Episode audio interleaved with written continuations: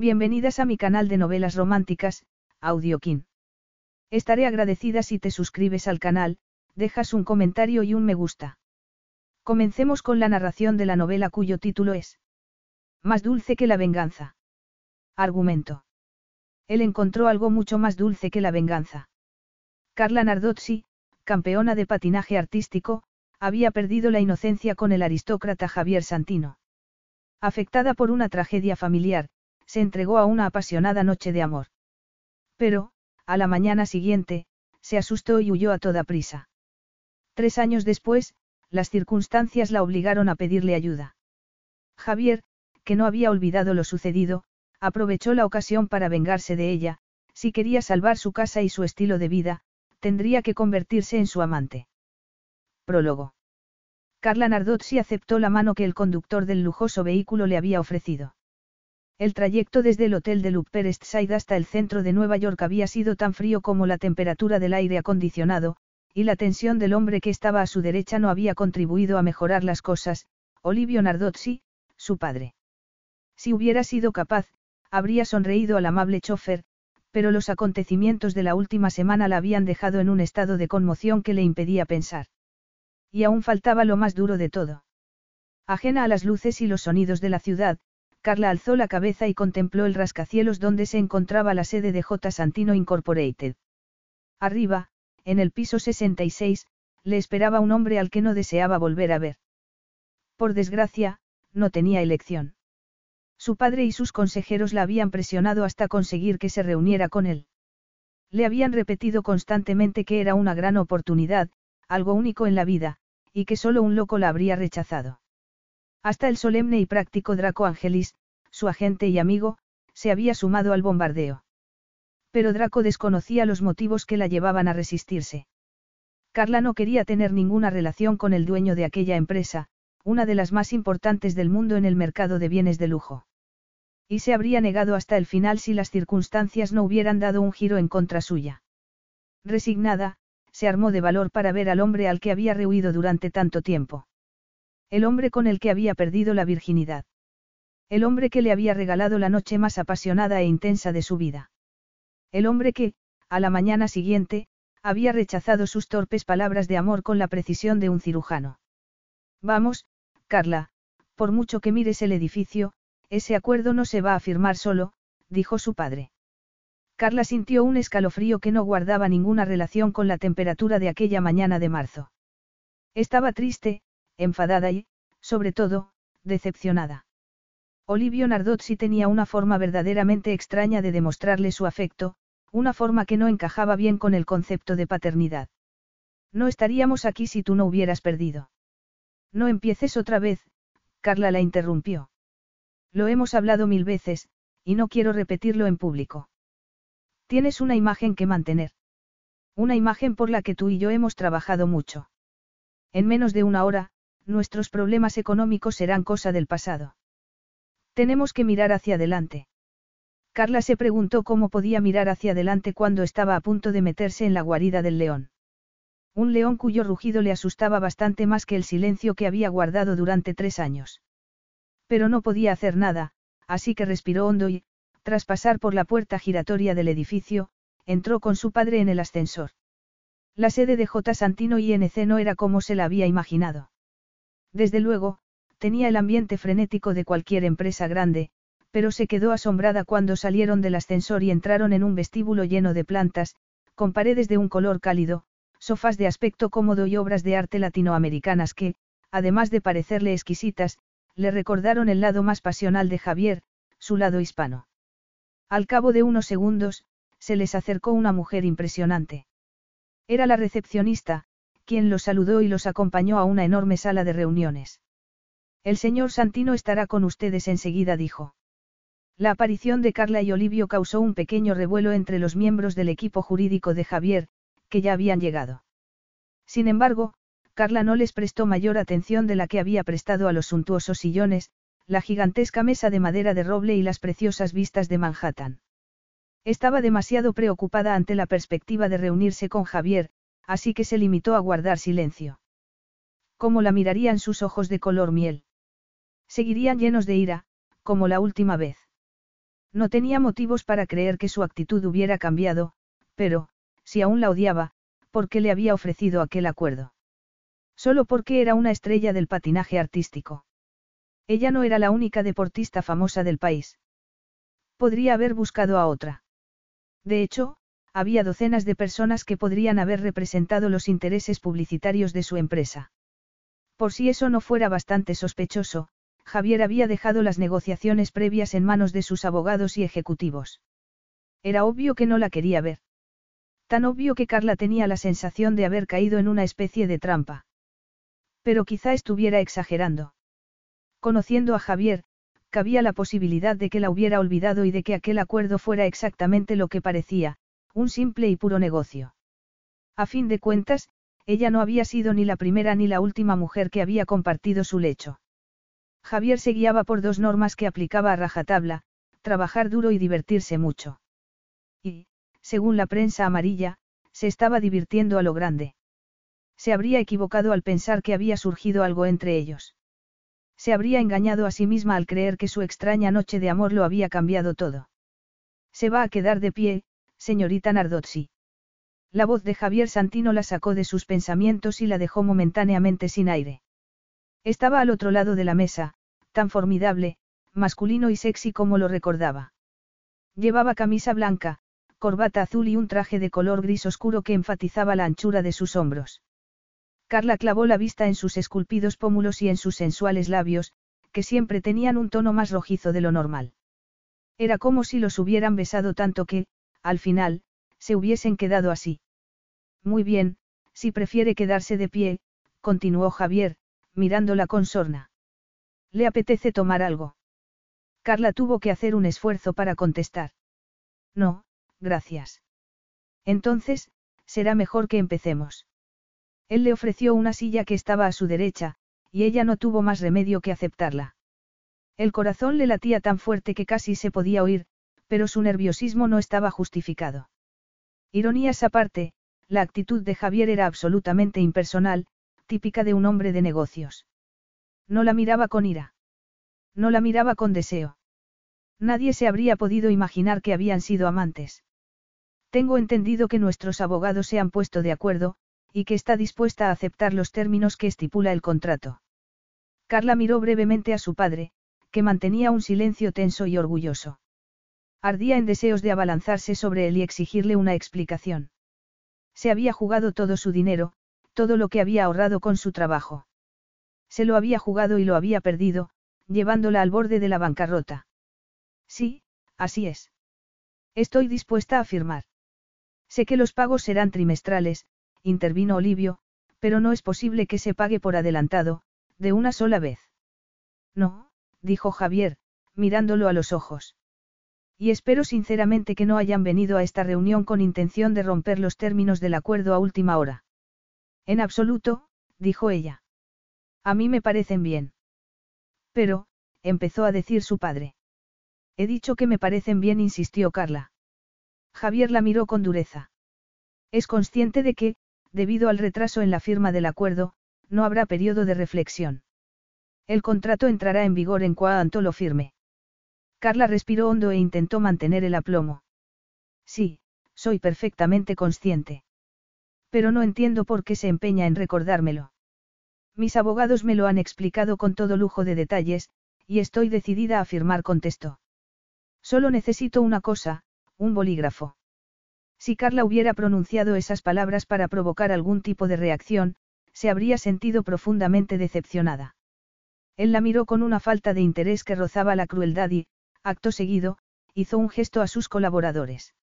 Al cabo de unos segundos, le dieron los documentos en cuestión y un bolígrafo de diseño, con el que empezó a firmar en las páginas que le indicaron. La suerte estaba echada. A partir de ese momento, pasaba a trabajar en exclusividad para J. Santino Incorporated. Sería la imagen pública de sus elegantes productos, y tendría que participar en campañas publicitarias y actos sociales cada vez que se lo pidieran. Carla intentó animarse con la idea de que en esos momentos podría negociar con el banco y salvar la casa de su familia, que estaba en la Toscana. No podía decir que hubiera sido un verdadero hogar para ella, pero era el único que les quedaba. Ya habían perdido el piso de Nueva York y el chalet de Suiza. Cuando terminó de firmar, dejó el bolígrafo en la mesa y se levantó. Gracias por su tiempo, señor Santino. Ahora, si nos disculpa. Aún no se puede ir, señorita Nardozzi. Javier también se levantó. ¿Por qué? Es que queda algo por discutir. Él sonrió y dijo. Sí, algo de carácter confidencial. Acompáñeme a mi despacho, por favor. Carla no se movió. Le aterraba la perspectiva de estar a solas con él. Tenía miedo de perder el aplomo que, hasta entonces, había mantenido con grandes dificultades. Vamos, señorita Nardozzi, insistió Javier, tajante. Ella tragó saliva y lo siguió a regañadientes. ¿Qué podía hacer? Al firmar el contrato, se había convertido en empleada de su empresa, y no se podía negar a una petición que, en principio, era perfectamente razonable. Javier la invitó a entrar y cerró la puerta. Su despacho no se parecía en nada a los demás, todo en él, desde la enorme mesa de trabajo hasta los sillones negros, pasando por el equipo de música y televisión, era absoluta e indiscutiblemente masculino. Carla se volvió a sentir insegura. Sabía que, si Javier intentaba seducirla, no sería capaz de resistirse. Pero no tenía motivos para desconfiar de sus intenciones. Desde que había llegado, la había tratado con frialdad y distanciamiento, como si no tuviera más interés en ella que el puramente económico. ¿Quién se iba a imaginar que la actitud de Javier cambiaría de repente? ¿Quién se iba a imaginar que, un segundo después de entrar en su despacho, se giraría hacia ella y la miraría a los ojos con el mismo calor de los viejos tiempos? Por fin estamos a solas, dijo él. A Carla se le hizo un nudo en la garganta. Por fin. ¿Qué significa eso? Javier se acercó un poco más, aumentando el efecto de su imponente presencia.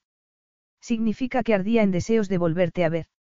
No sabes cuántas veces he estado a punto de tirar la toalla, contestó. Pero, como bien dicen, la venganza es un plato que se sirve frío. Carla se quedó helada. La venganza. En efecto. Menos mal que soy un hombre paciente. Estaba seguro de que, más tarde o más temprano, la avaricia de tu padre y tus propias circunstancias te forzarían a aceptar este acuerdo, contestó. Dios mío, dijo ella, horrorizada. Javier le dedicó una sonrisa increíblemente maliciosa, que la llevó a clavar la vista en sus sensuales labios. Sí, Dios mío, ironizó él. Llevo tres años esperando el momento en que volvieras a pronunciar esa expresión. Carla se sintió como si estuviera fuera de la realidad, como si sus palabras la hubieran expulsado del mundo y la hubiesen dejado en una especie de animación suspendida. Oía la voz de Javier, pero muy lejos y mucho más baja que la voz de su propio pánico. Le había tendido una trampa. Había buscado el cebo perfecto, y ella había picado sin darse cuenta de lo que pasaba, repitiendo el mismo error que había cometido con su padre. Por lo visto, estaba condenada a ser la víctima propiciatoria de los demás. Creías que me había olvidado de lo que pasó. Continuó Javier. Pues te equivocas, Carla. ¿O prefieres que te llame como los periodistas? La princesa de hielo. Una descripción interesante, y hasta acorde a tu forma de vestir. Ella bajó la cabeza y miró el conjunto que se había puesto, zapatos de tacón de aguja, falda de tubo, camisa blanca y una chaqueta de diseño cuyas mangas estaban abiertas hasta los codos, de tal manera que, cuando alzaba los brazos, la tela caía en vertical. Era una indumentaria perfectamente adecuada para una mujer de su profesión, que estaba en la cresta de la ola. Y también le había parecido adecuada para reunirse con Javier. Pero había cambiado de opinión. Si aquella mañana hubiera sabido lo que iba a pasar, habría hecho caso omiso de los consejos de su estilista y se habría vestido de blanco. Del color de la inocencia. Del color de los corderos para el sacrificio. Estaba tan desesperada e histérica que rompió a reír sin poderlo evitar. Y a Javier no le hizo ninguna gracia. Carla. Protestó. Ella dejó de reírse al instante. Vaya, vuelvo a ser Carla. Pensaba que, en lo tocante a ti, me había convertido en la señorita Nardozzi, dijo con sorna. ¿Se puede saber qué te pasa? Preguntó él, sorprendido. ¿Y a ti qué te importa? Nada. No me importa nada, contestó. Pero preferiría mantener una conversación con una mujer que parezca en sus cabales. Carla sufrió otro ataque de risa. ¿A qué viene esto? insistió él. Deberías verte la cara, Javier dijo ella, sacudiendo la cabeza. No te ha salido como te imaginabas, ¿verdad? Creías que me pondría a temblar como una tonta cuando me dijeras que me has tendido una trampa para vengarte de mí. Pues bien, no voy a. Súbitamente, Javier avanzó hacia ella y la atrapó contra la pared. ¿Qué estás haciendo? Continuó Carla. Se miraron en silencio durante un par de segundos. Luego, él inclinó la cabeza y asaltó su boca de un modo tan apasionado y dominante que ella se olvidó de todo lo demás. Fue como si las sensaciones que había expulsado de su vida tras alejarse de Javier volvieran de golpe y se concentraran en la potente conexión de sus labios. Y no podía hacer nada salvo dejarse llevar y dejarle hacer. Poco a poco, su propia excitación se fue imponiendo al resto de las consideraciones. Javier le mordió el labio inferior y, tras separarle las piernas, apretó su erección contra ella. Carla no se había sentido tan viva en mucho tiempo. Era una sensación maravillosa. Ya he conseguido tu atención. Preguntó él.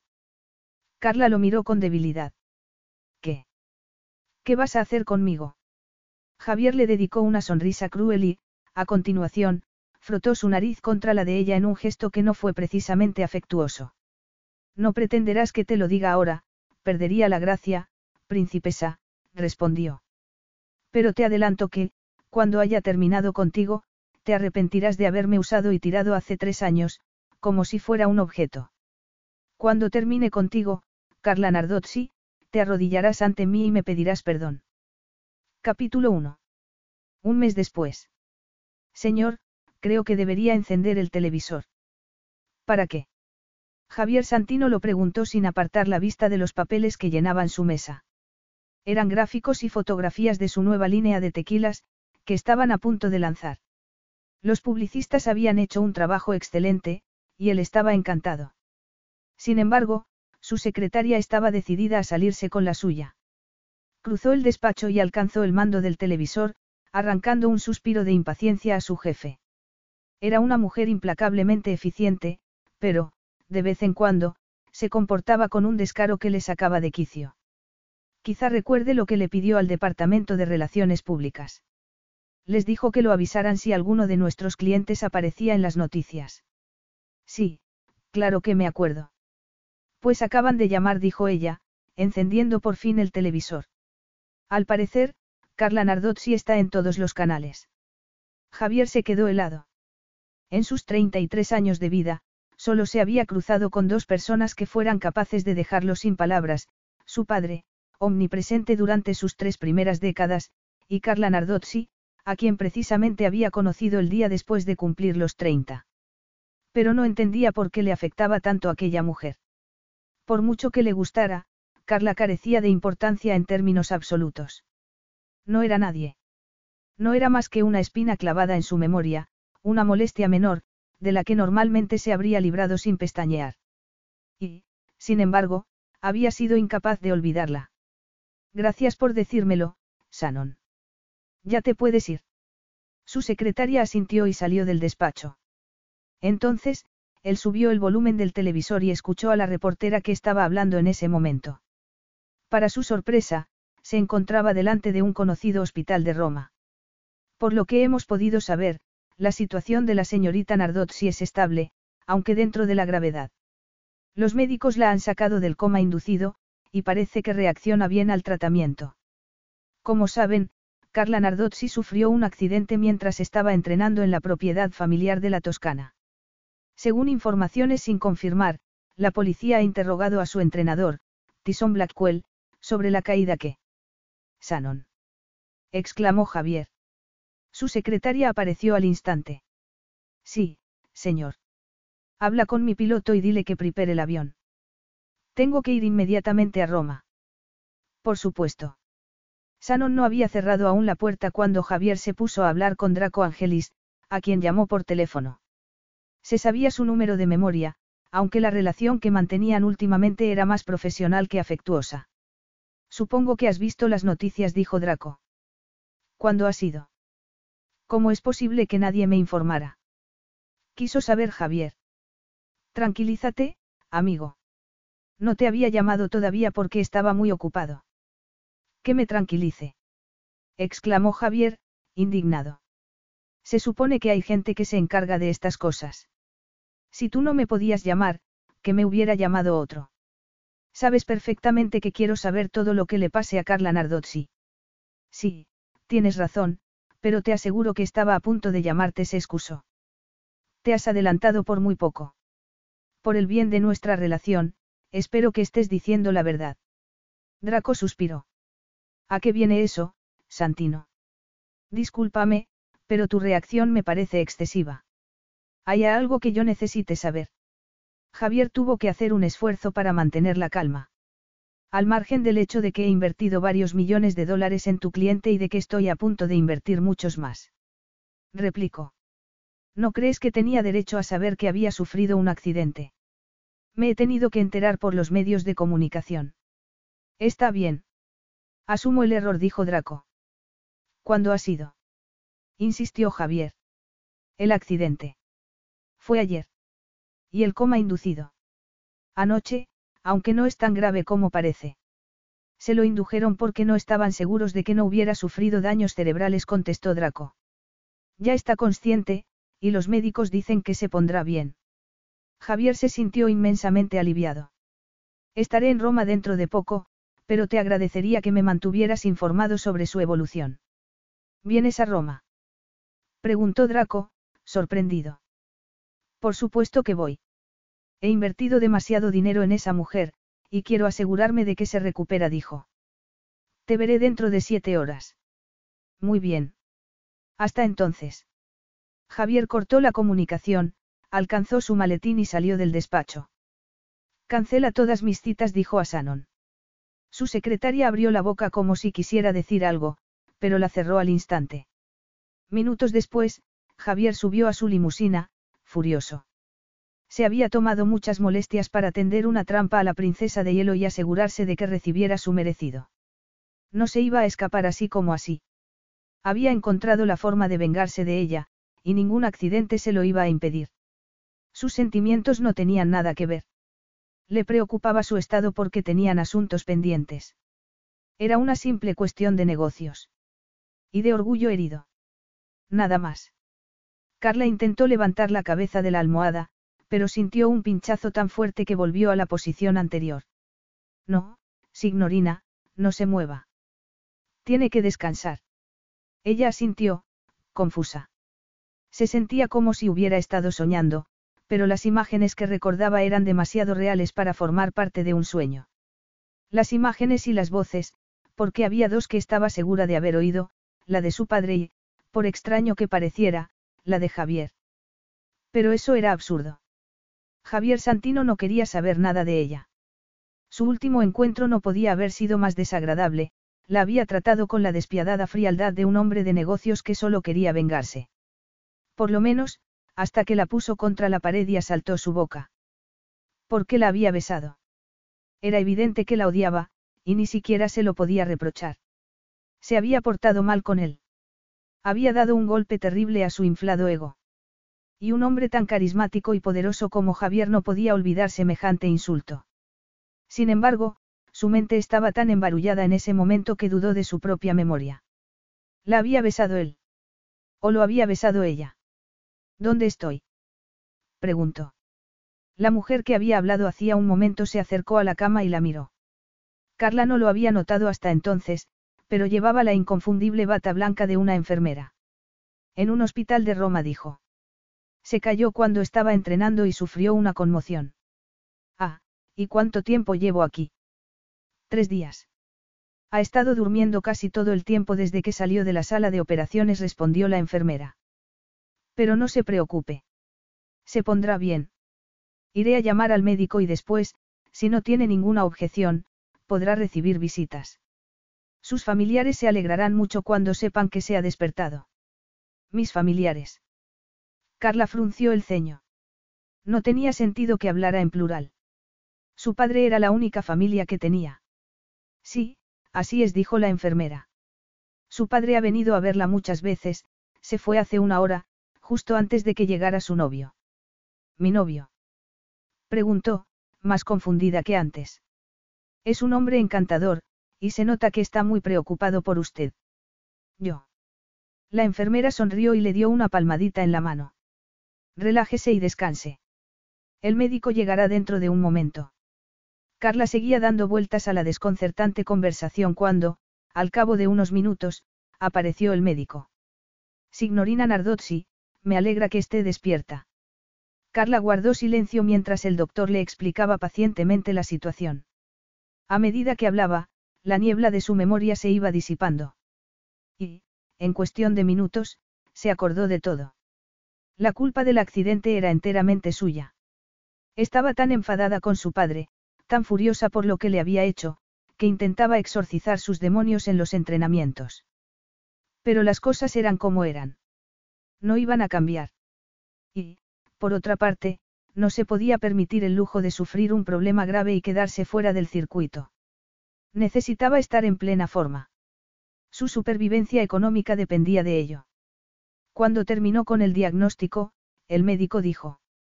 Su padre me ha comentado que volverá a la competición dentro de dos meses. Sí, es cierto. No es un campeonato oficial, pero es importante de todas formas. El hombre frunció el ceño. Pues le recomiendo que se abstenga de entrenarse durante un par de semanas. Si no guarda reposo, no se recuperará. Y es mejor que se lo tome con calma cuando concluya ese plazo, se ha dado un buen golpe, señorita. Pero tengo compromisos profesionales, protestó Carla. ¿Qué voy a hacer con las sesiones de fotos y el trabajo publicitario? Hágame caso. No está en condiciones de volver a los entrenamientos, insistió el médico. Tiene que guardar reposo durante dos semanas. El golpe de la cabeza no es grave, pero se ha roto la muñeca y tiene un esguince en el pie izquierdo. Francamente, creo que debería contratar a un fisioterapeuta para que la ayude con la recuperación. Carla sacudió la cabeza. Eso no es necesario. Sé cuidar de mí misma. No se preocupe por eso, doctor, dijo el hombre alto y atractivo que acababa de entrar. Tendrá toda la ayuda que necesite. Le doy mi palabra. Carla se quedó helada al oír la voz de Javier, que clavó en ella sus intensos ojos marrones. Pero hizo un esfuerzo y preguntó. ¿Qué estás haciendo aquí? Javier arqueó una ceja. Creías que no me había enterado. La noticia ha salido en todos los medios de comunicación. Tendrías que ver cómo está la calle. Tus seguidores han acampado delante del hospital, le informó. Pero eso carece de importancia. He venido porque no te podía dejar sola en semejante situación. Me importas demasiado. Carla pensó que no podía ser más cínico. Había pasado un mes desde la firma del contrato, y Javier no había desaprovechado ninguna oportunidad de humillarla. Cada vez que surgía la ocasión, sacudía el lucrativo acuerdo delante de su padre para que ella no tuviera más remedio que bajar la cabeza y obedecer. No se podía decir que fuera una situación nueva. Sus 24 años de vida habían consistido esencialmente en eso. Sin embargo, empezaba a estar cansada de que todo el mundo le diera órdenes. Agradezco tu preocupación, pero será mejor que te vayas. Como ves, estoy hablando con mi médico. El doctor carraspeó. Me temo que el señor Santino tiene permiso para estar aquí. Se lo ha dado su padre, dijo. Carla miró a Javier con ira. Mi padre no te puede dar ningún permiso. Esa decisión es exclusivamente mía. Javier le dedicó una sonrisa cargada de sorna. ¿Y qué pretendes? Que el médico me eche de la habitación preguntó. No me digas que tienes miedo de charlar conmigo. Yo no tengo miedo de nada. Pero no son ni el momento ni el lugar más adecuados para hablar, replicó Carla. Vuelve más tarde. Él apretó los dientes. Sí, supongo que podría volver más tarde, pero sería absurdo. Sé que el médico ya te ha informado de la situación, y también sé que tienes que guardar reposo durante unas semanas. De hecho, Estoy dispuesto a suspender tus compromisos con J. Santino Incorporated hasta que te recuperes. Y me aseguraré de que tengas toda la ayuda profesional que necesites. El doctor asintió con energía. Una decisión inteligente. Y muy generosa, añado yo, intervino Carla. Pero no necesito que me ayudes con el proceso de rehabilitación. Javier se acercó a la cama, y ella tuvo que echar la cabeza hacia atrás para poder mirarlo a los ojos. Es posible que hayas olvidado la letra pequeña del acuerdo que firmaste, así que te refrescaré la memoria. Una de las cláusulas dice que mi empresa tiene derecho a estar informada sobre cualquier situación que afecte a tu rendimiento, y a tomar las medidas oportunas para asegurarse de que lo recuperes. Oh, siento que mi caída te cause tantas molestias, ironizó. Sí, es de lo más inconveniente, pero te prestaré toda mi colaboración si te portas de forma razonable. Aunque quizá prefieras que ponga el asunto en manos de mis abogados, por supuesto. ¿Serías capaz? Javier entrecerró los ojos y se giró hacia el médico. Si ya ha terminado, tendría la amabilidad de dejarme a solas con la señorita Nardozzi. Le aseguro que llegaremos a un acuerdo y que recibirá los mejores cuidados que se puedan conseguir. Faltaría más. El médico salió de la habitación, y ella se sintió súbitamente débil. Pero su debilidad no era consecuencia de su estado físico, sino del hombre que la estaba mirando de arriba abajo, sin decir nada. Siempre se sentía así cuando estaba con él. Se volvía más consciente que nunca de su propio cuerpo, tan cercano en ese momento a la desnudez que solo tenía una fina bata de hospital como defensa. Javier despertaba su sensualidad. La excitaba. Conseguía que abandonara su cautela y se imaginara haciendo todo tipo de locuras. Carla ya no era la jovencita que se había quedado cautivada en Miami con un hombre peligrosamente atractivo. Habían pasado tres años desde entonces. Pero la experiencia de aquel fin de semana seguía grabada a fuego en su memoria. Y, por lo visto, Javier le gustaba tanto como la primera vez. ¿Qué ocurre? ¿Te has quedado sin habla de repente? Preguntó él. No vas a decir nada. Tengo muchas cosas que decir, pero prefiero esperar a que hables tú y te desahogues. Así estarás cansado cuando llegue mi turno. Él sonrió. Es posible que ya no te acuerdes, cara. Yo no me canso con facilidad. Y menos aún, cuando se trata de cosas que me apasionan. Javier se acercó a la mesita de noche, alcanzó la jarra de agua y, tras llenar un vaso, se lo dio a Carla y dijo. Bebe. Ella estuvo a punto de negarse, pero tenía la boca tan seca que aceptó el ofrecimiento y dio un buen trago. Tómatelo con calma, continuó Javier. No quiero que te atragantes. Oh, por favor, deja de fingir que mi salud te preocupa. Él le quitó el vaso y lo devolvió a la mesita. No estoy fingiendo. Tu salud me podría costar varios millones de dólares. Si no te recuperas, no podrás cumplir los términos de nuestro contrato. Y ahora, dime qué diablos pasó con tu entrenador. Carla frunció el ceño. Draco, su agente y amigo, le había aconsejado reiteradamente que no se entrenara con Tyson Blackwell. Y hasta su propio instinto le decía que iba a cometer un error. Pero lo había cometido de todas formas. No hay mucho que contar. Me equivoqué, dijo ella. Eso es todo. Javier la miró con dureza, y Carla se dio cuenta de que acababa de usar casi las mismas palabras que le había dedicado a él tres años antes. Eso es todo. Yo, yo no quería decir que. Sé lo que querías decir. Tienes la extraña habilidad de cometer errores que vas dejando a tu paso como cadáveres. Mira, Javier. ¿Quieres saber por qué estoy aquí? La interrumpió. Pues bien, te lo diré. Es muy sencillo, querida. He venido a cumplir la promesa que te hice hace un mes. Capítulo 2. ¿Qué significa eso? Javier no contestó inmediatamente a su pregunta. Se acercó a la ventana de la habitación, contempló las vistas durante unos segundos y, solo entonces, se giró hacia ella. Te elegí para que fueras el rostro de nuestros productos porque eres toda una experta en el arte de combinar la fingida inocencia y la ambición más despiadada. Me estás haciendo un cumplido. Ironizó Carla. ¿Por qué no lo parece? Él se encogió de hombros. Me limito a constatar un hecho, cuyos resultados hablan por sí mismos. Oh, por lo menos, hablaban. ¿A dónde quieres llegar, Javier? ¿A qué últimamente tomas decisiones discutibles? Decisiones. Sí. Forzaste tanto las negociaciones con la agencia de Draco Angelis que estuvo a punto de retirarse. ¿Qué pasó? Creíste que lo podías exprimir y que no pasaría nada. Menos mal que al final cambiaste de actitud. Y luego, te asociaste con Tyson Blackwell a pesar de que todo el mundo sabe que es demasiado duro. Carla quiso decirle la verdad, pero en ese momento no se atrevió porque implicaba acusar a su padre. Como sabes, mi entrenador anterior se ha jubilado, y necesitaba a alguien que lo sustituyera temporalmente. Lo comprendo, pero Blackwell no es la persona adecuada, dijo. Y lo sabías de sobra. Carla suspiró. Está bien, seré sincera contigo. No fue cosa mía. Mi padre llegó a un acuerdo con él sin consultármelo. ¿Y por qué no lo rompiste? Carla había intentado romperlo, pero la conversación con su padre había terminado en una discusión de lo más desagradable. Una discusión durante la cual supo que no tenía más remedio que trabajar con Blackwell, porque carecían de la suma necesaria para contratar a otro.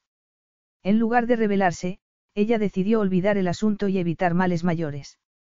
Ya había descubierto que su padre estaba más interesado en el prestigio y el dinero que en su propia hija. Pero no quería asumir la dura verdad. Y, si se rebelaba, corría el riesgo de que todos sus trapos sucios salieran a relucir. Vamos, Javier, los dos sabemos que me obligaste a firmar ese contrato porque te querías vengar. ¿A qué viene esta conversación? Ya te lo he dicho. Tu salud afecta a nuestros negocios. Y, por otra parte, no te contraté exclusivamente por eso. Eres una gran profesional, contestó.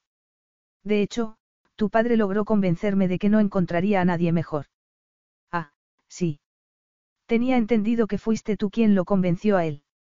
¿Eso es lo que te ha dicho? Preguntó Javier. Ella apretó los puños y apartó la mirada.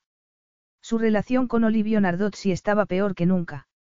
Se había empezado a estropear cuando Carla tenía diez años, el día en que su madre los abandonó a los dos.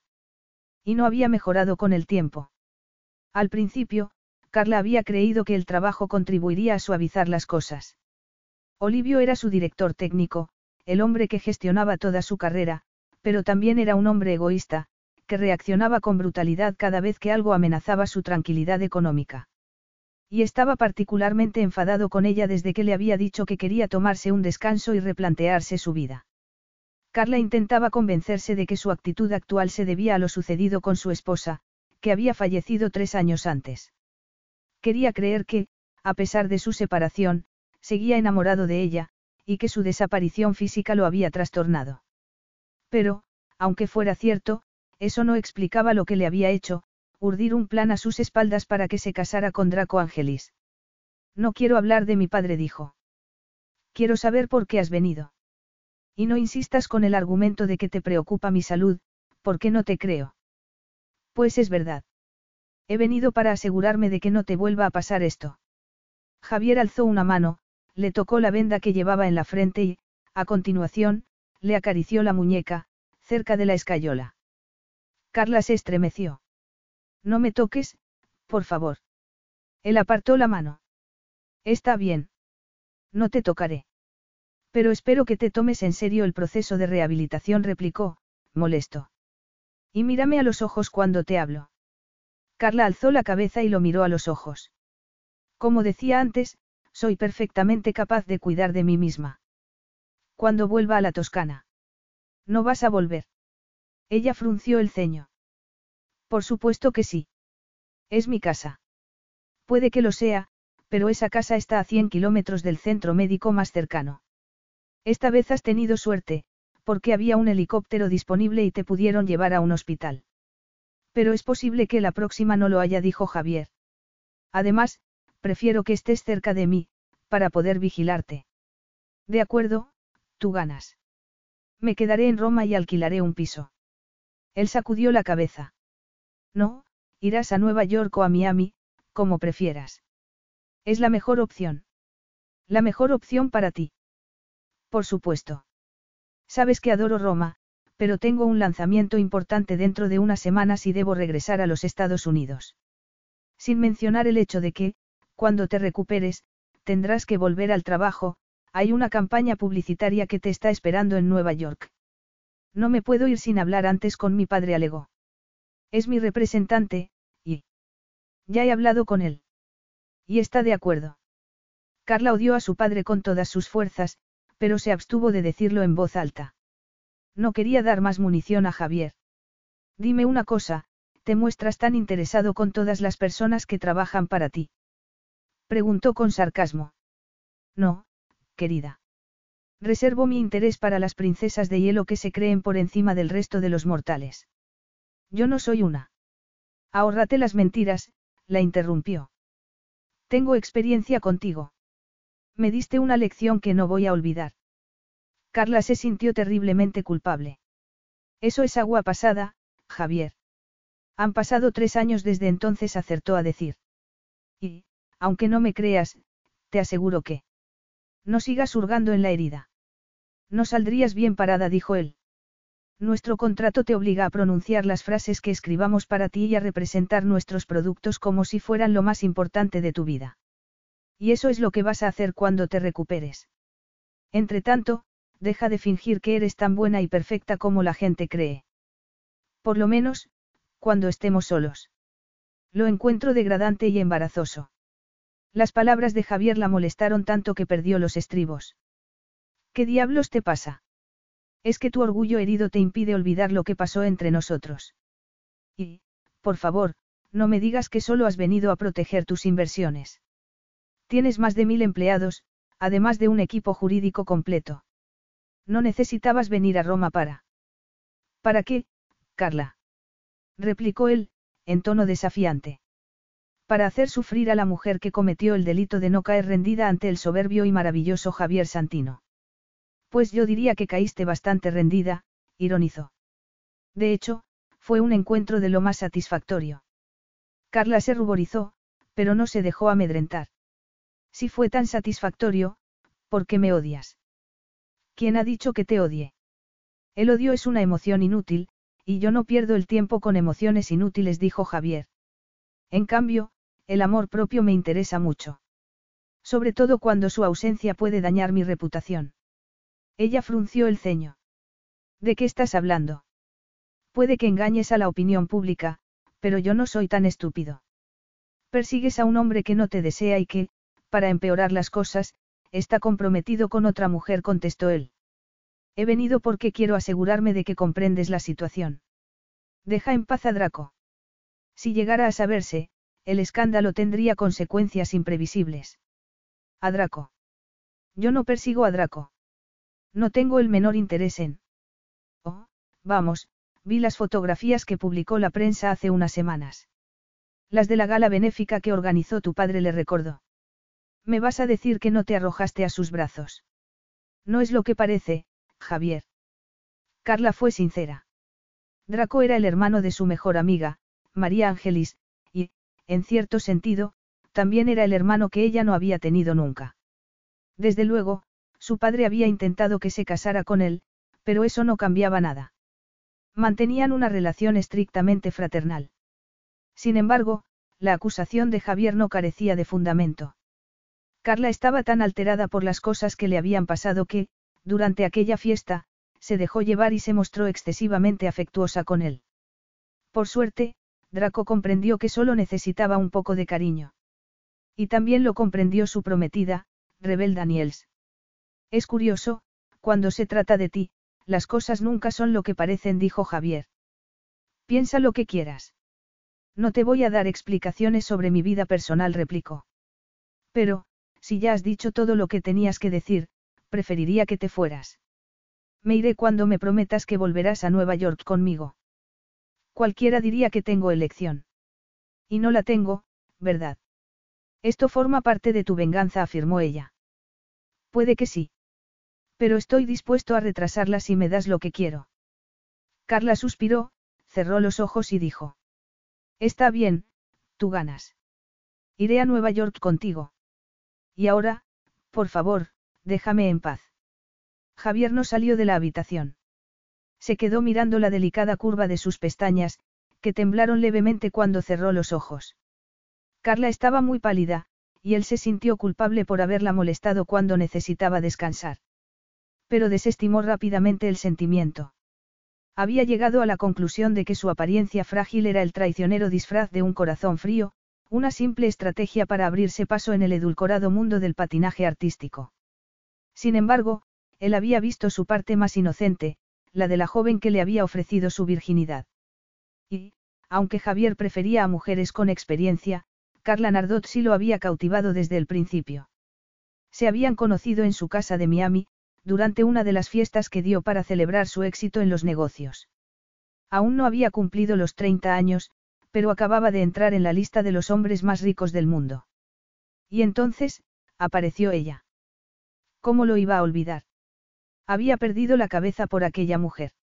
Había permitido que la pasión le nublara el juicio y destruyera su sentido común, sin darse cuenta de que le iban a partir el corazón. Pero no iba a tropezar dos veces en la misma piedra. Tras unos minutos de silencio, comprendió que Carla no estaba fingiendo, se había quedado dormida de verdad. Y ya se disponía a marcharse cuando tuvo una sensación extraña, que ya había tenido antes. Se sentó en el sofá de la esquina y se dedicó a mirarla. Era una mujer magnífica, tan ambiciosa como infatigable y disciplinada. No se había convertido en una estrella del patinaje por casualidad.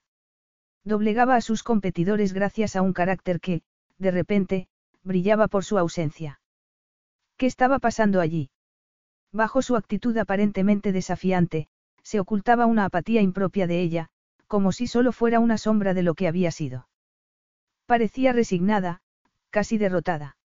De hecho, ya se lo había parecido durante la firma del contrato, antes de que supiera que le había tendido una trampa. Era obvio que tenía algún tipo de problema. Dos horas más tarde, Javier seguía en el mismo sillón.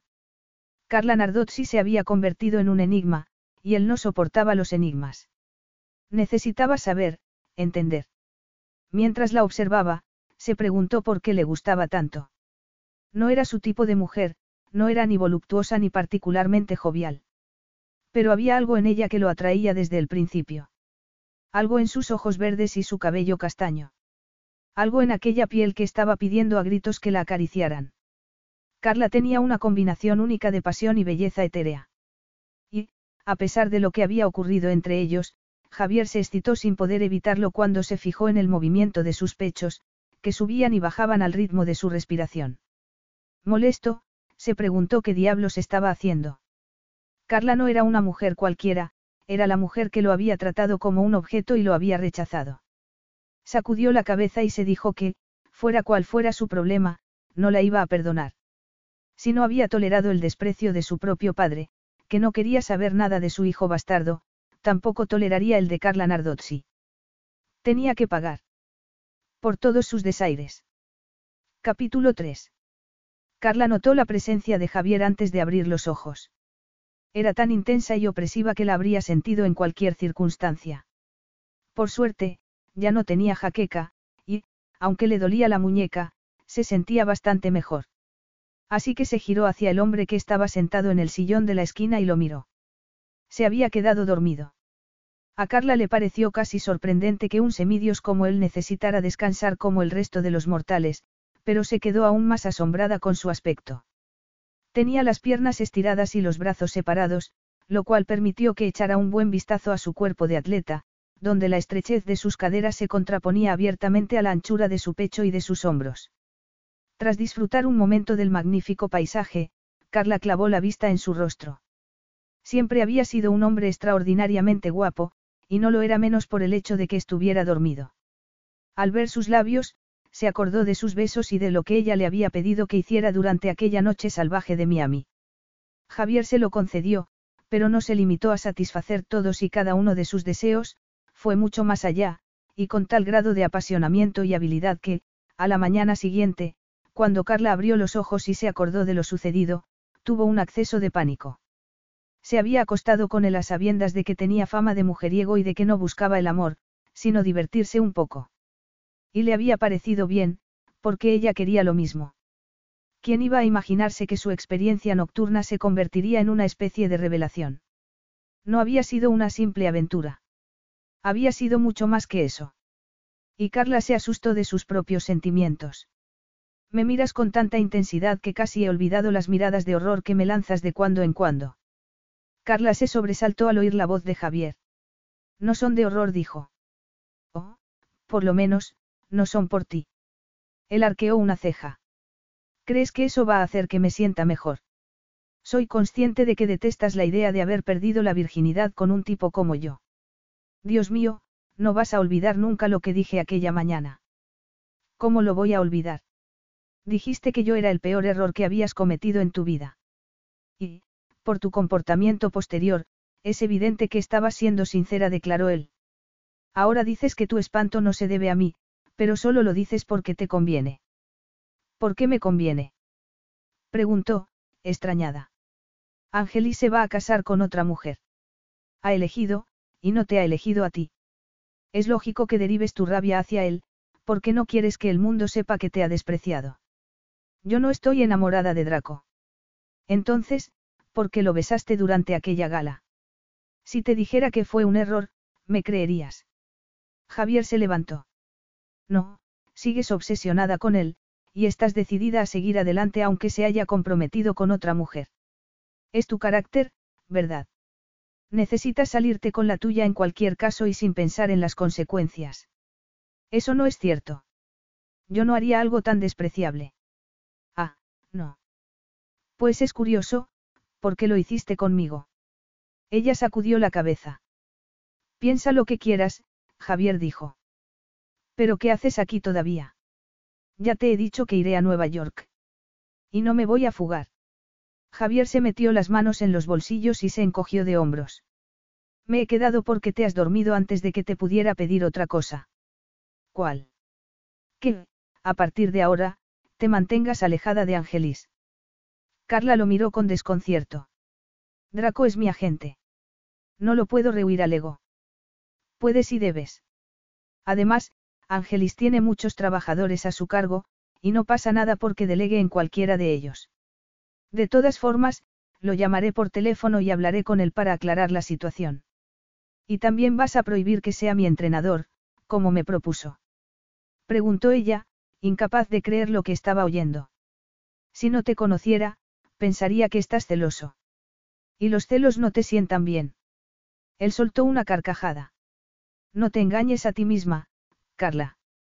Puede que los escándalos sirvan para vender periódicos, pero mi empresa se ha visto libre de escándalos hasta ahora y quiero que las cosas sigan así, le advirtió.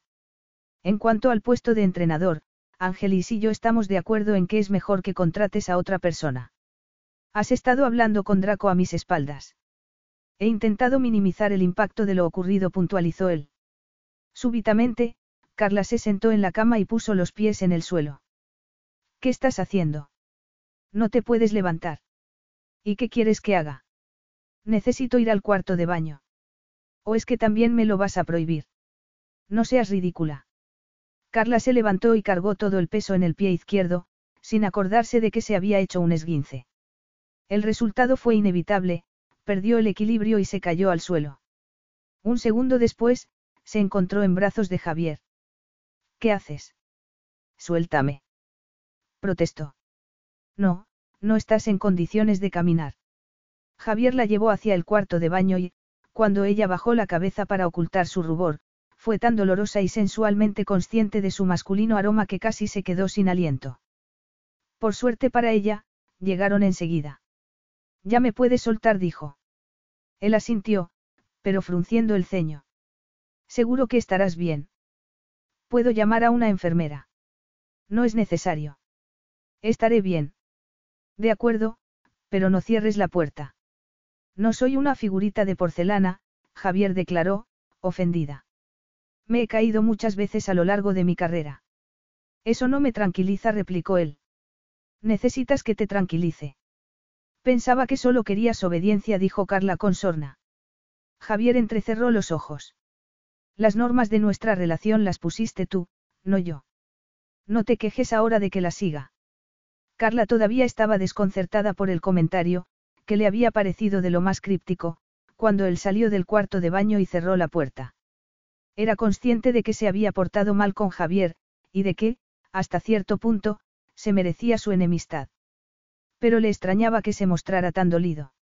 ¿Cómo era posible que le hubiera molestado tanto? Se había acostado con algunas de las mujeres más bellas del mundo. ¿Por qué daba tanta importancia a una aventura de una sola noche? Su perplejidad se transformó en horror al cabo de unos instantes, al mirarse en el espejo. Tenía unas ojeras terribles, y su pelo estaba completamente enmarañado. Carla pensó que, si su padre la hubiera visto en esas condiciones, habría sufrido una crisis nerviosa. Olivio siempre exigía que estuviera perfecta, y ella obedecía por dos motivos que no podían ser más distintos, el miedo a discutir con él y su propia necesidad de interpretar el papel de princesa y mostrarse superficialmente inmaculada para no tener que pensar en sus dudas y defectos. Carla. La voz de Javier, que llamó a la puerta con nerviosismo, la sacó de sus pensamientos. Rápidamente, se pasó los dedos por el pelo y respiró hondo. Ya pensaría después en la problemática relación que mantenía con su padre. En esos momentos tenía un problema más urgente y no menos difícil de resolver, enfrentarse al hombre que se quería vengar de ella por una noche de amor. El médico volvió por la tarde y, en cuanto dio el alta a su angustiada paciente, Javier se puso en acción. Hablé con tu padre y le pedí que te trajera algunas cosas, le informó. Dormiremos en mi hotel y tomaremos un avión mañana por la mañana. Ella se pasó una mano por el vestido de color naranja oscuro que había encontrado en el armario del hospital, junto con unos zapatos a juego. Afortunadamente, la enfermera había tenido la amabilidad de ayudarla a ducharse y vestirse. Y se alegró de haberse arreglado cuando salieron del hospital y se encontró ante una multitud de seguidores que rompieron a aplaudir. Momentos después, vio el periódico que llevaba uno de ellos y se fijó en la portada. Había olvidado que la Fiscalía ha presentado cargos contra Tyson Blackwell. Tendré que declarar en comisaría. Ya nos encargaremos de eso cuando te encuentres mejor, dijo Javier. De todas formas, he hablado con la policía y me han insinuado que no necesitan tu testimonio.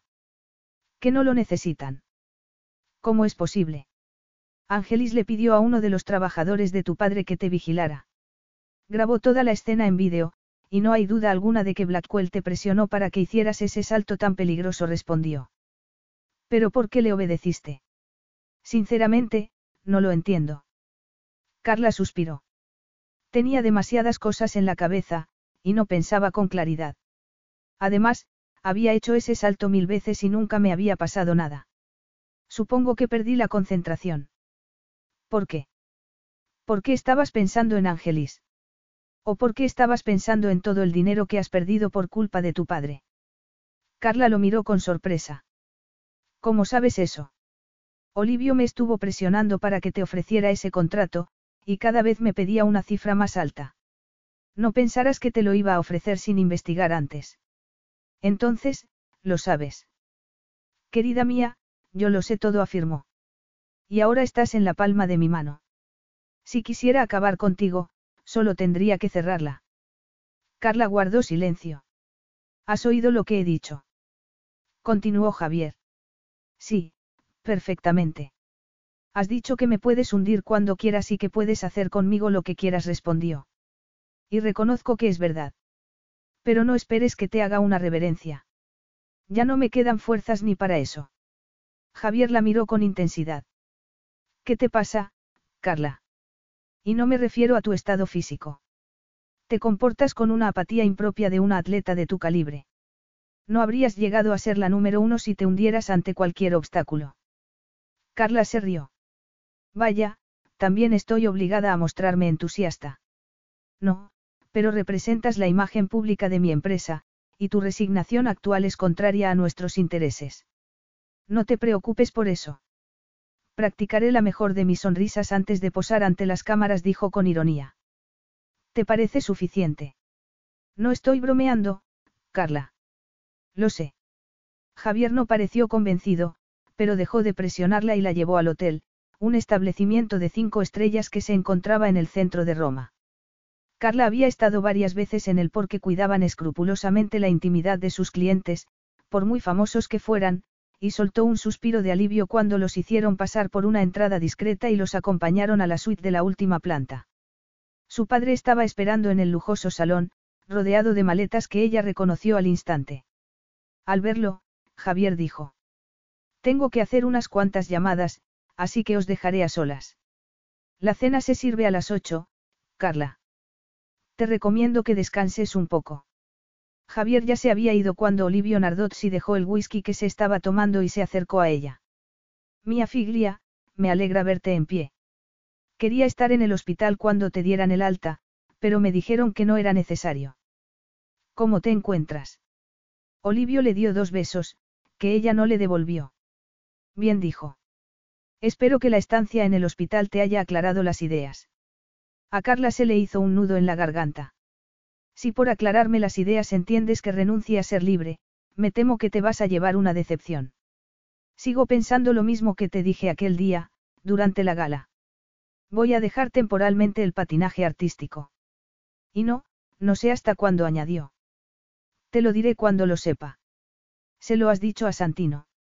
Sospecho que no, porque esa decisión implica una violación de vuestro contrato, y ya te habría llevado a los tribunales. Ella se mordió el labio inferior. A decir verdad, el contrato con J. Santino Incorporated no descartaba implícitamente la posibilidad de que dejara temporalmente el patinaje, pero era obvio que Javier haría cualquier cosa por impedírselo. Los acuerdos se pueden renegociar, afirmó Carla. Se lo diré cuando me parezca oportuno. Pero te agradecería que te mantengas al margen. Su padre la miró con dureza. Te recuerdo que no habrías llegado a ser lo que eres si yo me hubiera mantenido al margen, dijo. Estás en deuda conmigo. Ah, sí. ¿Por qué? Por obligarme a entrenar día y noche en busca de la maldita perfección. Por asegurarte de que no tuviera más vida que el patinaje. ¿Cómo puedes decir eso?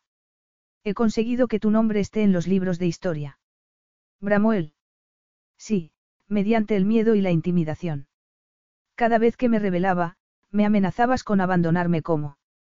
Venga, dilo. La interrumpió. Como tu madre, quizá. Sí, exactamente, como mi madre. Y los dos sabemos por qué se fue. Olivio se pasó una mano por el pelo. No cometeré el infantil error de regodearme en el pasado, como haces tú. Tu madre ya no está. Y deshonras su memoria al sacarla a colación de esa manera. Que yo deshonro su memoria. Mira quién fue a hablar. Cuando murió, lo guardaste en secreto. No me lo dijiste hasta el día del entierro. ¿Por qué tenías que competir? le recordó. No quería que perdieras la concentración. Carla sacudió la cabeza. ¿Cómo puede ser tan insensible, papá? Él frunció el ceño. Carla, no sé qué te ha pasado últimamente, pero será mejor que aproveches el viaje a Nueva York para replantearte las cosas. El acuerdo con Santino es una gran oportunidad.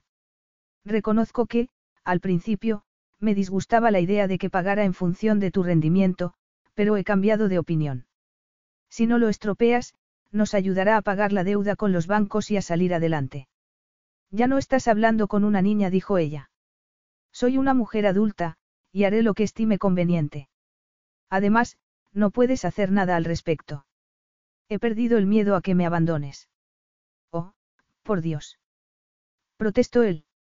Te estás comportando con una cobardía impropia de ti. Pero sé que, al final, entrarás en razón. Eres la número uno y seguirás siendo la número uno. ¿O qué? ¿Qué harás si no entro en razón?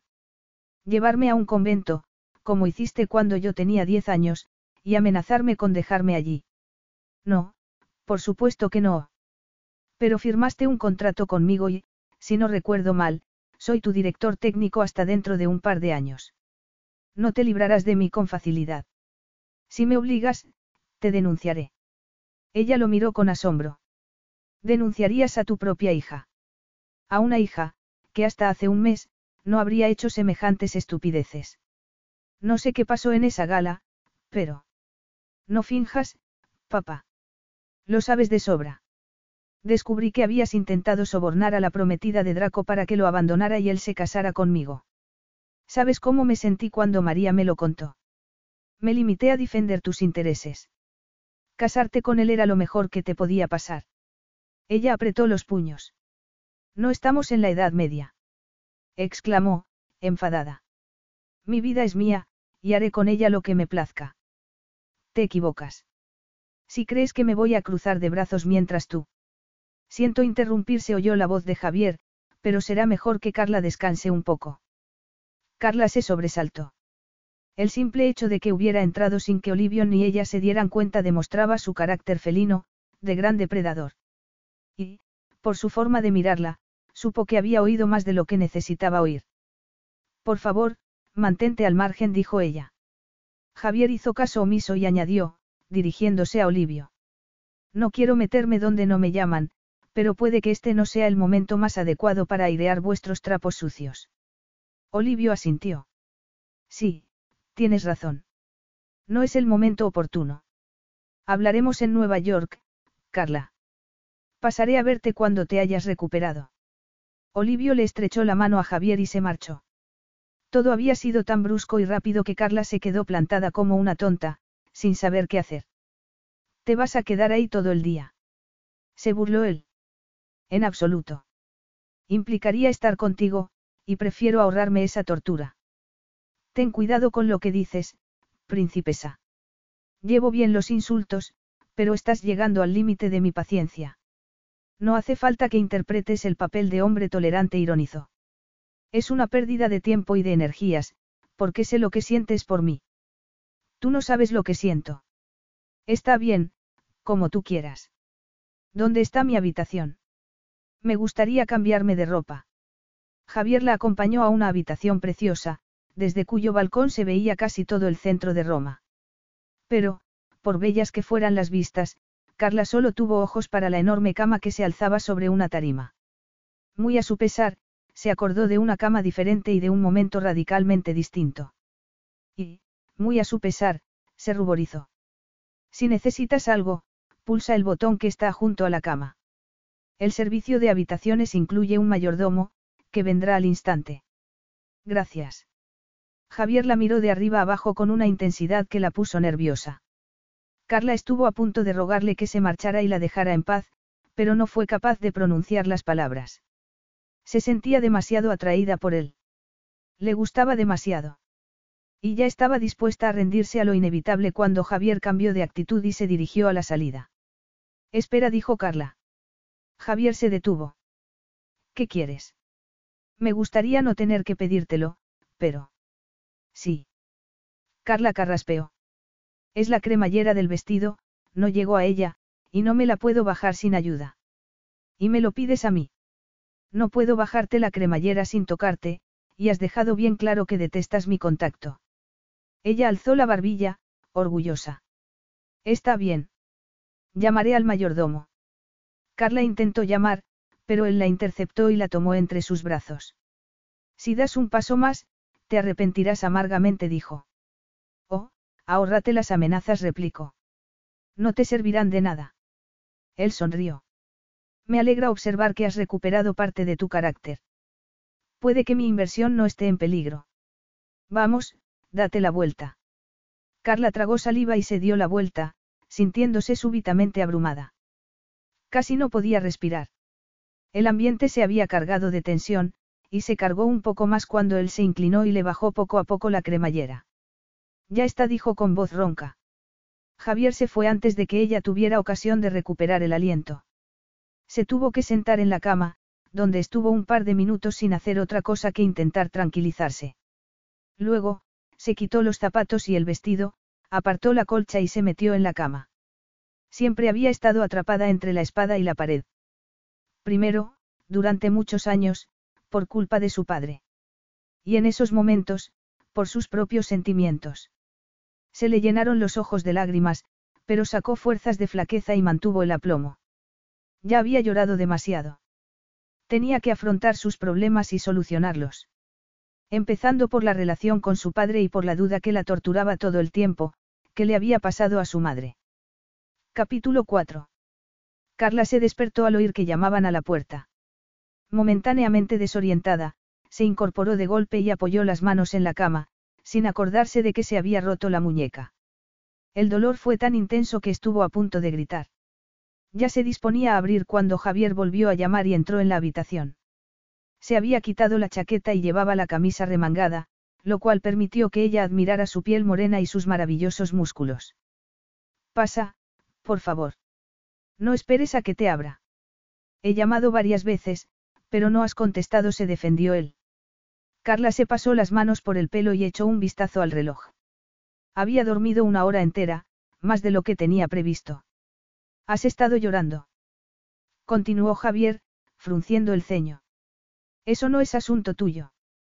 Contéstame. Ella se encogió de hombros. No tengo ni idea. Javier se acercó y le puso una mano debajo de la barbilla. Dime la verdad, insistió. Ya te la he dicho.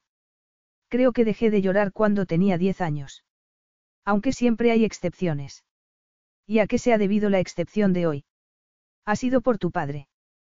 Carla suspiró y apartó la cabeza. ¿Qué estás haciendo aquí, Javier? ¿Quieres algo en particular? ¿O solo has venido a molestarme un poco? En lugar de contestar, Javier alcanzó una bata de seda y se la dio. La cena se servirá dentro de 20 minutos, le informó. Pero no te preocupes por la etiqueta, si vas a volver después a tu habitación, no es necesario que te vistas. Ella lo miró con sorpresa. ¿De qué te extrañas? Solo quiero que te recuperes tan pronto como sea posible, prosiguió él. De lo contrario, no podrás hacer frente a tus compromisos. Ah, ya decía yo. No te importa mi bienestar, sino el maldito trabajo. Nunca he dicho lo contrario. Pero eso no significa que quiera abusar de una mujer que acaba de sufrir un accidente, dijo. ¿Necesitas que te ayude? No, gracias. Javier se fue tan deprisa como había llegado, y Carla miró la bata que le acababa de dar. No la había visto en su vida. Era un kimono de alegres colores, que aún llevaba la etiqueta de la boutique del hotel. Al ver el precio, pensó que su antiguo amante se estaba tomando muchas molestias con ella.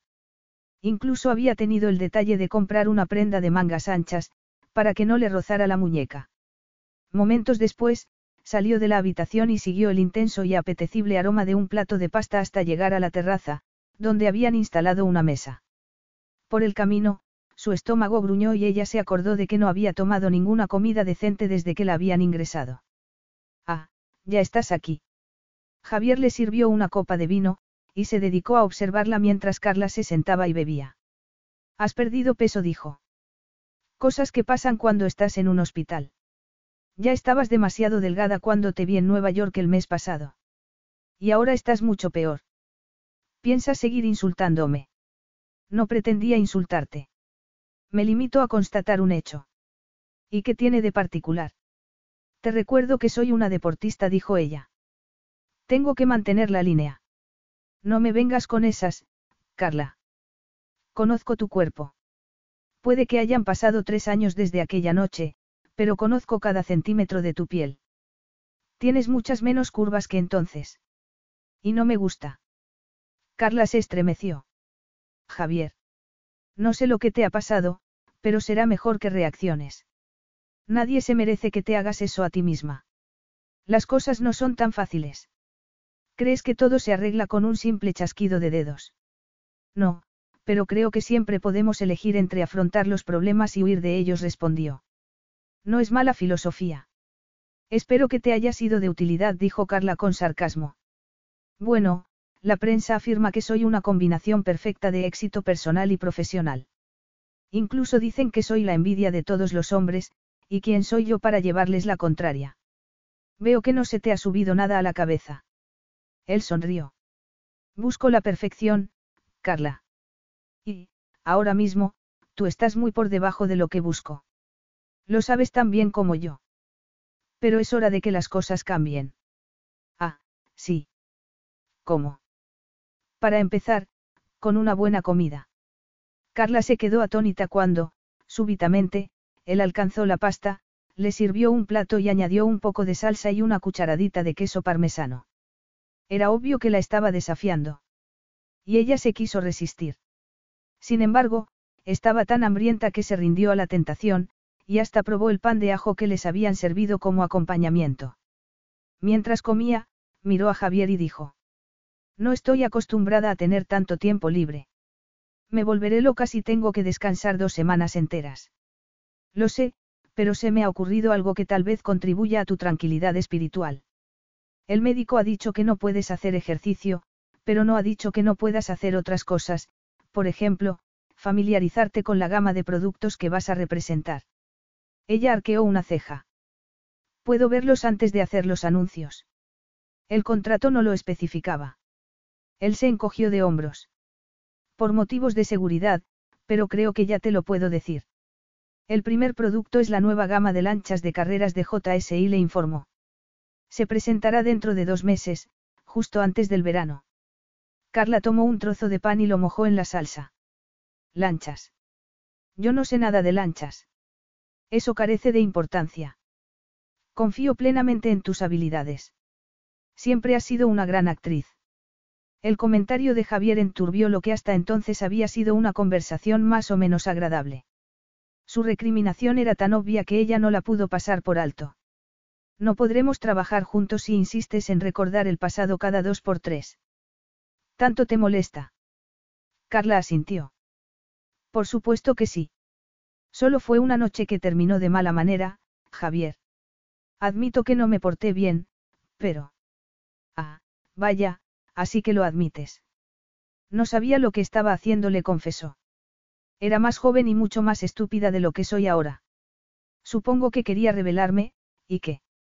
Revelarte. ¿Contra qué? Contra la vida que llevaba. Quería ser una chica normal de 21 años.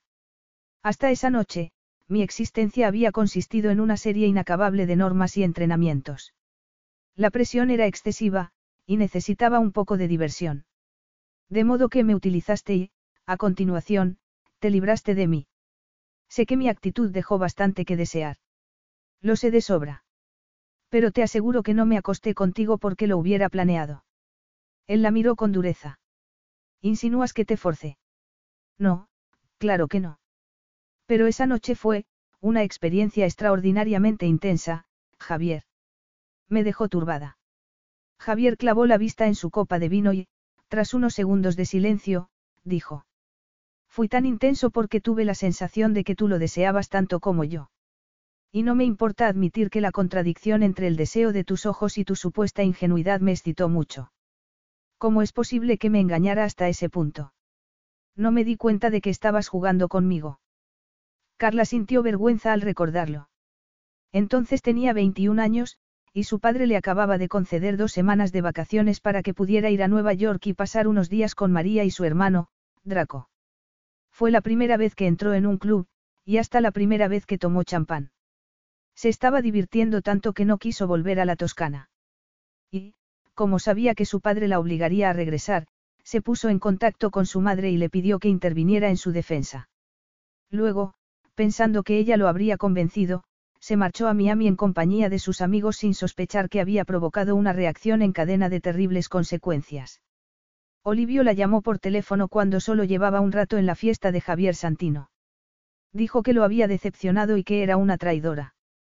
Dijo muchas cosas desagradables, y ella se quedó tan deprimida que se fue a buscar a María porque necesitaba hablar con alguien. Pero no la encontró. Al cabo de unos minutos, se cruzó con Javier, quien acababa de mantener una acalorada discusión con Draco. Él tampoco estaba de buen humor y, cuando la invitó a dar un paseo, ella aceptó. Pero, a decir verdad, no necesitaba ninguna excusa para marcharse con él. Era un hombre sencillamente magnífico. Al recordarlo, Carla pensó que lo sucedido después había sido del todo inevitable. Se pusieron a charlar, se tomaron de la mano y, tras subirse a un deportivo, se dirigieron a un local que, según él, era el mejor bar de la ciudad. Terminaron en el muelle, besándose como dos enamorados. Y luego, Javier la llevó a su casa de la playa. ¿Estás segura de que esto es lo que quieres? Preguntó él cuando llegaron. Oh, sí, quiero que me des todo lo que me puedas dar. Y lo quiero enseguida. Si sigues diciendo esas cosas, perderé el control y te tomaré aquí mismo, antes de llegar a la cama le advirtió. Pues dime lo que quieres que diga, lo que quieres oír. Oh, Dios mío. ¿Qué eres, Carla? Una mujer tan experta que sabe volver loco a cualquier hombre. O una. ¿Qué? Una criatura increíblemente sexual que no es consciente de su propio poder. Yo, empezó ella, insegura. No soy ninguna de las dos cosas. Es que, es la primera vez que hago esto. Insinúas que nunca te has acostado con nadie. Eso me temo. Soy virgen. ¿En serio? Sí, lo soy. Y me gustaría que tú fueras mi primer amante, dijo. No me rechaces, por favor. Rechazarte. ¿Tienes idea de lo que me has hecho sentir? No. Pues déjame que te lo demuestre. Javier cerró la puerta, la apretó contra la pared del vestíbulo y la besó hasta dejarla sin aliento mientras le quitaba la ropa. Su vestido plateado fue lo primero en caer. Y, a continuación, su blanco sujetador y sus braguitas a juego. ¿Lo sientes? Preguntó él, apretándose contra ella. Notas lo mucho que te deseo. Ella, que ya había notado su erección, dijo. Sí. Eres una seductora nata, Carla Nardozzi. Pero te voy a enseñar muchas cosas que desconoces. Javier no esperó más. Retomó su placentero asalto y, tras unos minutos de besos y caricias, se arrodilló ante ella, le separó las piernas y empezó a lamer. Carla estaba tan excitada para entonces que el contacto de su lengua la arrastró a un orgasmo tan rápido como asombrosamente intenso. Y aún sentía su eco cuando él la tomó en brazos y la llevó a la enorme cama del dormitorio principal. No puedo esperar más, tesoro mío dijo. Necesito tomarte. Sí, por favor. Él se quitó la ropa, se puso entre sus piernas y la penetró con una acometida fuerte y profunda que arrancó un grito a Carla. Lo siento, querida mía, se disculpó. No lo he podido evitar. No hay nada que sentir. Javier besó nuevamente sus labios y se empezó a mover poco a poco, con suma delicadeza. Carla pensó que le había dicho la verdad al afirmar que le iba a enseñar muchas cosas que desconocía. Jamás se habría imaginado que se pudiera sentir tanto placer, ni tantas veces. Y, cuando se despertó a la mañana siguiente y miró al hombre que le había regalado la mejor noche de su vida, se asustó. Buenos días, cariño, dijo él. Carla estaba tan aterrorizada que se levantó de la cama al instante. Me tengo que ir. ¿Tan pronto? ¿Qué prisa tienes? Es domingo. Podemos desayunar tranquilamente y pasar el día donde quieras. Aunque, por mi parte, preferiría quedarme en la cama. No exclamó. Lo que pasó anoche, no volverá a pasar. Él la miró con asombro. Carla salió de la habitación y se dirigió al vestíbulo, donde ya se estaba vistiendo cuando Javier apareció. ¿Qué pasa? Quiso saber. Ella se encogió de hombros. ¿Qué Draco se estará preguntando por mi paradero? Tengo que volver a su casa. Llámale por teléfono y dile que estás conmigo. No, prefiero marcharme. Es que te arrepientes de lo que hemos hecho. Carla no se arrepentía en absoluto. Pero, en lugar de decirle la verdad, contestó. Sí, ha sido un error. Un error que preferiría no haber cometido. Javier se quedó pálido y, tras agarrarla del brazo, dijo. ¿Qué significa eso? Suéltame, por favor. ¿Qué has querido decir? Es que te he hecho daño. No, no me has hecho daño. Entonces. Ella guardó silencio, y él llegó a la única conclusión que parecía explicar su actitud. Me has utilizado. Solo te has acostado conmigo para perder la virginidad. ¿Cómo? Es eso, ¿verdad? Ángelis no quiere estar con una mujer sin experiencia, así que tomaste la decisión de solventar el problema y volver con él. Carla estuvo a punto de negarlo, pero cambió de opinión. Javier le había dado una excusa perfecta para no tener que dar explicaciones. Sí, has acertado. Y ahora, si no te importa, me voy. Ella se puso los zapatos tan deprisa como pudo y abrió la puerta. Carla. Sí. Cruza los dedos para que no nos volvamos a encontrar, dijo Javier con rabia. Porque, si te vuelvo a ver, convertiré tu vida en una pesadilla. Mereció la pena. Carla aún estaba pensando en lo que había ocurrido aquella noche cuando la voz de Javier la devolvió al presente. ¿A qué te refieres? A lo de acostarte conmigo para dar celos a Draco y que se fijara en ti. Ella apretó los dientes. ¿Cuántas veces quieres que te lo diga? Te mentí. Draco no tuvo nada que ver con lo que pasó entre nosotros. Llegaste a una conclusión equivocada, y yo la aproveché porque era la excusa perfecta. Discúlpame, pero tengo buena memoria. Un mes más tarde, estaba saliendo con él. No fue lo que tú crees, dijo ella. Mi madre había muerto, y Draco asistió al entierro, que tuvo lugar en Inglaterra. Me llevó por ahí un par de veces, para que me distrajera un poco, pero no hubo nada más. Él la miró con desconfianza. Puede que parezca un paranoico, pero eso no encaja con lo que hizo tu padre. Intentó casarte con Draco, le recordó. Sí, lo intentó, pero eso no significa que yo estuviera de acuerdo. Y, de todas formas, ¿por qué te interesa tanto? Porque a nadie le gusta que lo usen y lo tiren como si fuera un objeto. Por Dios, Javier, tenemos que olvidar ese asunto. tenemos. Corrígeme si me equivoco, pero creo recordar que, hace tres años, concediste una entrevista a la prensa, y, cuando te preguntaron por mí, dijiste que yo era un mujeriego y un individuo de dudosa moral y cuestionable pedigrí. ¿Quieres que también olvide eso? Carla tragó saliva. Siempre había sabido que se había portado mal con él, pero pensaba que Javier lo habría superado. Desgraciadamente, estaba equivocada. Le había hecho mucho más daño del que podía imaginarse. Y en esos momentos estaba a merced de su cólera. Capítulo 5. No sé de qué me estás hablando, dijo ella, súbitamente pálida. Yo no dije nada de ningún pedigrí, y tampoco dije que fueras de dudosa moral. Ah, no. Pero, al menos, admites que me llamaste mujeriego. Bueno, es que había ciertos rumores sobre nosotros, y yo solo intentaba. Distanciarte de un hombre que podía estropear tu imagen de inocente princesa. La interrumpió. No, solo quería poner fin a los rumores, afirmó. Además, supuse que no querrías que te relacionaran conmigo. Insinúas que me arrojaste a los lobos para salvarme. Qué ingeniosa eres, se burló Javier. Ella se llevó una mano a la cabeza. Lo siento. El periodista me pilló en un mal momento, y dije lo primero que se me pasó por la cabeza. Sin embargo, nunca he puesto en duda tu moralidad, ni mucho menos tu procedencia familiar.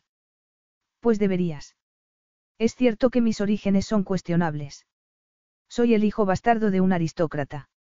Pero eso no te daba derecho a investigar mi pasado y airearlo ante la prensa por simple y pura diversión. Javier, yo. Ahórrate las excusas, Carla. No sé cómo es posible que una mujer con tanto talento como tú, que sale bien parada de todos los desafíos profesionales, fracase tan miserablemente en todo lo demás. Ella se sintió como si le hubieran pegado un puñetazo en el estómago. Pero hizo un esfuerzo y dijo. ¿Qué vamos a hacer ahora? ¿En qué lugar nos deja eso? Javier dio un trago de vino antes de contestar. No te preocupes, querida. Puedes estar segura de que, cuando llegue el momento, te daré la lección que te mereces. Javier estaba furioso con Carla, y tenía buenos motivos. La revelación de su condición de hijo ilegítimo le había dado a su padre la excusa perfecta para negarle lo único que le había pedido en toda su vida, lo que le había prometido a su madre en su lecho de muerte, enterrarla en el panteón de la familia que la había rechazado por haber mantenido una relación amorosa con un hombre casado. Incapaz de seguir sentado, se levantó. Y Carla lo imitó segundos después. Yo no dije nada de tu familia, Javier. Aunque eso sea cierto, me consta que la prensa lo supo por alguien de tu entorno más cercano. La responsabilidad es tuya en cualquier caso. ¿Qué quieres que haga? Preguntó con desesperación. ¿Qué puedo hacer para arreglar las cosas entre nosotros? Ya no hay nada que arreglar. Y vas a pagar por ello. Cuando a ti te parezca bien, claro. Javier sonrió. Efectivamente. Por fin lo has entendido. Javier le lanzó una mirada gélida y, a continuación, volvió al interior de la suite y se marchó. Por muy indignado que estuviera, no se sentía con fuerzas para soportar ni un segundo más la visión de aquellos labios tan ofensivamente sensuales, que en ese momento temblaban como una hoja. Carla no volvió a ver a Javier hasta la mañana siguiente, cuando se bajó de la limusina que había pasado a recogerla y se encontró en el aeropuerto, ante la escalerilla de su avión. Había ido con su médico, quien se había presentado en el hotel para darle instrucciones sobre el proceso de rehabilitación y acompañarla. El señor Santino me ha asegurado que estará bien atendida, dijo el médico. Incluso se ha tomado la molestia de contratar a una doctora que viajará con ustedes, por si la necesita durante el vuelo. Carla sonrió, pero guardó silencio. Aún estaba pensando en la conversación de la noche anterior. Por más vueltas que le daba, solo se le ocurría una persona que tuviera motivos para filtrar a la prensa la noticia de que Javier era hijo ilegítimo, Olivio Nardozzi, que se había enfadado mucho cuando le llegaron rumores de que se había acostado con él. Ah, menos mal que has llegado. El piloto dice que, si no despegamos inmediatamente, nos obligarán a esperar. Al oír la voz de Javier, Carla se colgó el bolso del hombro y empezó a subir la escalerilla. Pero él se dio cuenta de que le dolía la muñeca y preguntó. ¿Qué ha pasado? ¿Te has dado algún golpe? No, es que he dormido en mala posición. ¿Se lo has dicho al médico? ¿Te ha dado algún analgésico? No le he dicho nada. Él la miró con exasperación y la llevó al interior del aparato. Luego, la sentó en uno de los sillones e hizo una seña a una mujer de mediana edad y traje impecable que se acercó al instante. Te presento a Selma. Forma parte del equipo médico de mi empresa. Te dará algo para aliviarte el dolor. Javier esperó a que se tomara la pastilla y, acto seguido, intentó alejarse. Javier. Dijo Carla. Sí. Me gustaría hablar contigo. Tendremos muchas ocasiones de hablar. Pero ahora tengo trabajo que hacer, y tú tienes que descansar un poco. Carla se quedó sola en el sillón y, al cabo de un rato, cuando el analgésico ya había hecho efecto, cerró los ojos y sucumbió al cansancio. Se despertó varias horas después, y se llevó una sorpresa cuando Selma le informó de que ya habían aterrizado y de que Javier se había ido a su despacho. Carla pensó que se verían más tarde, pero se equivocaba. De hecho, apenas se vieron durante las dos semanas siguientes. La única presencia constante en su nueva vida era la de Selma, que se encargaba de alimentarla y medicarla entre las cuatro paredes del lujoso ático de Javier, en Upper East Side. Un día, Carla pasó por delante del espejo del pasillo y se detuvo, sorprendida con su propia imagen. Había mejorado mucho. Ya no tenía ojeras, y su palidez había desaparecido. ¿Qué haces? Admirar tu nueva y mejorada personalidad. Carla se sobresaltó al oír a Javier, que iba en mangas de camisa y vaqueros negros. Mi antigua personalidad no tenía nada de malo. Conozco a alguien que no estaría de acuerdo con esa afirmación. Ella se apartó del espejo. ¿Qué estás haciendo aquí? Él la miró con humor. Si no recuerdo mal, esta es mi casa. No me refiero a eso. Lo digo porque es viernes. Supuse que ya te habrías ido. Siento decepcionarte, pero hasta yo necesito un día libre de vez en cuando. ¿Te has tomado el día libre? Preguntó, perpleja.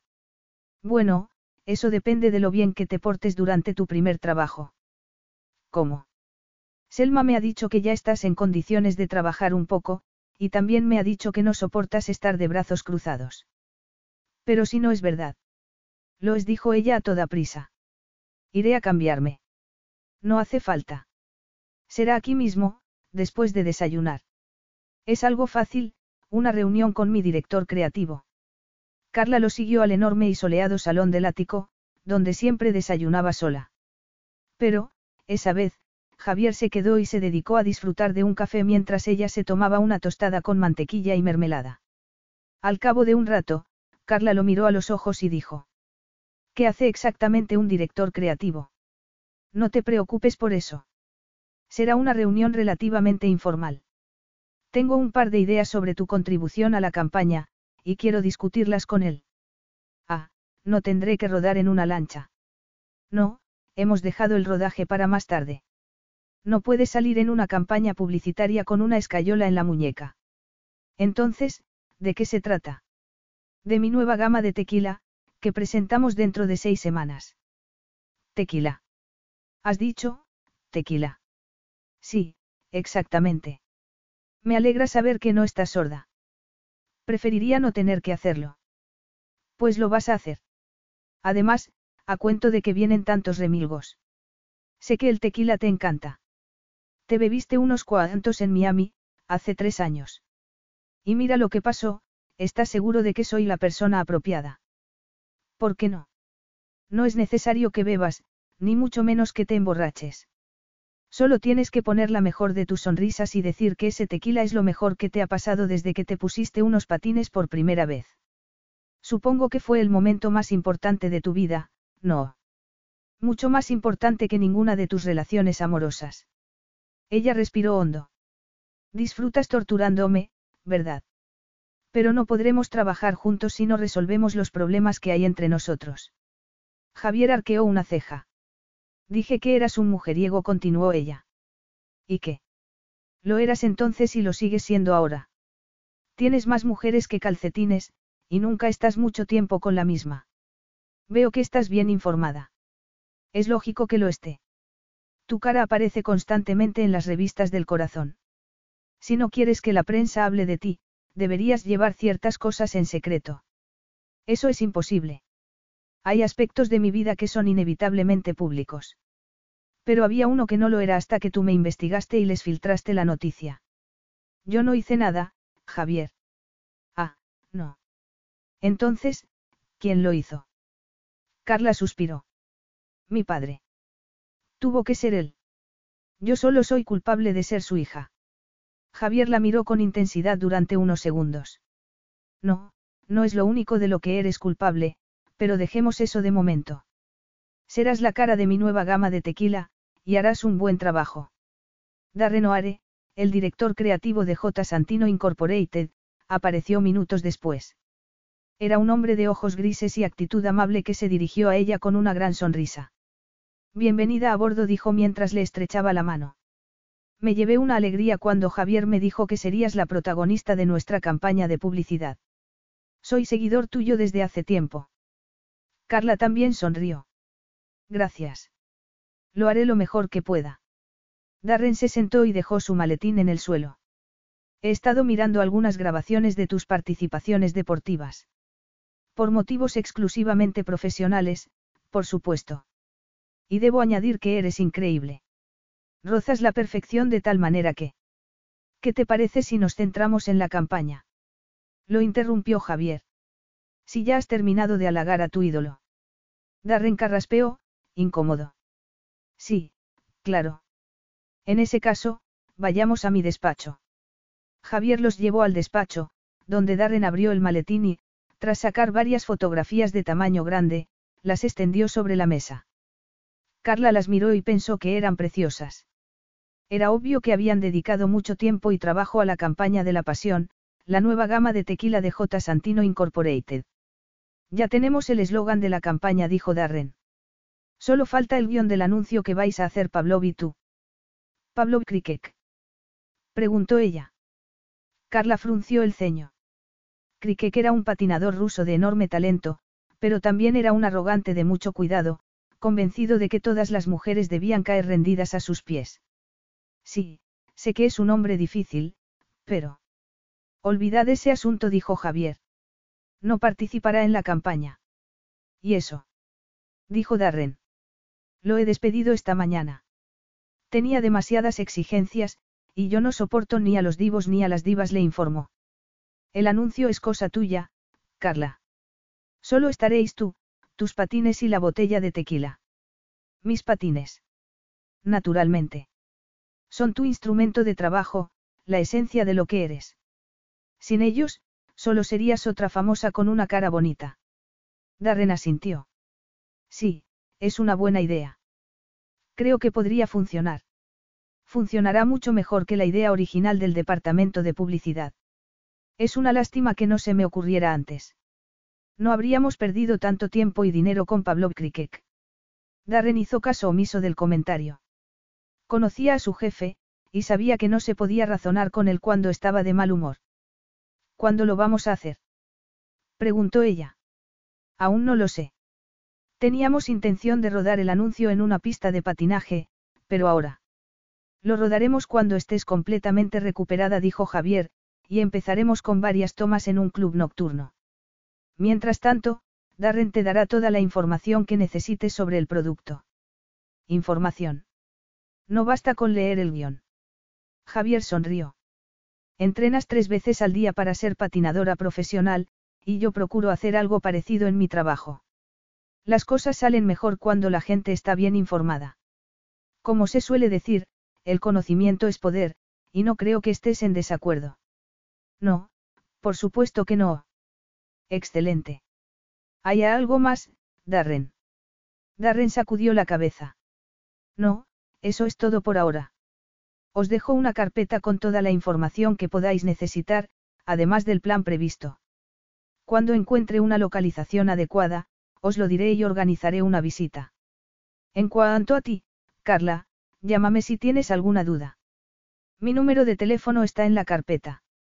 Javier lo miró con cara de pocos amigos, y Darren añadió. Aunque, por otra parte, estoy seguro de que Javier te podrá ayudar. Gracias por todo, Darren.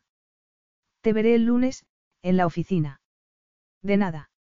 Y encantado de conocerte, Carla. Javier acompañó a Darren a la salida, y ella aprovechó la ocasión para sentarse en el sofá del despacho y frotarse las sienes. De repente, le dolía la cabeza. Cuando volvió, él se dio cuenta de que le pasaba algo y se interesó al respecto. No me pasa nada, dijo ella. Lejos de engañarlo, la negativa de Carla solo sirvió para aumentar la preocupación de Javier, que no estaba de humor para tonterías, así que se acercó al sofá, se puso en cuclillas y dijo, mirándola a los ojos. Dime lo que te pasa. Y dímelo ya. Capítulo 6. Carla sacudió la cabeza, gesto que él interpretó como un acto de rebeldía. Por lo visto, seguía sin entender que estaba en sus manos, y que su obstinación no evitaría que se vengara de ella por lo que había hecho. Es que te encuentras mal. No, solo tengo un poco de jaqueca, pero carece de importancia. Pues cualquiera lo diría. Te has quedado como si estuvieras en trance. Ella apartó la mirada. Lamento que te disguste mi aspecto cuando estoy pensando, pero... Oh, por Dios. Deja de insultar a mi inteligencia. Y mírame a los ojos cuando te hablo. Carla obedeció. Ya te estoy mirando. ¿Estás satisfecho? Lo estaré cuando me digas lo que te pasa. Y no vuelvas a repetir que no te pasa nada. Está bien, te lo diré. Me preocupa la idea de volver a patinar, aunque sea para rodar un anuncio. Descuida. Lo rodaremos cuando estés completamente recuperada, no antes. No podríamos rodar en cualquier otro sitio. ¿Por qué? ¿Qué te incomoda tanto? Ella cambió de posición. Si me vuelvo a caer, no me recuperaré hasta dentro de varios meses. ¿Qué sentido tiene que me arriesgue? El sentido de todos los millones que vas a ganar con esta campaña de publicidad. Un dinero que perderías si incumples tu parte del contrato, le recordó él. Y estoy seguro de que no querrás perderlo. Pero tiene que haber una alternativa. He optado por la solución que me ha parecido más conveniente. Y, si no me dices la verdadera razón de tu negativa a patinar, seguiré con mi plan original. Carla alzó la barbilla, desafiante. Ya te he dado mis razones, afirmó. Pero no parece que sirva de nada, así que me voy, necesito un poco de aire fresco. Carla. No me digas que soy tu prisionera. No, en absoluto. Pero no puedes salir sola. No es seguro. ¿Qué quieres decir? Preguntó ella. Que tus seguidores son muy insistentes. Ahora han acampado delante de mi casa, y te asaltarán si te ven salir. Carla palideció. Oh, no, ¿cuándo han llegado? Ayer no estaban. Llegaron anoche. Obviamente, alguien les ha informado de que estás en Nueva York. Maldita sea, ¿y qué tengo que hacer? Quedarme encerrada. No es necesario. Puedes salir si te acompaña alguien. Alguien como tú. Exacto. Pero te deberías alegrar de que vaya contigo, porque una de las personas que está abajo es el tipo que te ha hecho proposiciones deshonestas. Tengo entendido que incluso llegó a enviarte fotografías subidas de tono. Carla lo miró con perplejidad. ¿Cómo te has enterado? Cuando te vas a meter en la cabeza que sé todo lo que se debe saber de ti. Solo lo que se debe. Ironizó ella. Bueno, me alegra saber que no lo sabes absolutamente todo. Javier hizo caso omiso del sarcasmo de Carla. Ha hecho algo más que enviarte fotos y ponerse pesado. Bueno, envió unas cartas tan horribles a mi página web que el administrador lo tuvo que bloquear. En ese caso, me aseguraré de que entienda que no es bien recibido. No le hagas nada malo, por favor. Es de lo más molesto, pero no creo que sea capaz de pasarse de la raya. Si te ha molestado, ya se ha pasado de la raya. Javier se incorporó y se metió las manos en los bolsillos. Anda, ve a vestirte, dijo. Pero no tardes demasiado. Tengo una videoconferencia dentro de un par de horas. No habías dicho que te habías tomado el día libre. Sí, pero soy adicto a los desafíos profesionales, y ha surgido algo que me interesa particularmente. Ella salió del despacho, y Javier se puso a pensar en la videoconferencia. En realidad, no tenía nada que ver con el trabajo, sino con un hombre al que detestaba, Fernando, su padre. El origen de la información que había llegado a los Nardozzi. El único que les podía haber dicho que era hijo ilegítimo. Se acercó a la ventana, miró a la calle y, al ver al grupo de seguidores que estaban junto al portal, se acordó otra vez del tipo que estaba molestando a Carla. Ella no le daba importancia, pero él era muy consciente de las desastrosas consecuencias que podía tener el culto desmesurado a una persona. Su madre se había cegado con un hombre que no se la merecía, con un hombre poderoso y sin escrúpulos que destrozó su inocencia y le partió el corazón. Oficialmente, Juliana Santino había muerto de cáncer, pero Javier sabía que su profunda tristeza había sido la verdadera causa de su fallecimiento. Ya estoy. Javier se giró y miró a Carla, que acababa de entrar. Llevaba un top blanco y unos vaqueros a juego que se ajustaban gloriosamente a su cuerpo y hacían maravillas con sus curvas. Estaba tan sexy que se olvidó de su padre al instante. ¿Por qué te has recogido el pelo? Se interesó él. Carla se llevó una mano a la cabeza. ¿Por qué así estoy más cómoda? Me ha costado un poco, habida cuenta de que solo puedo usar una mano, pero creo que el moño aguantará. Javier cruzó los dedos para que no aguantara. Desde su punto de vista, estaba mucho más atractiva con el pelo suelto, pero se lo cayó y, tras alcanzar las llaves del coche, dijo. Nos vamos. En coche. Pensaba que íbamos a dar un paseo. Es mejor que dejemos el paseo para otro día. Cada vez hay más seguidores delante de la casa, declaró Javier. Bueno, pero podemos ir a algún sitio y pasear allí. Ya veremos. Salieron del ático y entraron en el ascensor. Al llegar al garaje, Javier dio las llaves al empleado que se encargaba de recoger los coches y se quedó con Carla, esperando. Pero estaba de un humor tan sombrío que ella comentó.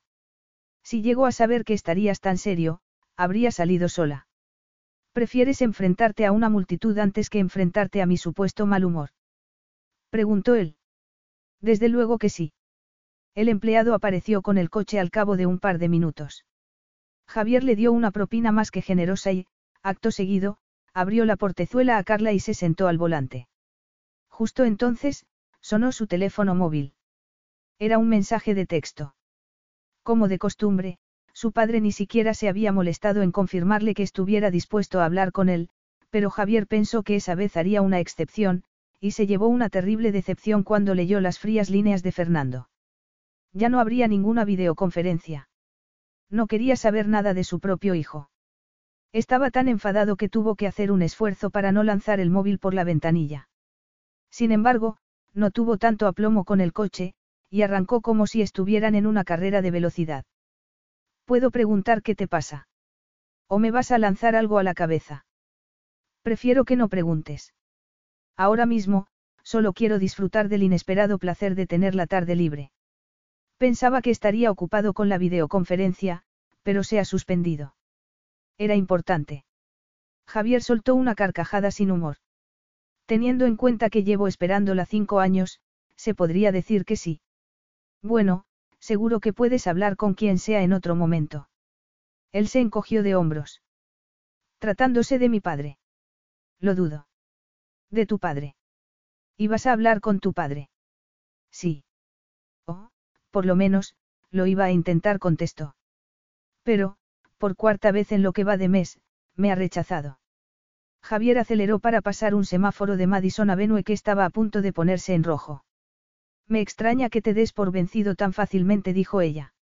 No eres de la clase de hombres que se cruzan de brazos y se conforman con ser testigos de los acontecimientos. ¿Qué insinúas? ¿Sabes dónde vive tu padre? Él suspiró y asintió. Sí, por supuesto. Pero, antes de que propongas lo evidente, debes saber que la última vez que mi padre y yo estuvimos en la misma habitación nos faltó poco para acabar a puñetazos. Carla se quedó atónita. ¿Qué has dicho? Lo que has oído, querida. Descontándote a ti, mi padre es la única persona que puede sacarme de quicio. Gracias por el cumplido, protestó ella. Es un comentario más elogioso de lo que parece. Haces que la sangre me hierva en las venas, y eso no está mal. Lo está si te incita a la violencia. No necesariamente. De hecho, tú me provocas deseos de una naturaleza muy distinta. Carla se ruborizó, y a él le pareció tan encantador que sintió la tentación de besarla. Pero, en lugar de rendirse a sus apetencias, detuvo el coche en una calle llena de árboles y la invitó a salir. ¿Dónde estamos? preguntó ella. En un sitio donde no nos molestará nadie. Javier se preguntó por qué la había llevado a la mansión de su difunta madre. A fin de cuentas, podrían haber ido a Connecticut o a los Hamptons, lugares perfectamente adecuados para dar un paseo. Y, como no encontró respuesta alguna, la acompañó hasta una puerta de hierro forjado y marcó un código de seguridad en el panel. Esto es precioso, dijo Carla, al ver los jardines del otro lado. Sí, lo es. Durante los minutos siguientes, se dedicaron a pasear entre fuentes ornamentales y rosales.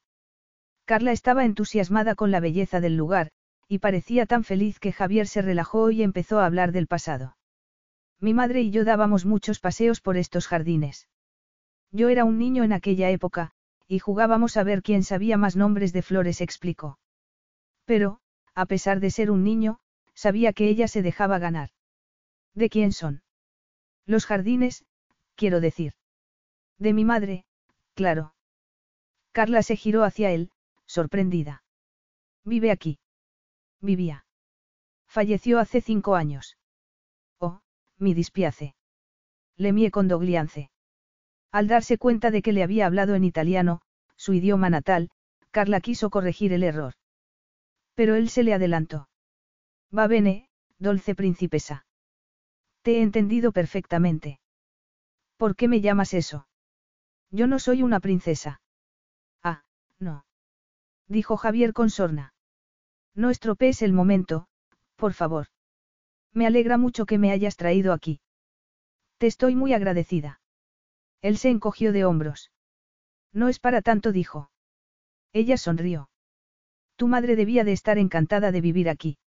Un lugar tan tranquilo, en medio de una ciudad tan llena de vida, es algo verdaderamente extraordinario. Bueno, digamos que solo lo toleraba. Carla frunció el ceño. ¿Y cómo? At Parker, our purpose is simple. We want to make the world a better place. By working more efficiently, by using more sustainable practices, by developing better technologies, we keep moving forward.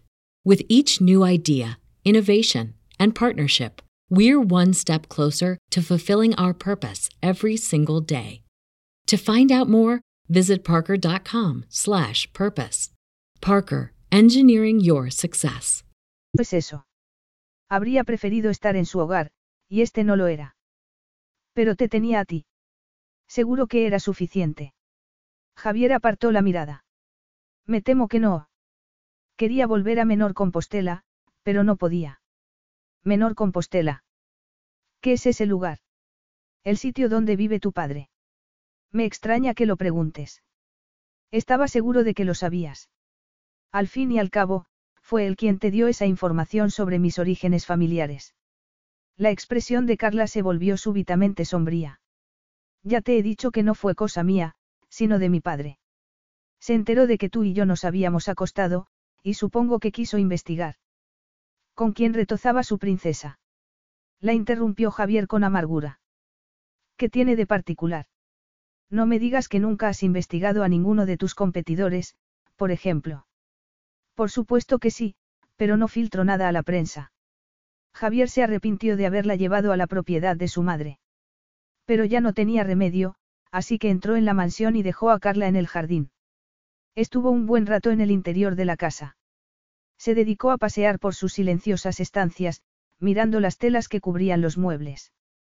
En otro tiempo, se había llegado a convencer de que, si llenaba aquel lugar de cosas bonitas, su madre recuperaría las ganas de vivir y olvidaría el pasado. ¿Cómo podía haber sido tan estúpido? Ni el pasado era tan fácil de superar ni él sabía nada de psicología. Solo sabía de negocios y contratos. Así que volvió al jardín, se plantó ante Carla y dijo. Quiero que me contestes a una pregunta. Firmaste nuestro acuerdo después de haber decidido que ibas a dejar temporalmente el patinaje artístico. Ella se puso pálida, pero no dijo nada. Contéstame. Carla asintió y tragó saliva. Sí. Mientras volvían a la calle, Javier se maldijo a sí mismo por ser tan sentimental. Carla no lo podía saber, pero él habría preferido que mintiera. Habría dado cualquier cosa por oír una negativa de sus labios. Capítulo 7. Di algo, rogó Carla. Lo que sea. No soporto este silencio. Habían salido de la mansión, y volvían a estar en el coche de Javier, que él conducía con tensión apenas contenida y expresión de dureza. Ya no era el hombre que le había hablado de su madre y de su infancia. Javier, por favor. No me lo pensabas decir, ¿verdad? No antes de cobrar el primer cheque, afirmó él. Y hasta es posible que tuvieras intención de desaparecer. No, no me marcharía sin hablar contigo. De hecho, no me iba a ir a ninguna parte. Pero, ¿a qué viene esto? Es una locura. Una locura. Dime, ¿por qué firmaste ese contrato? Con un cuerpo y una cara como los tuyos, podrías echar el lazo a un hombre rico y olvidarte de todo. No eres la persona más íntegra que conozco, pero tienes muchas cosas que ofrecer físicamente. Ella se sintió como si le hubiera dado una bofetada. ¿Cómo te atreves a decir eso? Me ofendes sin motivo. Tengo motivos de sobra. Cada vez que nuestras vidas se cruzan, me engañas. No es verdad. Ah, no. Pues explícate entonces. Ella tomó aliento. Sí, quería dejar temporalmente el patinaje, pero no había tomado ninguna decisión. No sabía cuándo ni cómo. ¿Y no te parece que deberías habérmelo dicho antes de firmar el acuerdo? Preguntó Javier. Afirmas que el hecho de mantenerlo en secreto no tuvo nada que ver con el estado de tus cuentas bancarias. Lo afirmo taxativamente, aunque sobra decir que firmé el acuerdo por dinero. ¿Por qué si no? Hace tres años, me dijiste que no querías saber nada de mí, y, de repente, me ofreces que trabaje para tu empresa, dijo ella. No soy estúpida, Javier. Sabía que no era un simple asunto de negocios. Entonces, ¿por qué lo firmaste? Porque tenía la esperanza de que hubieras superado lo sucedido, respondió. Lo creas o no, tenía intención de cumplir nuestro contrato. Y aún la tengo. Seré el rostro de tu campaña publicitaria, y lo haré lo mejor que pueda. Sinceramente, no sé por qué estás tan enfadado conmigo. No ha cambiado nada. Puede que no, pero he vuelto a cometer la enorme equivocación de confiar en ti, y no me lo perdono. Justo entonces, llegaron al edificio del Upper East Side. Y descubrieron que, en lugar de disolverse, la multitud había aumentado. Javier entró en el garaje, aparcó y llevó a Carla a uno de los ascensores, donde pulsó el botón del ático. Carla había estado pensando en la difícil relación que mantenían, y decidió hacer algo por mejorarla. Hay algo que debes saber, dijo. Él frunció el ceño. ¿De qué se trata? De mi padre. Ha escrito una serie de artículos para la revista Vita Italia. ¿Y qué? Es mi director técnico, y no debería decir nada sobre mi carrera, pero, las cosas no están precisamente bien entre nosotros. ¿Temes que te deje en mal lugar? Carla asintió. Gana mucho dinero conmigo. No permitirá que deje el patinaje así como así. Javier sacudió la cabeza. Te has metido en un buen lío, princesa. Él salió del ascensor y se dirigió a la puerta de su domicilio. Acababan de entrar cuando ella lo agarró del brazo y dijo. Javier. Javier reaccionó con una velocidad asombrosa. Con el mismo movimiento, cerró la puerta y puso a Carla contra la pared, atrapándola entre sus brazos. Aunque esté dispuesto a admitir que no lo guardaste en secreto para impedir que te denunciara por incumplimiento de contrato, eso no justifica tu silencio. Carla lo miró a los ojos. Me sacaste del hospital, me arrastraste a Nueva York y me dejaste prácticamente sola durante dos semanas. Cuando querías que te lo dijera. Esta es la primera vez que hemos tenido ocasión de hablar. Javier le pasó las manos por los brazos y las llevó a su cuello, excitándola. Interpretas muy bien el papel de damisela indignada, continuó él. Pero, si pensaras en los demás y tuvieras sus sentimientos en consideración, habrías sabido que no te convenía estar otra vez en esta situación. ¿Y qué situación es esa? La de apelar nuevamente a tu comprensión y recibir nuevamente tu desprecio. ¿Qué vas a hacer ahora? Echarme de tu casa. Javier se rió. Eso te encantaría, ¿verdad? Sería una noticia magnífica para la prensa, afirmó. Siempre tiene que ser así, Carla. Siempre acabaremos mal. No era mi intención, dijo en un susurro. Javier le acarició los labios con un dedo. No lo sería, pero aquí estamos. Devuélveme mi libertad, Javier. Rompe tú el contrato. Él sacudió la cabeza. No, si rompo el contrato, ya no estarás obligada a obedecerme. Te irías a estafar a otro incauto. Cualquiera diría que le estás haciendo un favor a la humanidad. En cierto modo, sí. Javier se apretó contra ella, y Carla sintió el duro e inconfundible contacto de su erección en el estómago. Se le endurecieron los pezones al instante, exigiendo atención. Súbitamente, ardía en deseos de dejarse llevar y saciar el hambre que la dominaba por completo. Pero aún no se había rendido. Aún tenía fuerzas. No, Javier. ¿Me deseas, Carla? Sé que me deseas. Ella no lo pudo negar. ¿Quieres que te bese, querida mía? ¿O prefieres callar y esperar a que tu cuerpo consiga atraparme en tu red? Carla era muy consciente de las repercusiones de lo que estaba a punto de decir, pero era la verdad. Sí, quiero que me beses. Javier soltó un gemido de alivio y desesperación antes de asaltar su boca. Y, en ese preciso momento, Carla perdió todo vestigio de racionalidad. Ya no importaba nada. Nada salvo el fuego implacable del placer.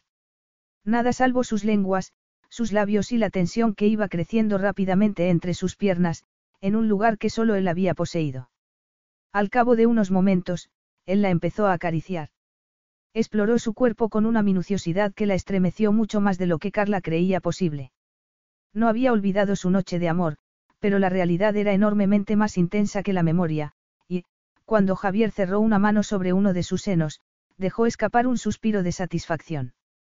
Cierra las piernas a mi alrededor, ordenó él. Carla tomó impulso y cerró las piernas alrededor de su cintura. Luego, Javier la llevó al salón y la tumbó en el sofá, donde retomaron los besos y las caricias. Pero no era suficiente o, por lo menos, no lo era para Carla, que se apretó contra él con todas sus fuerzas, como si su vida dependiera de ello. Tranquila, princesa. ¿A qué viene tanta necesidad? Es que tu último novio no te satisfacía. ¿Por qué, si es así, no te preocupes, cuando vuelvas a ser mía, te olvidarás de todos los hombres con los que te hayas acostado. Carla tuvo un momento de pánico. Javier había definido la situación de un modo que no dejaba lugar a dudas, la iba a hacer suya. Pero, a diferencia de lo que había sucedido en Miami, esa vez no sería un cuento de risas, coches deportivos y diversión, sino un acto de venganza.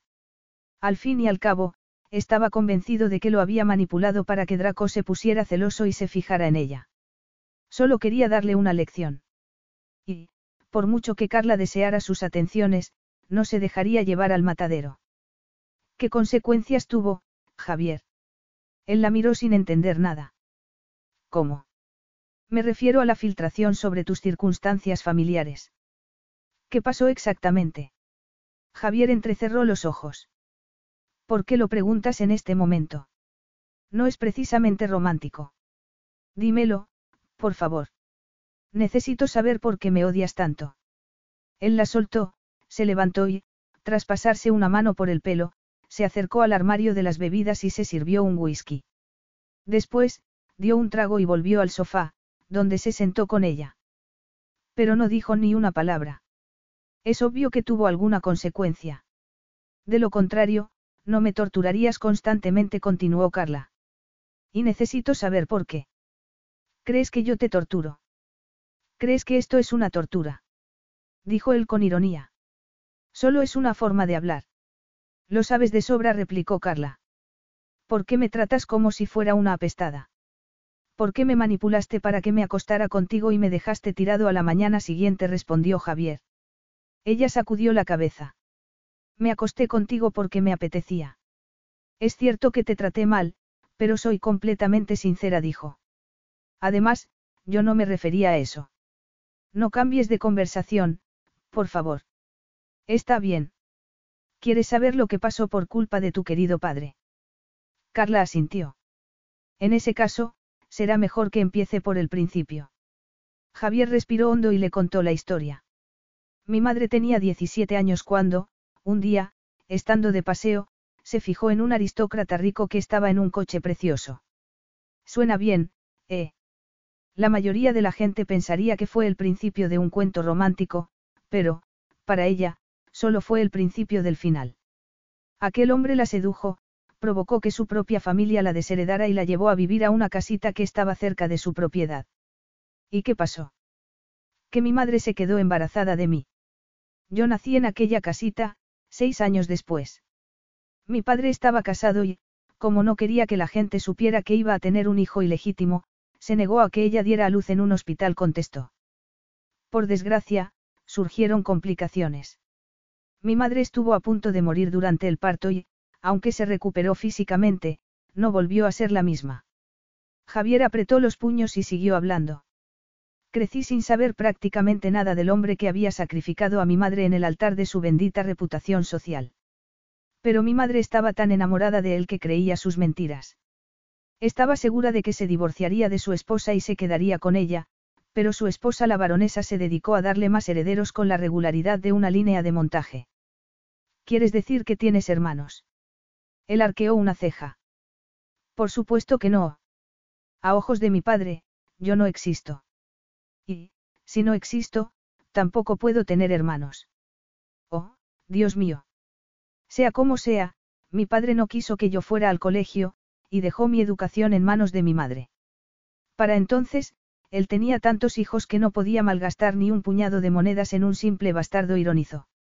Mientras otros chicos estudiaban juntos y jugaban al fútbol en un patio, yo estudiaba solo y jugaba igualmente solo en el jardín.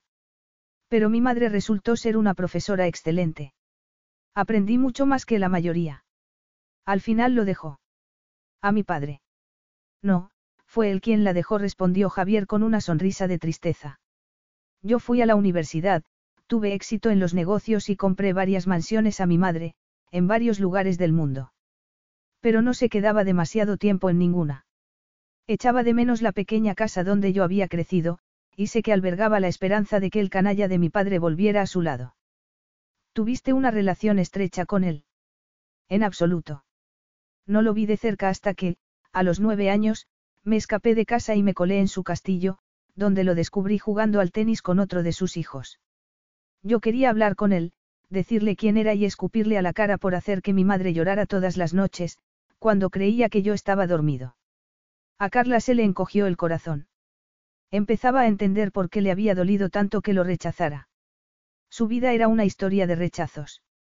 Aquel día no le llegué a decir nada, continuó él. Se lo dije años más tarde, cuando nuestros caminos se cruzaron por casualidad. Y no lo volví a ver hasta que volví a Menor Compostela, tras el fallecimiento de mi madre. Ella me había pedido que la enterraran con sus antepasados, y él era la única persona que podía presionar a su familia para que le concediera ese deseo, pero se negó. ¿Por qué? ¿Por qué no quería que lo relacionaran con tu madre? Exactamente contestó. No quiso saber nada del asunto. Y tampoco de mí, hasta hace tres años. ¿Qué le hizo cambiar de opinión? Las uvas, aunque te parezca sorprendente. Mi padre produce vino de Rioja, y aquel año perdió millones de euros por culpa del mal tiempo. De hecho, estuvo al borde de la bancarrota. Y, si no hubiera sido por mí, se habría hundido en el fango.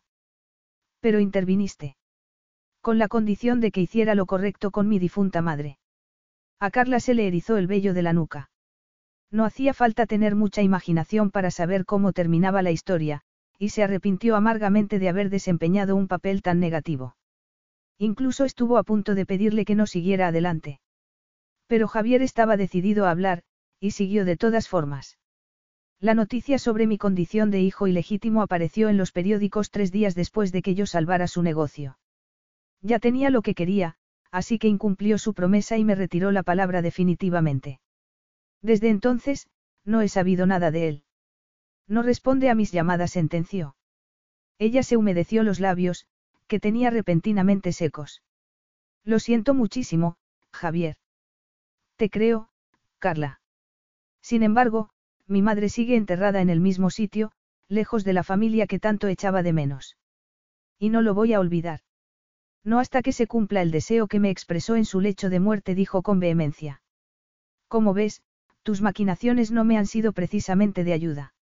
Carla abrió la boca para decir algo, pero no pronunció ninguna palabra hasta que Javier se levantó y se dirigió a la puerta. ¿A dónde vas? Acabo de decidir que lo de tomarme un día libre no era una buena idea. ¿Vas a la oficina? Sí, Supongo que sí. Tengo que apagar el fuego que ha provocado tu padre. ¿Te refieres a los artículos de Vita Italia? Hablaré con él y, si contienen algo que pueda dañar tu imagen, te aseguro que no se llegarán a publicar. Estoy dispuesto a llevarlo a los tribunales. ¿Y qué pasa con tu padre? Ah, eso, mi querido padre ha tenido otra vendimia mala. Y esta vez se va a llevar una buena lección. Javier se disponía a salir del ático cuando ella preguntó. ¿Y yo? Él se dio la vuelta y la miró de arriba abajo. Paciencia, princesa. Me encargaré de ti antes de lo que te imaginas. Javier se fue inmediatamente, y Carla se quedó pensando en lo que le había dicho. No le extrañaba que estuviera furioso con ella. Daba igual que la culpa fuera de su padre, porque el resultado había sido el mismo, impedir que la difunta madre de Javier descansara con su familia. Desgraciadamente, ya no podía hacer nada. El daño estaba hecho. Pero podía hablar con Olivio y hacerle ver de una vez por todas que su vida era suya, y que no estaba dispuesta a permitir más intervenciones externas. Se dirigió a su habitación, buscó el teléfono móvil y marcó el número. Su padre no contestó, pero ella le dejó un mensaje donde le dejaba bien claro que, si no se atenía a razones, contrataría los servicios de un bufete de abogados y presentaría una demanda contra él. En cuanto a Javier, solo podía esperar que, cuando llegara el momento, se mostrara comprensivo y le demostrara la misma consideración que lo había empujado a llevarla a pasear al jardín de su madre. Capítulo 8. Carla solo lo vio un par de veces durante el fin de semana. Y la última vez, el encuentro fue tan breve que Javier solo tuvo tiempo de despedirse y de decirle que se marchaba a Los Ángeles por un asunto de negocios y que estaría fuera dos días. Durante su ausencia, decidió echar un vistazo a los materiales de Darren y adelantar un poco el trabajo. No se imaginaba que el primero de los documentos de la carpeta resultaría ser una fotografía de Javier a todo color. Y no una fotografía cualquiera, sino una en la que estaba tan arrebatadoramente atractivo que parecía la personificación del pecado. Carla intentó recordarse que no era una especie de Dios, sino solo un hombre, uno tan complejo y vulnerable como los demás. Pero, mientras admiraba sus sensuales labios, sus intensos ojos y la morena piel que se atisbaba en el cuello de su camisa abierta, pensó que eso no lo hacía menos fascinante. Más bien, todo lo contrario. Enfadada con su obsesión por él, apartó la fotografía y se dedicó a leer el siguiente documento, que era un resumen de la historia de J. Santino Incorporated. Por lo visto, Javier pretendía al principio que fuera una empresa de inversiones, pero su amor por el diseño y los placeres de la vida lo había empujado a cambiar de objetivo y transformarla en una empresa de productos de lujo. Si se hubiera tratado de otro hombre, Carla habría pensado que el éxito de J. Santino Incorporated se debía a factores ajenos al talento y el trabajo. Pero se trataba de Javier, y era absolutamente consciente de que todo lo que tenía se lo había ganado con el sudor de su frente y por una circunstancia muy particular, el deseo de ser algo más que el hijo ilegítimo de un hombre que lo despreciaba. Incapaz de refrenarse, alcanzó la foto y la miró otra vez antes de sumergirse en los detalles de su nuevo producto, el que ella iba a representar. Javier no había exagerado al decir que ella había tomado demasiado tequila durante aquella noche en Miami. Sin embargo, había una cosa que desconocía, que lo había tomado precisamente porque le había oído hablar con Draco sobre lo mucho que le gustaba la famosa bebida mexicana. Y, como ella estaba fascinada con él, decidió probarlo. La experiencia le pareció tan placentera como coherente en un sentido metafórico. Era una bebida intensa y delicada a la vez. Igual que Javier Santino. Cuando terminó de leer, comprobó el teléfono para ver si su padre le había devuelto la llamada, pero no había ningún mensaje suyo. Y, como empezaba a estar harta de vivir entre cuatro paredes, decidió salir a dar un paseo. Justo entonces, se acordó de la multitud que había acampado delante de la casa y se asomó a una de las ventanas. Por fortuna, la gente se había ido, así que fue al dormitorio, se puso un jersey de cachemir y, tras cepillarse el pelo, alcanzó el bolso y las gafas de sol. Pero, al abrir la puerta principal, se topó con un hombre tan gigantesco como musculoso que llevaba traje. Buenos días, señorita Nardozzi dijo el desconocido. Buenos días. ¿Quién es usted? Nos conocemos. No, no nos han presentado todavía. Soy Antonio, su guardaespaldas. El señor Santino me ha pedido que me asegure de que no la molesten si decide salir de la casa. Carla no supo qué pensar. Debía enfadarse por la intromisión de Javier, que parecía decidido a controlar todos los aspectos de su vida. O debía sentirse agradecida por el hecho de que se preocupara por su bienestar. En la duda, optó por lo primero. Conociendo a Javier, era posible que hubiera contratado al guardaespaldas porque le preocupaba la posibilidad de que intentara huir mientras él estaba en Los Ángeles. Voy a pasear, le informó. No sé cuándo volveré. No se preocupe por eso. Ni siquiera notará mi presencia. Ella frunció el ceño, pero salió del edificio de todas formas. Y, cuando ya estaba en la calle, sacó el móvil y envió un mensaje a Javier donde le decía que era perfectamente capaz de cuidarse sola y que no necesitaba una niñera. La respuesta de Javier, que llegó al cabo de unos segundos, fue categórica. Lejos de excusarse por lo que había hecho, dijo que el guardaespaldas se quedaría en cualquier caso y añadió que no se molestara en intentar quitárselo de encima, porque solo rendía cuentas a él. Sus palabras provocaron un intercambio de mensajes subidos de tono, donde ella reiteraba que le parecía inaceptable y él insistía en que, por muy inaceptable que le pareciera, no estaba sujeto a negociación. Fue una conversación tan absurda que, al final, Carla se sorprendió sonriendo. Especialmente, después de que Javier le recomendara que comiera un poco, porque necesitaba fuerzas para seguir siendo tan rebelde. Estaba tan concentrada en los mensajes que, cuando se quiso dar cuenta, se encontró en la Quinta Avenida. Mientras admiraba el escaparate de una boutique, sonó el teléfono. Dígame. Hola, Carla. Soy Darren. Carla se sintió enormemente decepcionada, porque esperaba que fuera Javier pero lo disimuló y dijo con entusiasmo. Hola, Darren. ¿Qué ocurre? ¿En qué te puedo ayudar? Sé que Javier se ha ido a Los Ángeles, pero esta noche voy a ver tres clubs donde podríamos rodar el anuncio, y he pensado que quizá te gustaría verlos. Carla abrió la boca para rechazar su ofrecimiento, pero la perspectiva de pasar otra noche a solas le disgustaba tanto que cambió de idea. Bueno, no se puede decir que sepa mucho de clubs nocturnos, pero estaré encantada de acompañarte. Magnífico. ¿Te parece bien que pase a recogerte a las siete? Podemos comer algo por el camino. Me parece perfecto. Cuando cortó la comunicación, Carla sonreía de oreja a oreja. Por primera vez en mucho tiempo, iba a hacer algo por iniciativa propia y con entera libertad. Pero se acordó de que su padre no había llamado todavía, y la sonrisa se le congeló en los labios. Cansada de esperar su llamada, volvió a marcar su número. Y, esa vez, Olivio Nardot sí contestó. ¿Qué quieres? Dijo sin más. Lo sabes de sobra. Te he dejado un mensaje en el contestador. ¿Y qué? ¿Crees que voy a saltar como un perro cuando tú me lo pidas? Olvidas que yo soy el padre y tú la hija. Solo quiero hablar contigo, papá. Tenemos que encontrar la forma de solucionar esto. Olivio soltó una carcajada, y ella frunció el ceño. ¿Estás borracho? Continuó. Ten cuidado con lo que dices, ragazza. Puede que tengas todos los ases en la manga, pero conozco unos cuantos trucos.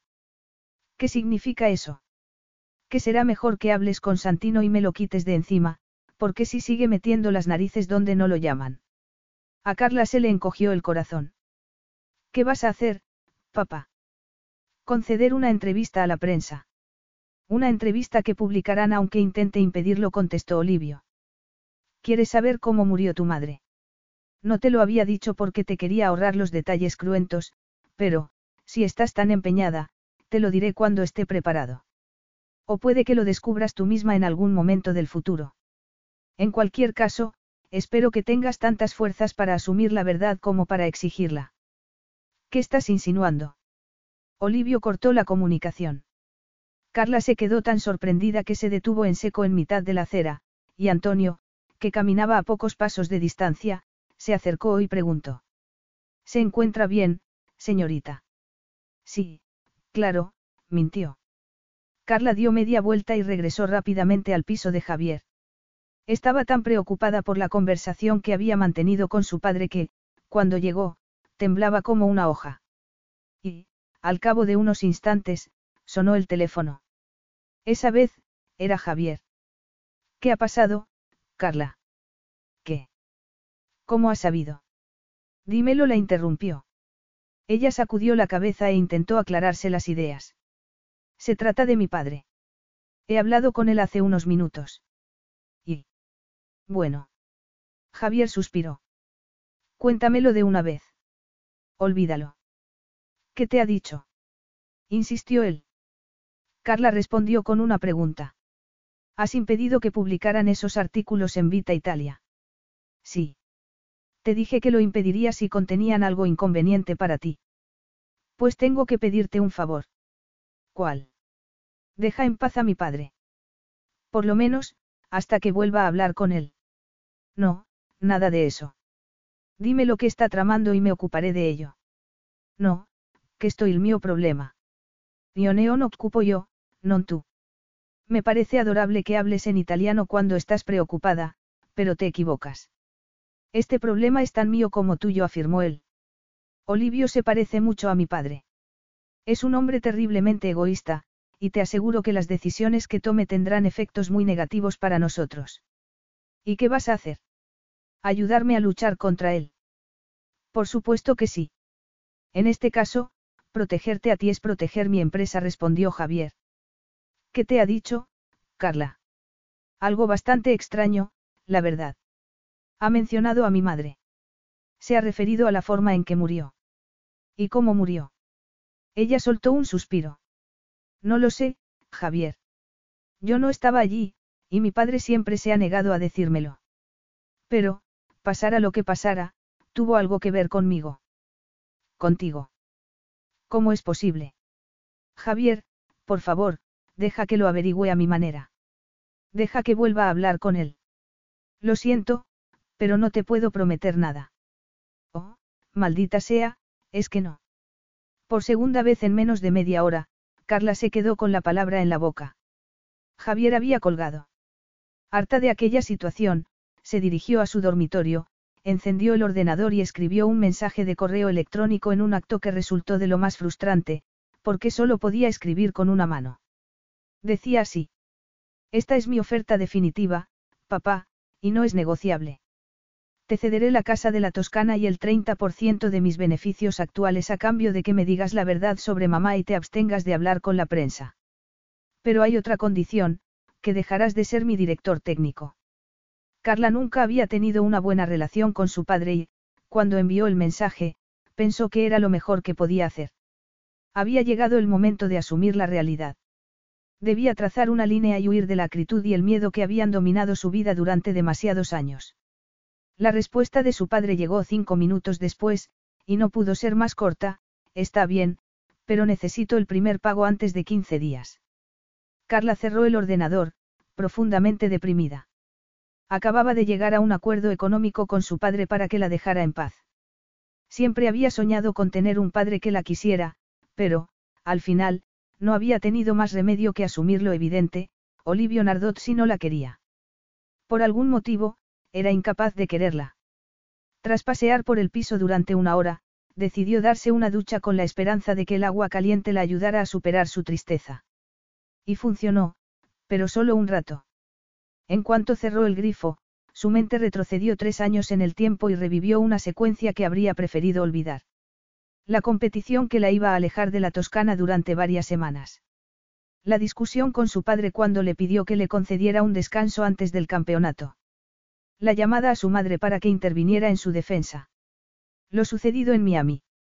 La inesperada desaparición de Olivio y su vuelta igualmente inesperada durante la ceremonia de entrega de medallas, cuando la declararon campeona. Pero, sobre todo, se acordó de dos cosas, de la súbita afirmación de que su madre había muerto y de la negativa de Olivio a decirle cómo. Carla se puso una toalla alrededor del cuerpo y salió del cuarto de baño. Tenía frío. Un frío interno, derivado de las sospechas que albergaba. Dijera lo que dijera el certificado de defunción de su madre, sabía que había pasado algo más. Se dirigió al vestidor y se quedó mirando la ropa, casi toda de colores claros. Pero no estaba de humor para esos tonos, así que optó por unos pantalones negros, unas botas negras y un top negro, que se puso sin sujetador. Luego, se recogió el cabello con un pasador de diamantes que había pertenecido a su madre, se pintó los labios y la raya de los ojos y caminó hasta la salida, a sabiendas de que Darren aparecería en cualquier momento. El director creativo de Javier llamó al portero automático al cabo de un par de minutos. Carla salió del piso y bajó al portal del edificio. ¡Guau! Estás impresionante. Gracias. Tú tampoco estás mal. Darren sonrió y salió con ella a la calle, donde le dijo. Ese guardaespaldas nos va a seguir todo el tiempo. ¿Te refieres a Antonio? No te preocupes por él. Es inofensivo y, cuando te acostumbras a su presencia, ni siquiera la notas. Bueno, si a ti te parece bien, a mí me parece bien, afirmó Darren. He pensado que podríamos comer algo en un restaurante que está cerca de aquí. No te importa caminar, ¿verdad? No, en absoluto. Se pusieron a andar, y entablaron una conversación de lo más amigable que se mantuvo durante la cena y durante el trayecto posterior a Manhattan, que hicieron en taxi. El primer club está en el centro, le informó Darren. Me han dado unos pases, así que no tendremos que pagar nada. Al llegar al club, que se llamaba Cuban, los llevaron a una zona reservada para clientes importantes y les informaron de que la casa los invitaba a todo lo que quisieran tomar. Carla pidió una copa y siguió hablando con Darren, que le contó historias de su infancia en Dublín hasta que apareció el dueño del establecimiento. Entonces, ella los dejó a solas y se fue a bailar a la pista. Darren no le hizo esperar demasiado. ¿Y bien? ¿Qué te parece? Preguntó al reunirse con ella. Carla echó un vistazo a su alrededor. El elegante club tenía todo lo que Javier pudiera desear para el anuncio de su tequila. Era adecuadamente latino y, al mismo tiempo, refinadamente urbano. Es perfecto para un rodaje, respondió con una sonrisa. Y, por si eso fuera poco, me gusta la música que ponen. En ese caso, bailas conmigo. Ella se encogió de hombros. ¿Por qué no? Carla y Darren se abrieron paso entre la multitud de la pista de baile y se empezaron a mover. Él, que era un buen bailarín, se mantuvo al principio a una distancia respetable de su acompañante, pero se empezó a acercar cuando la música se volvió más romántica. Eres increíblemente bella, lo sabías. Le susurró al oído. Carla se ruborizó. Gracias. Darren le puso las manos en la cintura. Adoro tu acento italiano. De hecho, no hay nada en ti que no me parezca, oh, no, maldita sea. ¿Qué ocurre? Preguntó, sorprendida. Carla. La voz que acababa de oír era la de Javier. Y no parecía precisamente contento.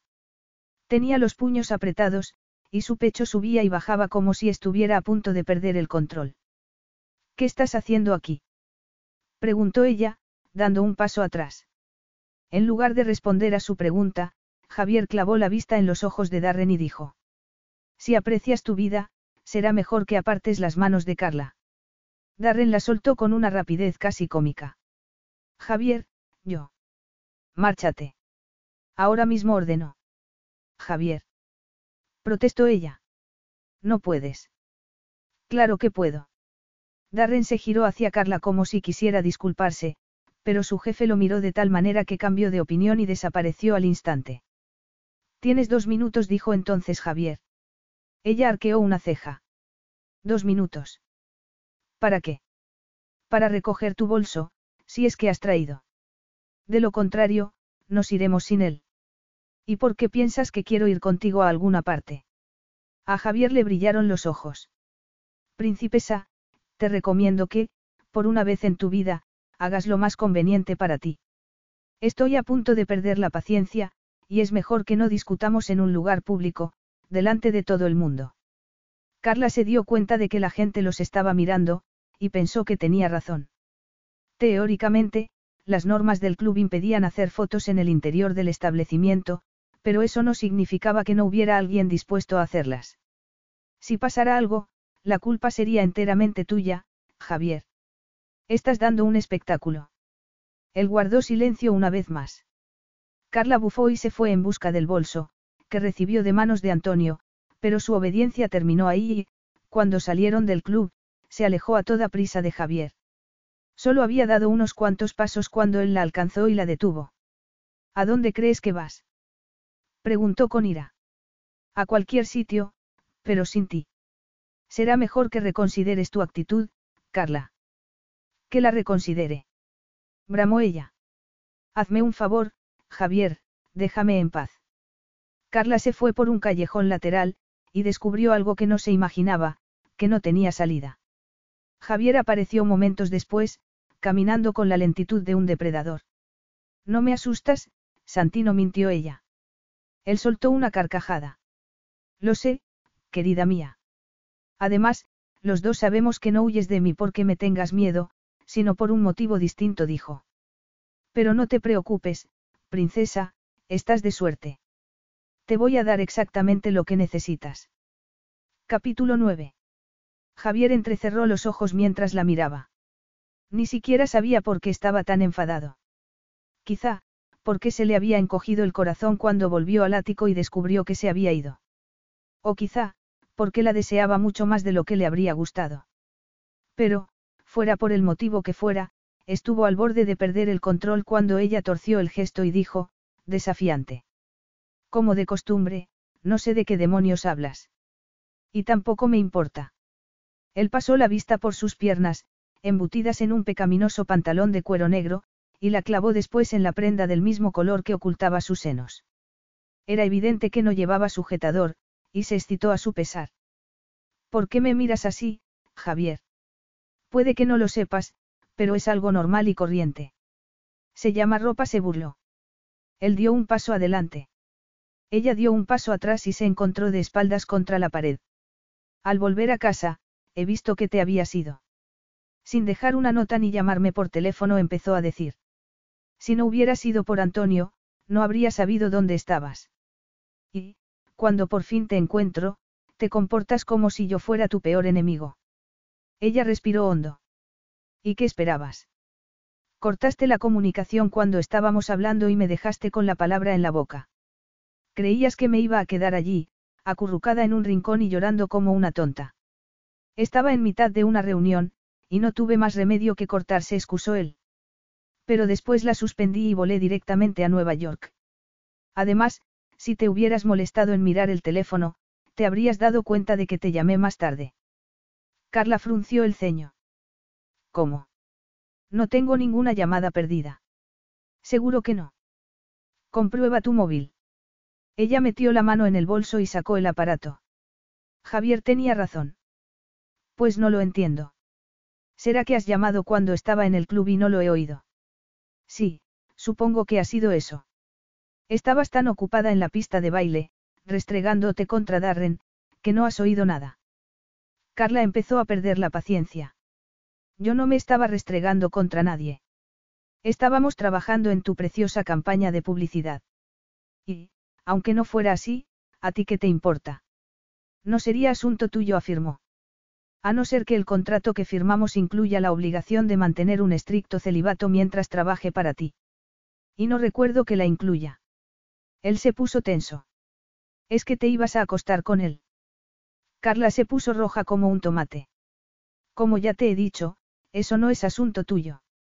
Pero eso carece de importancia, porque te has encargado de arruinarme el día y la diversión. Javier le puso las manos en los hombros. La diversión. ¿Eso es lo que estabas buscando? Preguntó. Querías desplegar las alas, por así decirlo. Tener una aventura sexual. No, yo no. Javier no oyó lo que decía. Su atención estaba absolutamente concentrada en sus deliciosos labios, pintados de rojo. Eran tan embriagadores que quebraron su ya escasa capacidad de resistencia. Bajó las manos, las cerró sobre su estrecha cintura y a continuación inclinó la cabeza y la besó tan brusca y apasionadamente como si fuera un castigo, por todo el tiempo que perdía pensando en ella, por la angustia que había sentido cuando le habló de su padre, por no estar a su lado para animarla cuando hablaron por teléfono. Y, sobre todo, porque empezaba a pensar que no era la mujer fría y traicionera que se había imaginado cuando se fue aquella mañana de su casa de Miami. La reacción de Carla no pudo ser más contradictoria. Al principio, se resistió, pero, al cabo de unos segundos, se abrió a Javier y se entregó a sus besos con la pasión de siempre. Luego, él le acarició los pechos y llevó las manos a sus nalgas mientras ella le pasaba los brazos alrededor del cuello. Javier estaba terriblemente excitado. Había llegado al club con intención de hablar con ella sobre un plan que se le había ocurrido, uno de carácter estrictamente profesional. Pero, al verla con Darren, contoneándose como una criatura lujuriosa, sus buenas intenciones saltaron por los aires. Aquella no parecía la mujer con la que había hablado por teléfono. No había en ella el menor rastro de tristeza o angustia. Se lo estaba pasando maravillosamente bien, y en compañía de su director artístico. En ese momento, Carla se frotó contra él y consiguió que la sangre le hirviera en las venas. Desesperado, le levantó el dobladillo del top y le acarició el estómago con tanta delicadeza que ella gimió. En respuesta, Javier le abrió los pantalones, introdujo una mano por debajo de sus braguitas y la masturbó brevemente. Carla soltó un grito ahogado. Esto es lo que querías, princesa. Un poco de diversión. Yo. Él volvió a mover los dedos entre sus piernas. Dios mío, per favore. Javier la miró a los ojos y supo que tenía que hacer la suya. Ya no le importaba nada más. Nada en absoluto. Vas a tener la oportunidad de desplegar tus alas. Pero las vas a desplegar conmigo y solo conmigo. ¿Lo has entendido? Tú sei pazzo susurró Carla. No, no estoy loco, dijo él. Si quieres empezar una nueva vida, adelante, pero, si crees que me voy a cruzar de brazos mientras te entregas al primer cretino que pasa, estás completamente equivocada. Oh, Javier.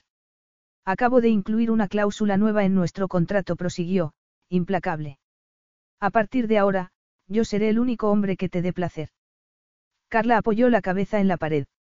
Javier la había excitado de tal manera que jadeaba. Por Dios, tenemos que hablar de eso ahora. Preguntó con los ojos cerrados. Javier la acarició nuevamente y dijo. Abre los ojos, querida. Cerrarlos no sirve de nada. Esto no es un cuento donde el monstruo desaparece si no lo miras. Ella obedeció. Él le pasó la lengua por los labios y, mientras se la pasaba, introdujo un dedo en su húmedo sexo. Eres mía, exclusivamente mía, hasta que yo diga lo contrario. Carla se estremeció una vez y, acto seguido, otra. Javier había aumentado el ritmo de sus atenciones, y la estaba acercando peligrosamente al orgasmo. Per favore, volvió a rogar ella. Por favor. Él introdujo el dedo más hondo en su interior, y ella alcanzó el clímax segundos después. De fondo, se oía el ruido del tráfico y las voces ahogadas de la gente que pasaba por la calle principal, pero lo único que Javier podía oír eran los gemidos y la respiración agitada de Carla Nardozzi. Tras unos minutos de quietud, él dio un paso atrás, le cerró los pantalones y le bajó el top. ¿Puedes caminar? Ella asintió con debilidad. Sí. Javier le dio un beso en la frente y le pasó un brazo por encima de los hombros antes de sacarla del callejón, en cuyo extremo esperaban Antonio y la limusina. Ya en el coche, Carla se apretó contra su pecho y cerró los ojos otra vez. Estaba tan callada que parecía dormida, pero Javier no se dejó engañar. Era absolutamente consciente de que, de cuando en cuando, le lanzaba miradas subrepticias. Podemos hablar ahora o dejarlo para mañana, como quieras. Pero mis condiciones seguirán siendo las mismas. Ella se incorporó y se alejó un poco. ¿Por qué, Javier? ¿A qué te refieres? ¿Por qué me deseas? Él se rió. Si conociera el secreto de la atracción sexual, sería un hombre mucho más rico de lo que soy, dijo, pasándole una mano por el pelo. Solo sé que te deseo con todas mis fuerzas, y que tú me deseas a mí. Por mucho que te desee, no pienso firmar un contrato de carácter sexual, le advirtió. Es ir demasiado lejos. Javier sonrió y cambió de conversación. He vuelto a hablar con tu padre, ¿sabes? Por lo visto, cree que estás a punto de llegar a un acuerdo nuevo conmigo. ¿Un acuerdo nuevo? Sí, ha mencionado algo sobre una participación en tus beneficios. ¿Te refieres a eso? dijo ella. Yo también he hablado con él, y le he ofrecido una especie de trato. Uno beneficioso para tu padre, supongo. Supones bien. Se llevará un porcentaje de mis ganancias a cambio de poner fin a nuestra relación profesional y de que me diga la verdad sobre la muerte de mi madre, explicó. Tendremos que incluir una cláusula nueva en nuestro contrato, para que él reciba el 30% que le he prometido. Javier se sintió extrañamente cerca de Carla, y era lógico, porque él también había sufrido mucho por su madre. Pero su simpatía se esfumó cuando se volvió a acordar de que la había encontrado en brazos de Darren. Mañana nos encargaremos de esa cláusula, dijo con frialdad. Si me das lo que quiero, por supuesto. Ella arqueó una ceja. Y, antes de que vuelvas a fingir que no me deseas, continuó él, recuerda que te podría haber tomado en un callejón, tantas veces como me diera la gana, y tú me habrías rogado que te tomara otra vez. Sabes que eso no es verdad. Oh, vamos, Pongamos las cartas sobre la mesa. No quiero que haya más malentendidos ni más mentiras entre nosotros, declaró Javier. Así que trágate tu orgullo y ahórrame la excusa de que no pensabas con claridad. Ella parpadeó. ¿Y si no estoy de acuerdo? Bueno, teniendo en cuenta que tu padre seguirá con sus maquinaciones y terminará por dañar los intereses de mi empresa, te haré responsable de los daños económicos que nos pueda causar, contestó. Carla quiso protestar, pero el coche se detuvo justo entonces y Javier la sacó del vehículo a toda prisa. Consúltalo con la almohada y dame una respuesta cuando te levantes. Sé que elegirás lo más conveniente. Pareces muy seguro al respecto. Él se encogió de hombros. Es normal que lo esté. Además de mis atenciones sexuales, recibirás el beneficio añadido de saber que tu padre dejará de amenazarte cuando sepa que eres mía y solo mía. Esas son mis opciones. Elegir entre mi padre y tú. Lo son desde hace tiempo, princesa puntualizó Javier. Solo espero que apuestes por el caballo ganador. Al llegar al ático, Javier abrió la puerta y la tomó de la mano. La encontraba tan deseable que se arrepintió de haberle concedido la noche para que pudiera pensar. Habría dado cualquier cosa por hacer el amor con ella. Sin embargo, la decisión estaba tomada y, cuando Carla huyó a su dormitorio, Javier se recordó que solo tenía que esperar un poco más. La mañana llegaría enseguida. Y entonces, Carla Nardozzi sería suya. Carla pensó que no sería de Javier ni en un millón de años. No en esas circunstancias. Pero tenía que haber otro modo, así que consideró la posibilidad de hablar con Draco para que la ayudara a conseguir un acuerdo distinto. Desgraciadamente, su amigo ya había hecho todo lo que podía hacer. Además, su acuerdo con Javier Santino era bilateral, un asunto entre ella y él. Y, por otra parte, Javier no le habría perdonado que acudiera al hombre al que, supuestamente, intentaba dar celos cuando se acostaron en Miami. Aquella noche, tardó un buen rato en conciliar el sueño. Intentaba convencerse de que Javier no tenía razón, pero la tenía. Si hubiera querido tomarla en el callejón, se lo habría permitido y le habría pedido más. No tenía más remedio que asumir la verdad. El momento de las mentiras había pasado. Sin embargo, eso no significaba que estuviera dispuesta a presentar su rendición incondicional. Carla sabía que, si las circunstancias hubieran sido distintas, se habría entregado a Javier y a su propio deseo sin dudarlo un segundo. Le gustaba demasiado como para negarse ese placer, especialmente, porque lo había probado y quería experimentar más pero era una pena que el hombre que la volvía loca estuviera decidido a castigarla por un error del pasado. Por fin, el cansancio empezó a hacer mella y los ojos se le empezaron a cerrar. Para entonces, Carla ya sabía que, en cuestión de pocas horas, aceptaría el ofrecimiento de Javier y se convertiría en su amante habitual. No podía hacer nada al respecto, de modo que cerró los ojos y dejó de pensar. Ah, ya te has despertado. Buenos días, princesa. Me alegra saber que no voy a desayunar solo. Carla tuvo que refrenarse para no replicar que ella había desayunado sola casi todos los días desde que llegaron a Nueva York. Conocía a Javier, y era consciente de que su tono amable no implicaba que estuviera de buen humor. Cruzó la sala en silencio y se sentó a la mesa. Javier le apartó un mechón de pelo de la cara en un gesto absolutamente inocente, pero ella se estremeció como si hubiera sido intensa y profundamente sensual. He tomado una decisión, anunció. Excelente, pero prefiero que me lo digas después de desayunar. De ese modo, nos evitaremos un dolor de estómago si terminamos discutiendo. Javier hizo un gesto a Felipe, su mayordomo. El hombre se acercó con discreción y dejó una bandeja que contenía café, leche, fruta y un plato con tostadas, además de mermelada y mantequilla. Carla sonrió al mayordomo y, antes de que pudiera empezar a comer, Javier alcanzó una rodaja de piña, la cortó en varios trozos y le llevó uno a la boca. Ella aceptó el ofrecimiento y siguió absolutamente callada hasta que terminaron de tomar el café. Entonces, él se levantó, dejó su taza vacía en la mesa y dijo. Ha llegado el momento de hablar. Javier la llevó al salón. Aquel día se había puesto unos vaqueros y una camisa blanca, que le daban un aspecto relativamente desenfadado, pero Carla sabía que el aspecto de Javier no indicaba nada, era un hombre de negocios, y no dejaba de serlo en ninguna situación. A pesar de ello, se sorprendió un poco cuando, en lugar de detenerse en el salón, él siguió adelante y salió a la enorme y preciosa terraza. ¿Y bien? ¿Qué has decidido? Carla carraspeó. He decidido que acepto tus condiciones. Seré tú, bueno, como tú lo quieras llamar. No sé qué término te parece mejor. Serás mía. Ese es el término adecuado. Mía. Ella asintió y dijo en voz baja. De acuerdo. Seré tuya. Carla no sabía qué esperar. Daría un salto de alegría. Pegaría un grito en señal de victoria. En principio, no parecían reacciones propias de Javier, pero tampoco se imaginaba que se limitaría a llamarla con tono imperioso. Ven aquí ordenó. Ella obedeció, resignada. Un segundo después, se encontró entre sus brazos y apretada contra su viril pecho. La abrazaba con tanta fuerza que casi no podía respirar, y de un modo tan intenso que se excitó sin poder evitarlo. De repente, se sintió como si flotara.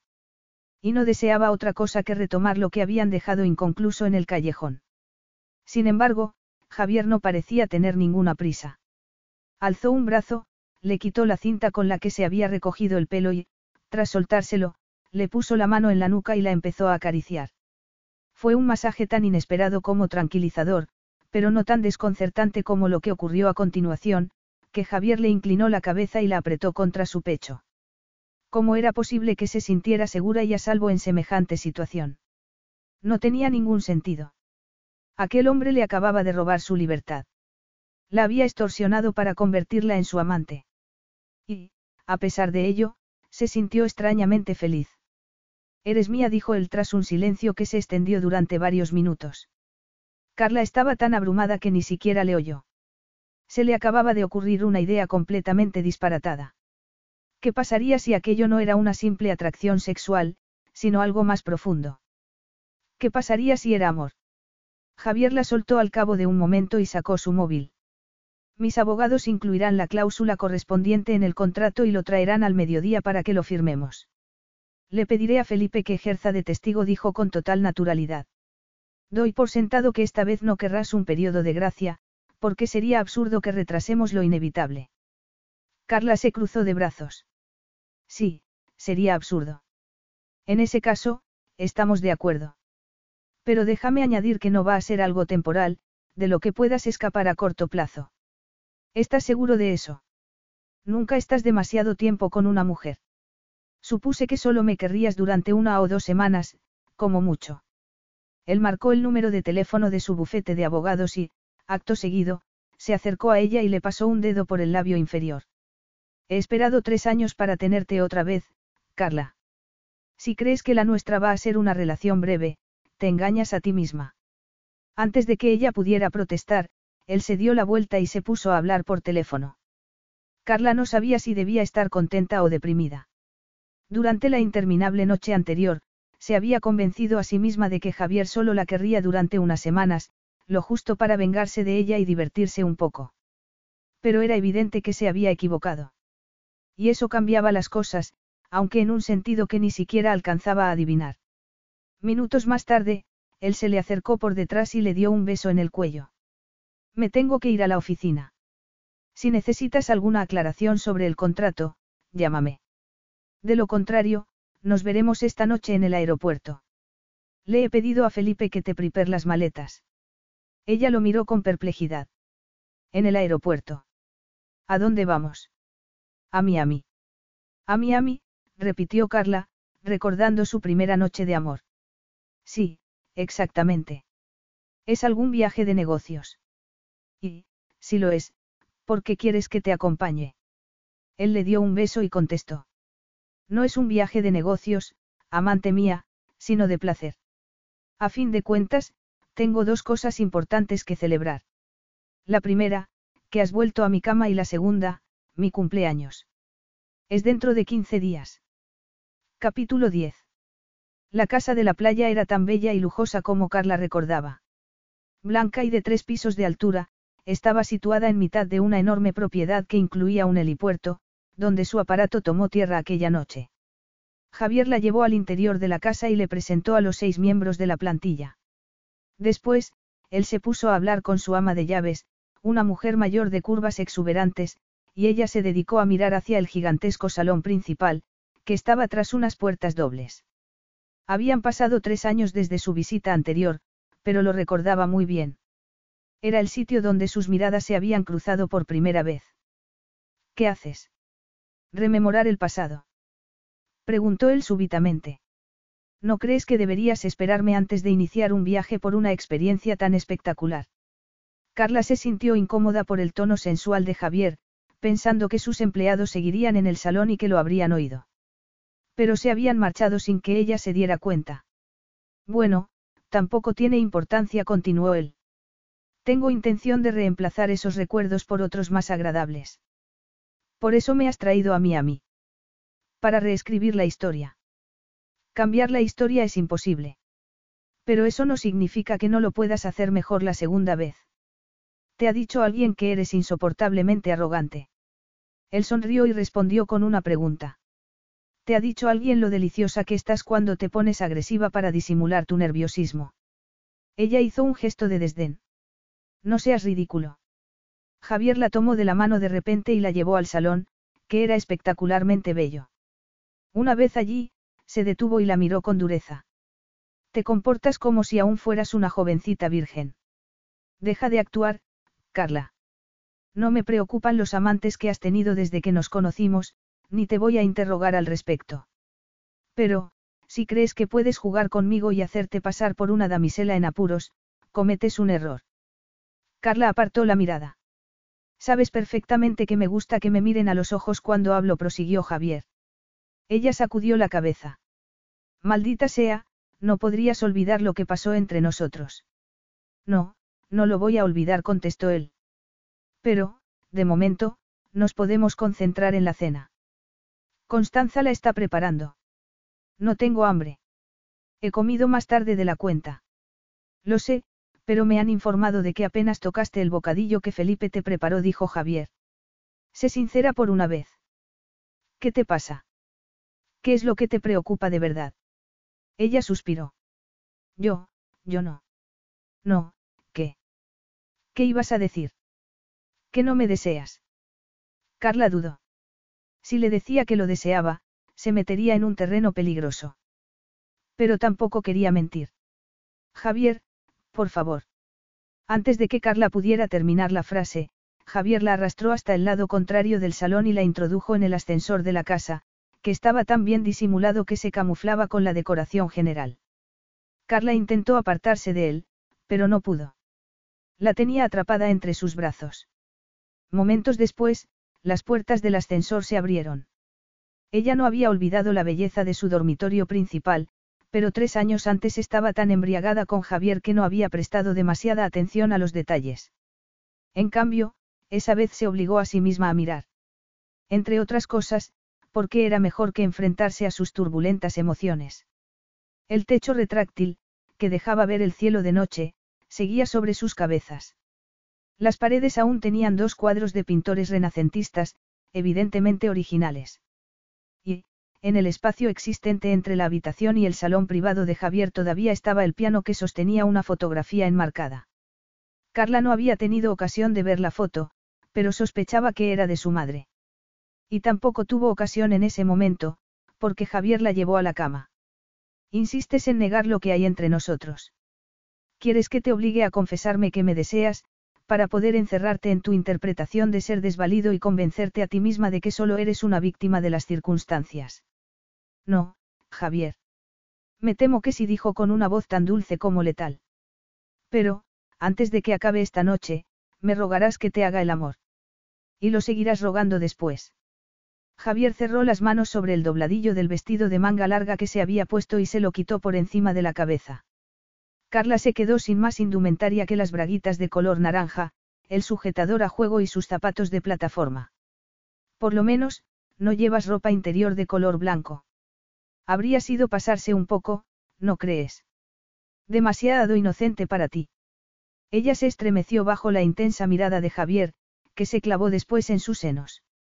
Era tan sexual, tan primaria, que la excitó al instante. Cuando él se puso a su espalda y se quedó allí en silencio, sin decir nada, se sintió tan maravillosamente inquieta que se le puso la carne de gallina. Eres exquisita. Javier le soltó el cabello, y los largos mechones cayeron sobre sus hombros. No me gusta que te recojas el pelo. Prefiero que lo lleves suelto, para introducir las manos en él y acariciarlo cuando me apetezca, como estoy haciendo ahora. A partir de hoy, no te lo volverás a recoger. Entendido. Ella se estremeció. Sí. Javier le dio la vuelta entonces y dijo. Bésame. Carla tragó saliva, se dio la vuelta y se alzó lo justo para besarlo en los labios. Pero, al sentir su contacto, toda la tensión que había ido acumulando se liberó de golpe y la empujó a saltar su boca sin contemplaciones. Javier era una especie de droga, que no se podía dejar después de haberla probado. Era demasiado ardiente, demasiado viril, demasiado acorde a lo que Carla necesitaba. Y había dejado de tener miedo. Se sentía libre, capaz de cualquier cosa. Él puso las manos en sus caderas, las llevó a sus nalgas y luego, en un movimiento que a Carla le pareció sorprendentemente erótico, la frotó contra su erección, avivando la necesidad que ardía entre sus muslos. Incapaz de refrenarse, Carla lo besó con renovado vigor. Cuando pensaba que ya no lo soportaba más, que iba a arder en aquel fuego, él la tomó en brazos y la llevó a la cama, donde la tumbó. Carla se quedó mirando mientras Javier se quitaba la ropa. Era un hombre impresionante, todo músculo, sin un gramo de grasa.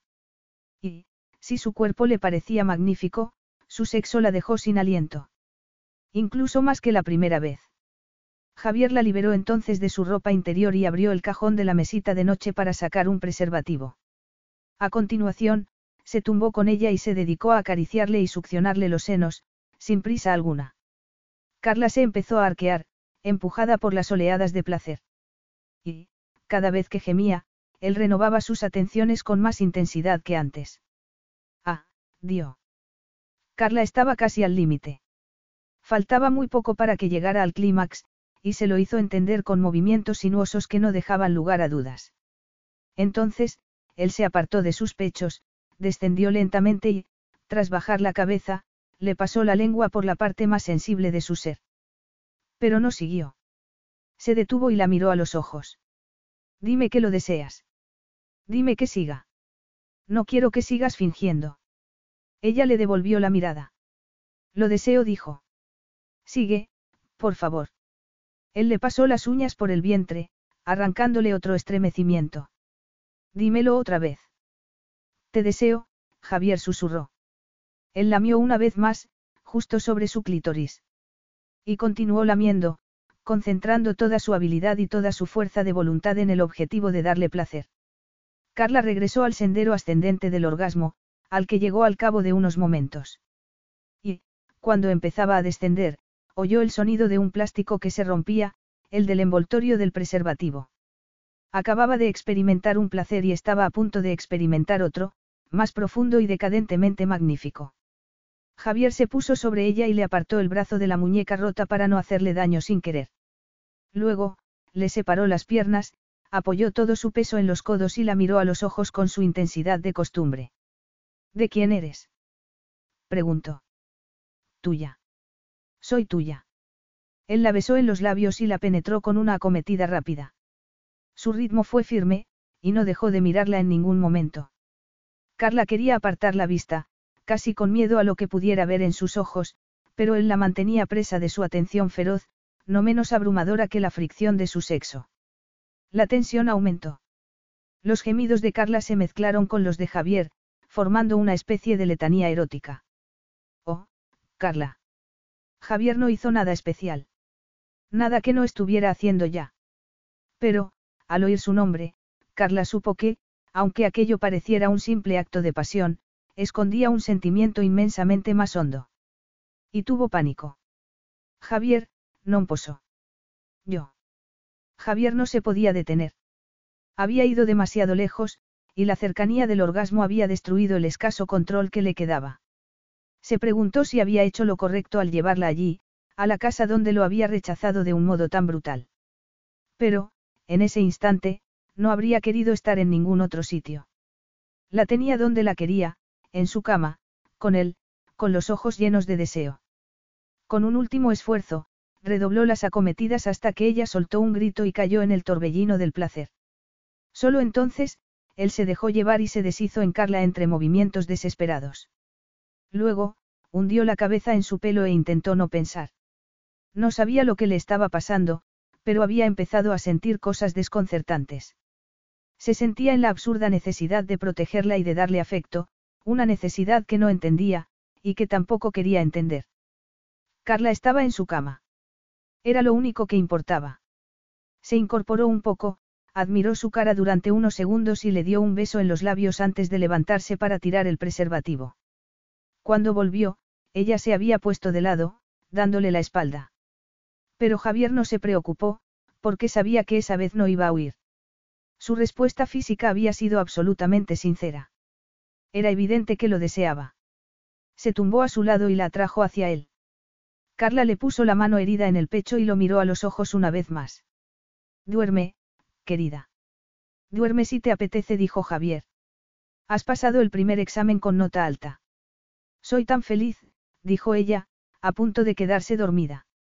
Javier se quedó tan desconcertado que, varias horas después, seguía despierto.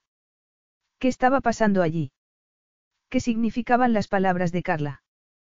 ¿Por qué le habían emocionado? Había cometido el mismo error de la primera vez. Se estaba encaprichando de una mujer que, al final, volvería a rechazarlo.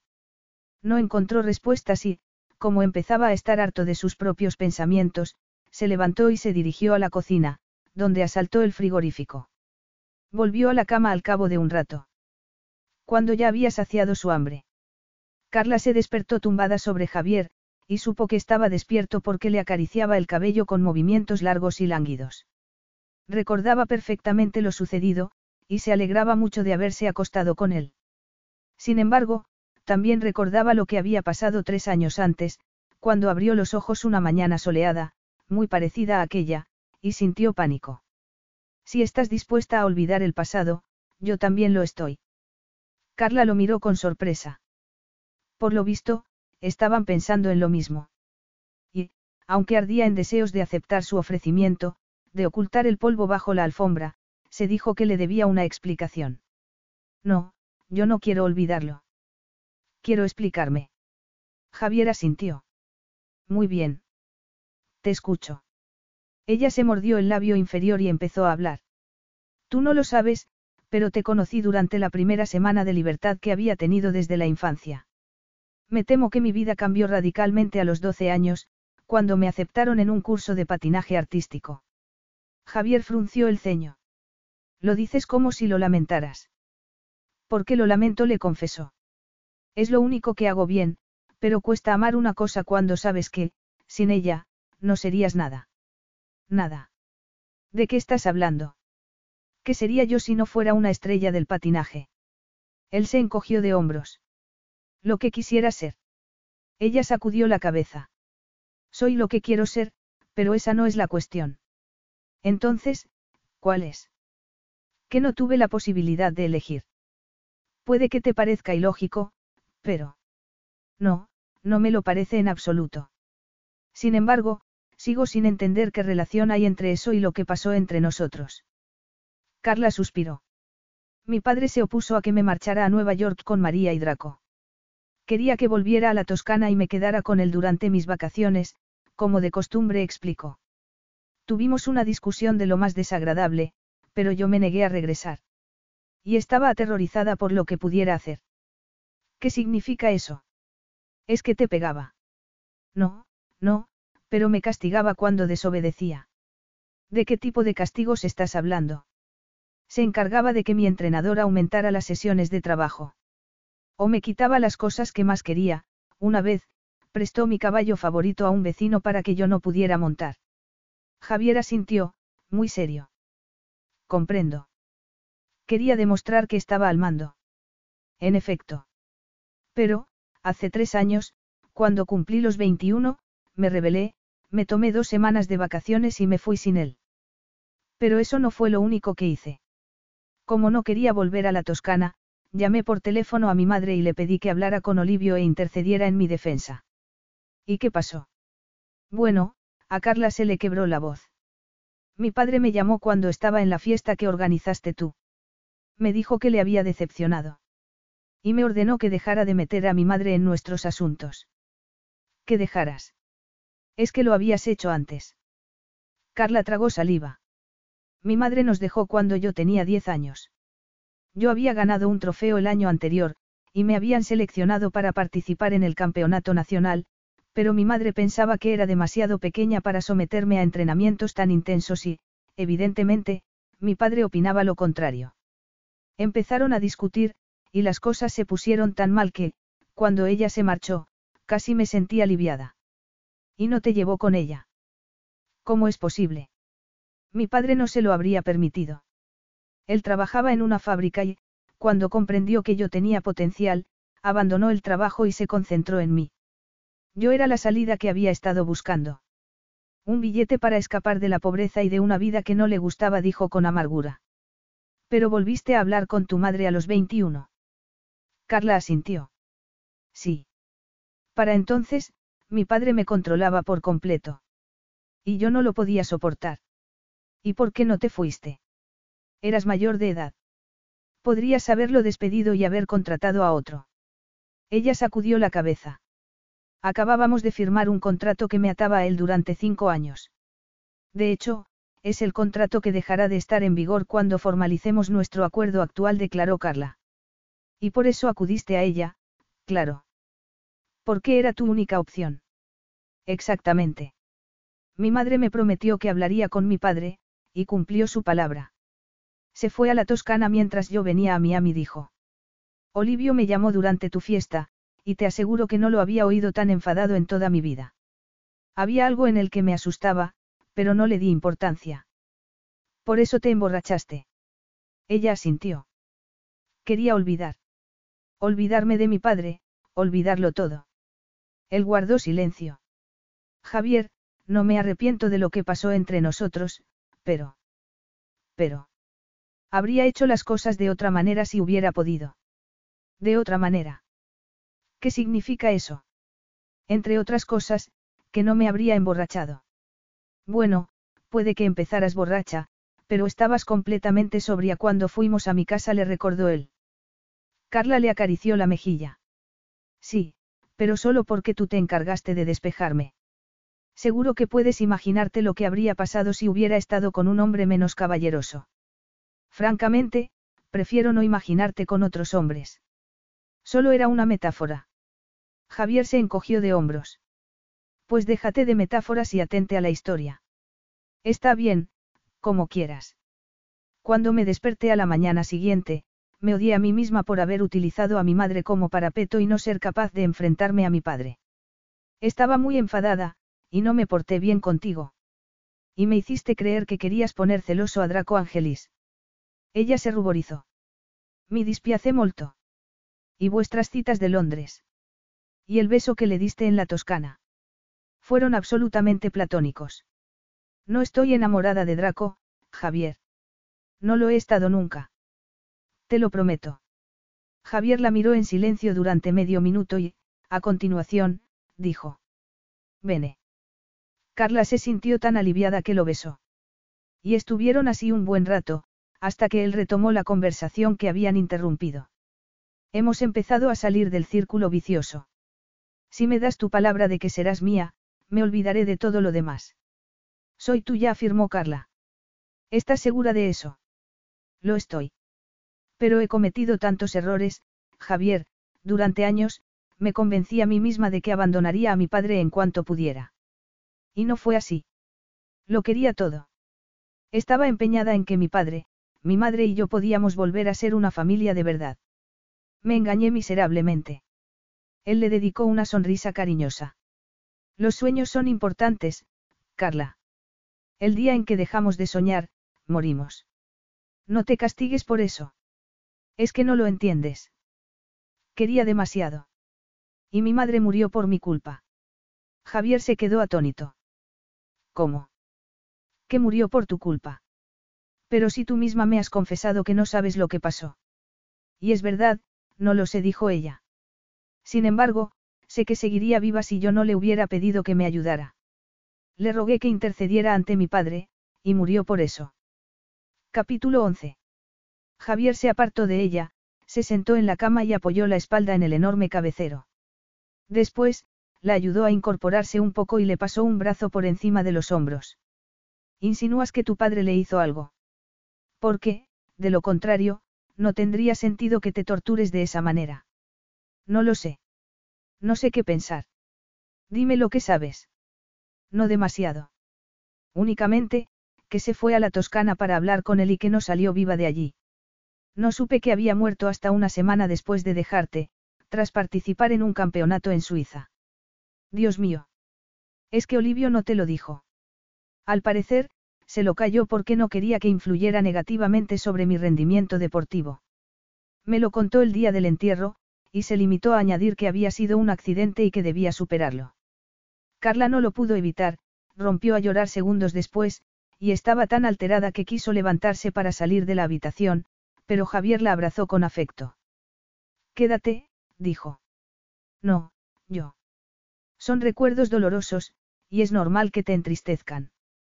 No te avergüences de necesitar un hombro de vez en cuando donde llorar. Los dos sabemos que eres una mujer muy fuerte. Ella se rió sin humor. Fuerte. Si eso fuera cierto, no habría esperado tres años para averiguar la verdad sobre el fallecimiento de mi madre. Ni habría cedido ante las exigencias económicas de mi padre a cambio de que me lo diga. Has hecho lo que podías hacer.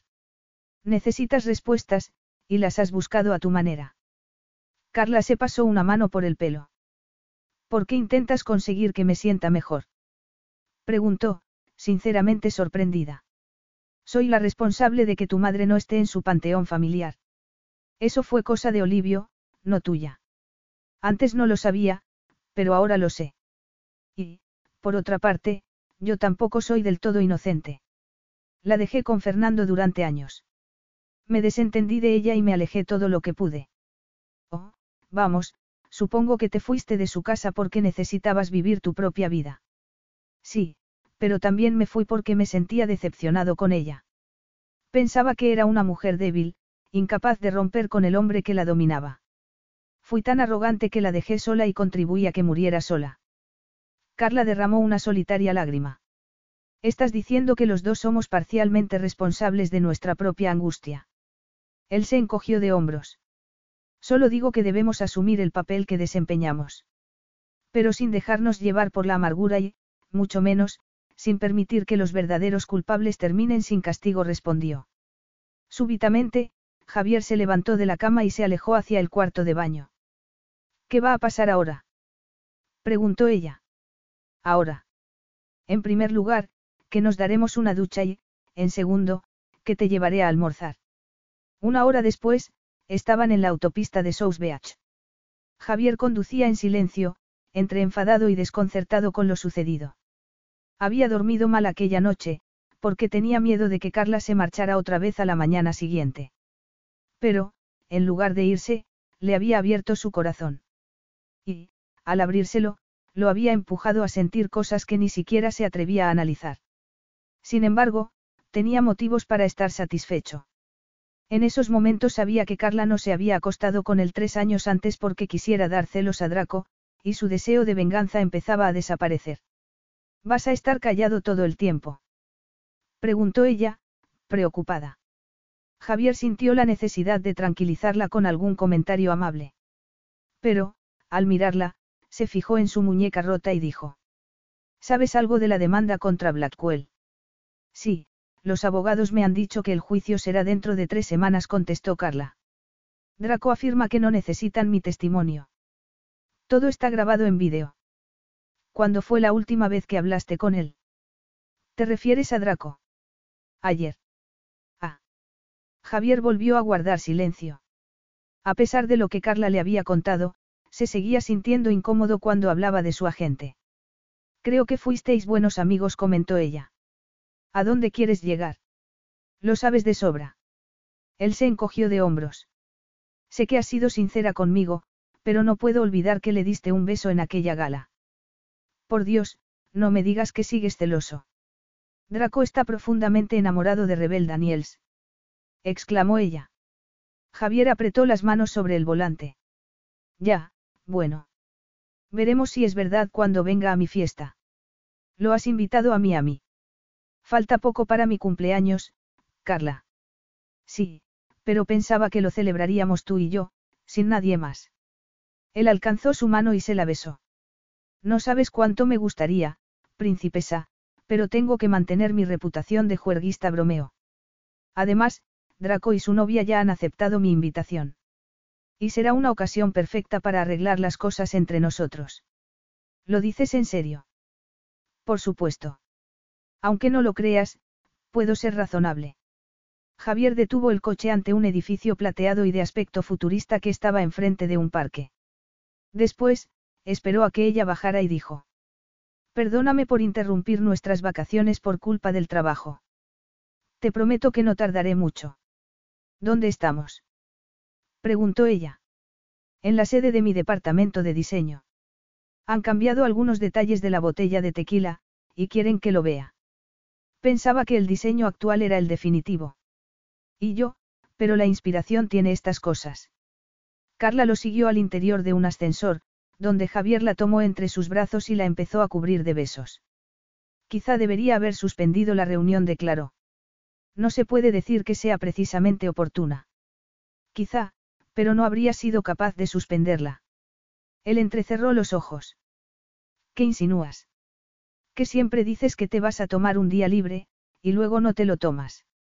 Será porque necesito emociones fuertes. No soporto el aburrimiento, le confesó. Pero, si tú te comprometes a ofrecerme esas emociones. Ella le pasó los brazos alrededor del cuello.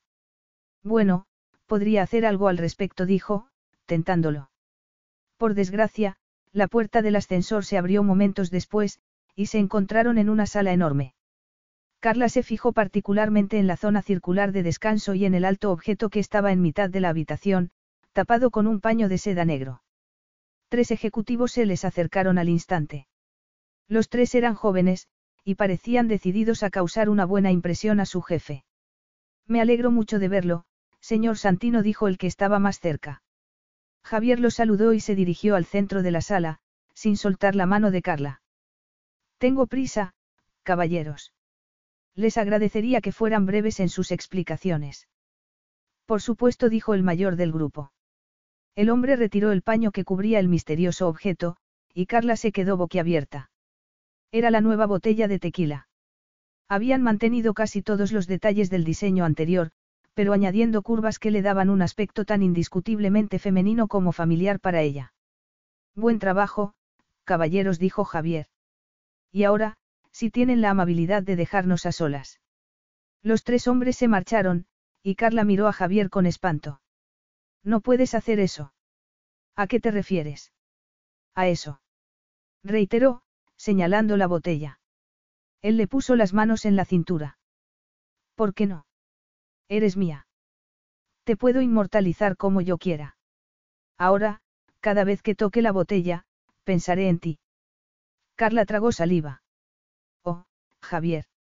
Javier la besó apasionadamente y, al cabo de unos segundos, sacudió la cabeza y se quejó en voz alta. Maldita sea, debería haber dejado este asunto para otro día. Me gustaría hacer el amor contigo, pero no estamos en el lugar más adecuado. No, Supongo que no. Javier sonrió de repente y dijo. Es hora de irnos. Momentos después, salieron del edificio, pero, en lugar de dirigirse al coche, Javier cruzó la calle y entró con ella en el parque. ¿A dónde vamos? preguntó Carla. A comer. A comer. Es un parque, aquí no hay restaurantes. No habrá restaurantes, pero hay puestos de comida. Javier la llevó a un pequeño puesto con una radio en la que sonaban canciones de música cubana. Una vez allí, pidió dos bocadillos y dos botellas de agua mineral y, tras pagar la cuenta, se sentó con Carla en uno de los bancos del parque. Ella probó su bocadillo y gimió. Dios mío, esto está buenísimo. Javier sonrió de oreja a oreja. Hay pocos bocadillos tan buenos como los cubanos comentó. Carla dio otro bocado, ansiosa. ¡Qué maravilla! Puede que sea cubano, pero a mí me recuerda a uno de los platos que preparaba mi madre. Por eso te gusta Miami. Se interesó ella. ¿Por qué te recuerda a tu hogar? Yo no tuve nunca un hogar. Tuve algo parecido a una prisión, donde mi madre se sobresaltaba llena de esperanza cada vez que llamaban a la puerta. Pero al menos te quería, alegó Carla. Es que eso no cuenta nada. Él guardó silencio durante unos momentos, mientras comía. Luego, dejó el bocadillo a un lado y contestó. No cuando vives con el temor constante de que te abandonen. Mi padre jugaba muy bien sus cartas, y nunca se excedió hasta el punto de que ella lo dejara de querer. Como consecuencia, yo tenía la impresión de que se iría con él en cualquier momento y me dejaría solo. Lo siento mucho, Javier. Él asintió y la tomó de la mano. Anda, termínate el bocadillo. Tenemos toda una tarde por delante. Javier no perdió el tiempo. Cuando terminaron de almorzar, la llevó a su casa. Y, en cuanto cerraron la puerta, le quitó el vestido y le hizo el amor. El resto de la semana transcurrió del mismo modo, con la única diferencia de que Javier trabajaba cada vez menos. Era como si se hubiera acostumbrado al tiempo libre y disfrutara de él con tanta energía como la que dedicaba a su profesión. Un día, la llevó en su motor a Alito La Otro, se bañaron desnudos en una playa nudista. E incluso una noche, después de bailar salsa en un club de lo más exclusivo, hicieron el amor en el asiento de atrás de su deportivo. El único momento difícil llegó precisamente durante su estancia en el club, mientras Javier mencionaba que sería ideal para rodar el anuncio. Estaban en compañía de su nueva directora creativa, y la mujer cometió el error de interesarse por el paradero de Darren. Javier se puso tenso y contestó. Lo he nombrado jefe de un fascinante nuevo proyecto. En Alaska. A mediados de la segunda semana, Carla se dio cuenta de que echaba de menos su trabajo, y le propuso que empezaran con el rodaje del anuncio. Gemma, la directora creativa, había comentado que podían grabar algunas secuencias sin necesidad de llamar a todo el equipo, y a Javier le pareció bien. Llegaron al club después de comer. No había clientes, y todo estaba preparado para el rodaje. Carla se sintió súbitamente entusiasmada, y se llevó una alegría al ver los vestidos que le había preparado el jefe de vestuario. Parece satisfecha, querida, dijo Javier. Ella sonrió. No esperaba que me fuera a divertir, pero veo que estaba equivocada. En ese caso, disfruta de la experiencia. Pero no olvides que no eres actriz, sino patinadora, y de las mejores, debo añadir. Tienes un verdadero don. Aquella noche, después de hacer el amor, Carla volvió a tener dudas sobre los sentimientos de Javier. Se estaba portando muy bien con ella, y había llegado al extremo de dar literalmente sus formas a una botella de tequila. Pero era un hombre acostumbrado a acumular trofeos, también en materia de mujeres, y tenía miedo de que se aburriera y se cansara de ella en algún momento. Al notar su inquietud, Javier preguntó. ¿Te pasa algo? Ella respiró hondo, sacudió la cabeza y le dio un beso en los labios. No, no me pasa nada, mintió. Nada en absoluto. Capítulo 12. Durante los días siguientes, Carla intentó convencerse de que, efectivamente, no pasaba nada. Pero seguía preocupada con el asunto de su padre, que no la había llamado ni una sola vez desde el intercambio de mensajes que había puesto fin a su relación profesional. Como conocía las motivaciones de Olivio, habló con Javier y le pidió que acelerara la transferencia del primer pago, cosa que hizo. Sin embargo, su padre seguía sin llamar. Y el día de la fiesta de cumpleaños, Javier la descubrió mirando constantemente el móvil y se enfadó. ¿Qué haces mirando el teléfono? Preguntó con brusquedad. Te necesito conmigo, abajo. Los invitados están a punto de llegar. No te preocupes por eso, dijo ella. Ya he terminado de vestirme, así que podemos bajar cuando quieras. Javier la miró de arriba abajo. Se había puesto un vestido precioso, de color crema, que se ajustaba a su torso y sus caderas y se ensanchaba después. Carla se había quedado fascinada cuando Javier se había presentado con él, esa misma tarde. Y, si no hubiera sido porque era demasiado consciente del carácter aparentemente transitorio de su relación, se habría sentido feliz. Bajemos entonces. Pero antes, quiero darte algo. Él se llevó una mano al bolsillo de la chaqueta y sacó una cajita rectangular. No, Javier. Es mi cumpleaños, querida. No puedes negarme nada. Pero se supone que soy yo quien debe hacerte un regalo a ti. Javier abrió la caja y sacó un collar de platino con un enorme diamante. Oh, Dios mío, no era necesario, dijo ella. Ya sé que no era necesario, pero será un complemento perfecto para tu vestido. Si no te gusta, lo puedes devolver después de la fiesta. Carla asintió, y él le puso el collar. Oh, vaya, había olvidado una cosa, continuó Javier. ¿Cuál? Que la posibilidad de devolver el collar se perdía en el preciso momento en que te lo pusieras, contestó. Y no, no es por las normas de la joyería donde lo compré. Es por mis propias normas. Javier sonrió con picardía, y ella le devolvió la sonrisa. Pero, justo entonces, oyó una voz familiar que interrumpió el curso de sus pensamientos. Es María. Ya ha llegado. Eso parece. En cuanto bajaron al salón, Carla se abalanzó sobre su amiga, una mujer extraordinariamente bella.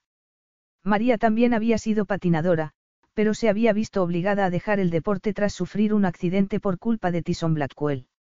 Lamentablemente, ella no había terminado con una simple muñeca rota, se había hecho daño en la espalda, y ya no podía patinar. Llegas pronto.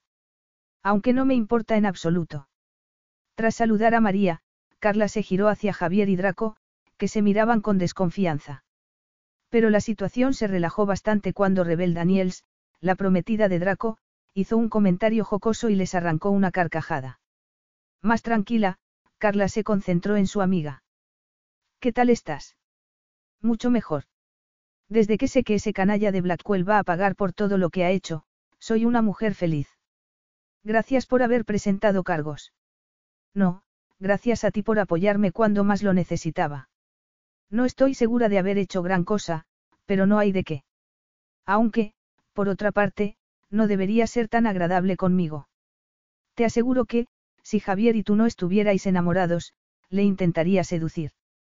Javier y yo no estamos, no somos. Carla no pudo terminar la frase, porque Rebel se acercó entonces y la abrazó, alimentando una incomodidad muy distinta. Te debo una disculpa, Rebel acertó a decir. No me he portado muy bien. Olvídalo, no tiene importancia. Sé que Draco y tú solo sois buenos amigos. Pero, si crees que estás en deuda conmigo, se me ocurre una forma de que la saldes. ¿Cuál? Que vengas a mi boda. Nos vamos a casar el mes que viene, y nos encantaría que Javier y tú asistierais, dijo con entusiasmo. Carla no supo qué decir. Ni siquiera sabía si, para entonces, seguiría con Javier. Pero él se le adelantó. Por supuesto que iremos. Excelente. Dijo Rebel con una gran sonrisa. Y ahora, querido Javier, háblame un poco de tu nuevo tequila.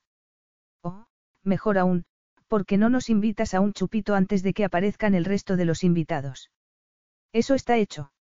Olvídalo, Santino intervino Draco. Necesito que estés sobria por la mañana, cuando aparezca el coordinador de la boda, que ella se ha empeñado en contratar.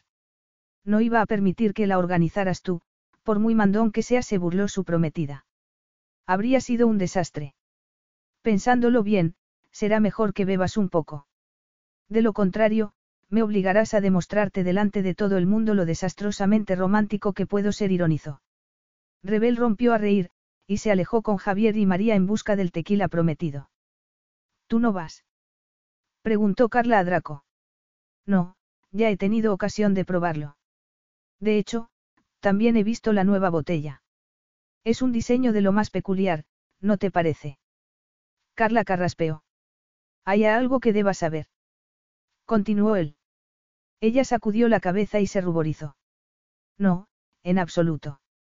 Si tú lo dices, por cierto, ¿cómo está el asunto de tu padre?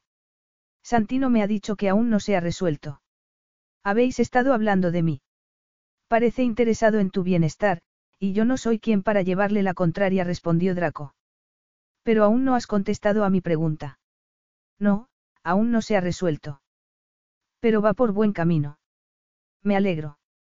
Durante la hora siguiente, Carla se dedicó a hablar con los invitados. Luego, Rebel se le acercó y le pidió un favor. ¿Puedo pedirte una cosa? Claro. Tengo que ir al cuarto de baño, y aquí hay tantas mujeres bellas que no me fío de lo que pueda pasar si Draco se queda solo. Podrías bailar con él hasta que vuelva. Bueno, yo. Gracias. exclamó Rebel, encantada. Y, si se pone demasiado protector contigo, dile un par de cosas desagradables. Es insoportable cuando le da por ejercer de hermano mayor. Carla no tuvo más remedio que hacerle el favor. Y ya estaba bailando con Draco cuando Javier apareció y dijo. ¿Te importa, Ángelis? Ahora me toca a mí. Adelante. Draco la soltó y Javier se puso a bailar con Carla. Empiezo a estar cansado de descubrirte en brazos de otros hombres, declaró. Cualquiera diría que intentas ponerme celoso. Y cualquiera diría que has invitado a Draco para ponerme a prueba, replicó ella. Te equivocas. No lo invité por eso. Oh, Javier, ¿qué tengo que hacer para demostrarte que te deseo a ti y solo a ti? Javier la miró con intensidad. Bueno, se me ocurren un par de cosas que podrías hacer. Al final de la noche, Carla tuvo ocasión de demostrarle su afecto en la práctica. Y se lo demostró de un modo particularmente activo, se puso a horcajadas sobre él, descendió sobre su sexo y le hizo el amor. Javier se quedó dormido al cabo de un rato, y Carla decidió comprobar su teléfono móvil, que no había mirado en varias horas. Su padre le había mandado un mensaje de texto. Decía que había recibido el primer pago, y que estaba dispuesto a decirle la verdad, pero con una condición, que fuera a su casa y hablara con él a solas. Javier sabía que a Carla le pasaba algo. Habían vuelto a Nueva York y, aparentemente, no había nada que la pudiera turbar. El médico le había quitado la escayola y la había sustituido por una venda, lo cual permitió que empezaran con el rodaje del anuncio. Carla tenía motivos para estar contenta, pero sus ojeras indicaban otra cosa. Un día, él se tuvo que marchar a Miami por asuntos de trabajo, y, mientras estaba allí, la llamó por teléfono. Acabo de ver el anuncio, declaró. ¿Y qué te parece? preguntó ella, nerviosa. ¿Qué ha quedado bien? Carla se rió. Solo bien. Gemma dijo que estarías encantado. Él le devolvió la risa. De acuerdo, lo admito, me gusta mucho. ¿Pero qué te ha parecido la experiencia? ¿Te has divertido? Sí, más de lo que me imaginaba. Detesto que me graben, pero no he tenido que patinar demasiado. ¿Cuándo vuelves a casa? Esta noche. No, me temo que no será posible. ¿Y eso? Mi padre se ha puesto en contacto conmigo, contestó Javier. Me voy a España esta misma tarde. Ah, dijo ella. ¿Y cuándo volverás? En dos o tres días, como mucho. Espero que sirva de algo. Javier guardó silencio durante unos instantes. La echaba terriblemente de menos, y se le ocurrió una idea. ¿Por qué no vienes conmigo? A España. No puedo. Aún tenemos trabajo por delante. Si me fuera, sabotearía tu propio proyecto. No me importa. Pues a mí, sí. Y a ti también te debería importar. Me estás regañando. ¿Quién? Yo. Ni se me ocurriría, se burló ella. Um. Bueno, será mejor que te deje. Me están esperando en el plato. Está bien, seguiremos hablando esta noche. Pero, antes de que cuelgues, dime que me echas de menos. Te echo de menos, Javier. Cuando cortaron la comunicación, Javier se dio cuenta de que su relación había cambiado.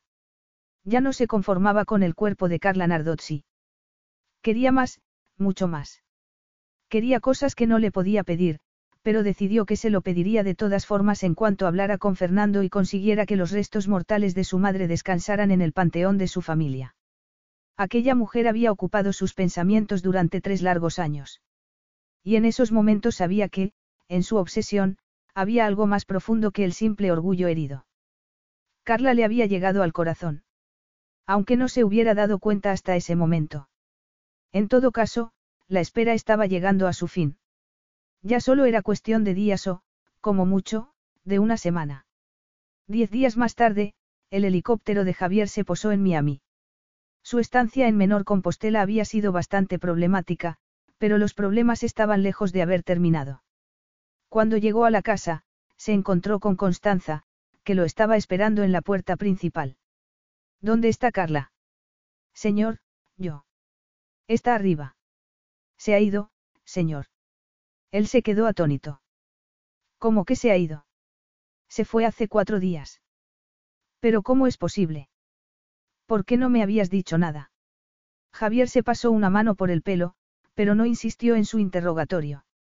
A fin de cuentas, sus empleados no podían saber que su interés por Carla iba mucho más allá de la simple atracción sexual. No les había dicho lo importante que era para él. La respetaban porque estaba a su lado, pero habían supuesto que solo era una aventura pasajera. Señor. Sí. Constanza se llevó una mano al bolsillo y sacó un sobre. ¿Qué es eso? preguntó él. Una nota. Es de la señorita Carla. La escribió antes de marcharse. Capítulo 13. Javier leyó una y otra vez aquella nota. La leyó hasta el hartazgo y, cuanto más la leía, más confundido estaba. Carla había sido absolutamente tajante. No quería saber nada de él. Sin embargo, Javier no se iba a rendir así como así. Y, días más tarde, se presentó en la boda de Draco y Rebel porque era consciente de que Carla no se perdería la boda de su amigo. La encontró cuando la ceremonia ya había terminado, y se dirigió a ella directamente. ¿Y bien? Bramó. ¿No vas a darme una explicación? Mira, Javier. No, no quiero hablar contigo delante de todo el mundo. No estaría bien que les estropeáramos la boda con una discusión. Entonces, ¿por qué has venido? Porque quiero que me expliques lo que ha pasado. Pero eso no significa que lo hablemos en público. Ya te lo he explicado. Te dejé una nota. Sí, eso es verdad, pero, Javier se detuvo un momento y se pasó una mano por el pelo. De acuerdo, salgamos y mezclémonos un rato con los invitados. Como decía, no estaría bien que les amargáramos la fiesta. Pero esta noche, cuando estemos solos, arreglaremos este asunto de una vez por todas. Javier no hablaba por hablar. Se comportó de forma exquisita durante la fiesta, y no volvió a mencionar el tema. Pero, al final de la noche, cuando ya se dirigían al hotel donde iban a dormir los invitados, la llevó a una parte y preguntó. ¿Dónde has estado todo este tiempo? Carla suspiró. Mi madre compró una casita en Maidstone, en la costa inglesa. Me la dejó en herencia, pero yo la puse en venta cuando le ofrecí ese acuerdo a mi padre, porque pensé que necesitaría más dinero, contestó. Hace tres semanas, el agente inmobiliario me llamó y me dijo que había recibido una oferta interesante, así que fui a Gran Bretaña con intención de recoger las cosas de mi madre. ¿Y has estado escondida allí? Yo no he estado escondida. Javier sacudió la cabeza. Si tú lo dices, pero ya me contarás el resto de la historia de camino al aeropuerto. Yo no me puedo ir. Tengo que volver a Inglaterra, protestó ella. Vas a hablar conmigo de todas formas, Carla. Puede ser en mi avión o puede ser mientras esperamos el tuyo, pero hablaremos. Javier, esto no tiene sentido. Tiene todo el sentido del mundo. Al final, Carla dio su brazo a torcer y se fue con el hombre que había trastocado su vida. El avión despegó en un tiempo récord y, tras quitarse el cinturón de seguridad, Javier dijo. ¿Qué tengo que hacer para que me quieras? ¿Qué tengo que hacer para que me des una oportunidad? Carla se quedó boquiabierta. ¿De qué estás hablando? De la nota que me dejaste, dijo él, sacándola del bolsillo. ¿La llevas encima? Por supuesto que sí. Y sigo esperando una explicación. ¿De qué parte? De toda. Carla se quedó mirando las líneas que le había escrito con todo el dolor de su corazón. Unas líneas que decían así. Querido Javier. Hoy he vuelto a patinar, y tenías razón.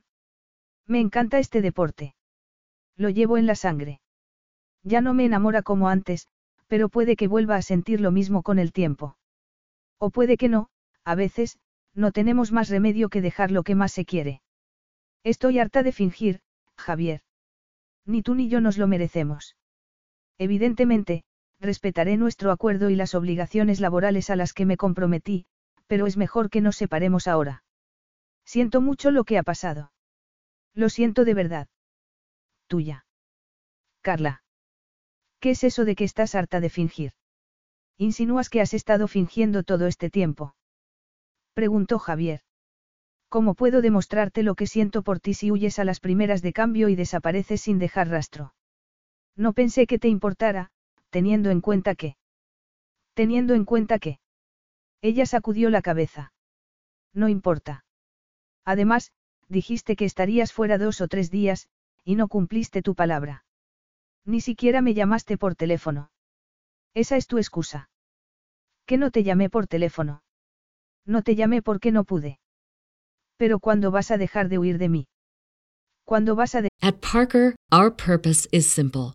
We want to make the world a better place by working more efficiently, by using more sustainable practices, by developing better technologies. We keep moving forward. With each new idea, innovation, and partnership, we're one step closer to fulfilling our purpose every single day. To find out more, visit parker.com/purpose. Parker, engineering your success. dejar de huir de lo nuestro? Javier. Tienes razón. Ni tú ni yo nos merecemos esto, la interrumpió. Y, si no te hubieras marchado otra vez, te habría podido explicar el motivo de mi silencio telefónico. ¿Sabes por qué no te llamé? Porque a mi padre le dio un infarto. ¿Cómo? Ha sobrevivido, pero se pasará el resto de su vida en una silla de ruedas. Oh, Dios mío, no sé qué decir. Ya has dicho bastante, afirmó él. En todo caso, hablé con él y llegamos a un acuerdo. Mi madre descansará finalmente con su familia.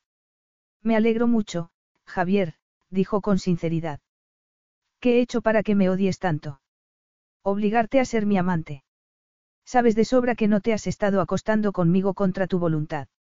Yo no te odio, Javier. Nunca te he odiado. Me fui porque. ¿Por qué? Ella apartó la mirada. Mi padre me escribió durante tu fiesta de cumpleaños. Me dijo que me contaría lo de mi madre, pero solo si iba sola a su casa. Y me asusté mucho. Pensé que la había matado y que por fin me lo iba a confesar. Y no fue así. Carla sacudió la cabeza. No, fue un accidente. Como ya me imaginaba, tuvieron una discusión. Mi madre salió a toda prisa de la casa y, al pasar por la zona de la piscina, resbaló y se dio un golpe en la cabeza, explicó. Afortunadamente para él, había instalado cámaras de seguridad que grabaron la escena. Vi la grabación, y sé que dice la verdad. Pero ¿por qué lo ha guardado en secreto? Ella se encogió de hombros. Solo era otra forma de controlarme. Un simple truco. Javier maldijo a Olivio en voz alta. De todas formas, eso solo explica el motivo de tu marcha. No explica por qué no volviste a Miami. No podía volver. Estoy enamorada de ti desde hace tiempo, y no soportaba la idea de que me abandonaras. ¿Cómo? dijo él, perplejo. No te entiendo. Creí que solo me querías como amante. Oh, Dios mío, te amo desde hace años, Carla. Me enamoré de ti cuando te conocí, pero tú me rompiste el corazón a la mañana siguiente.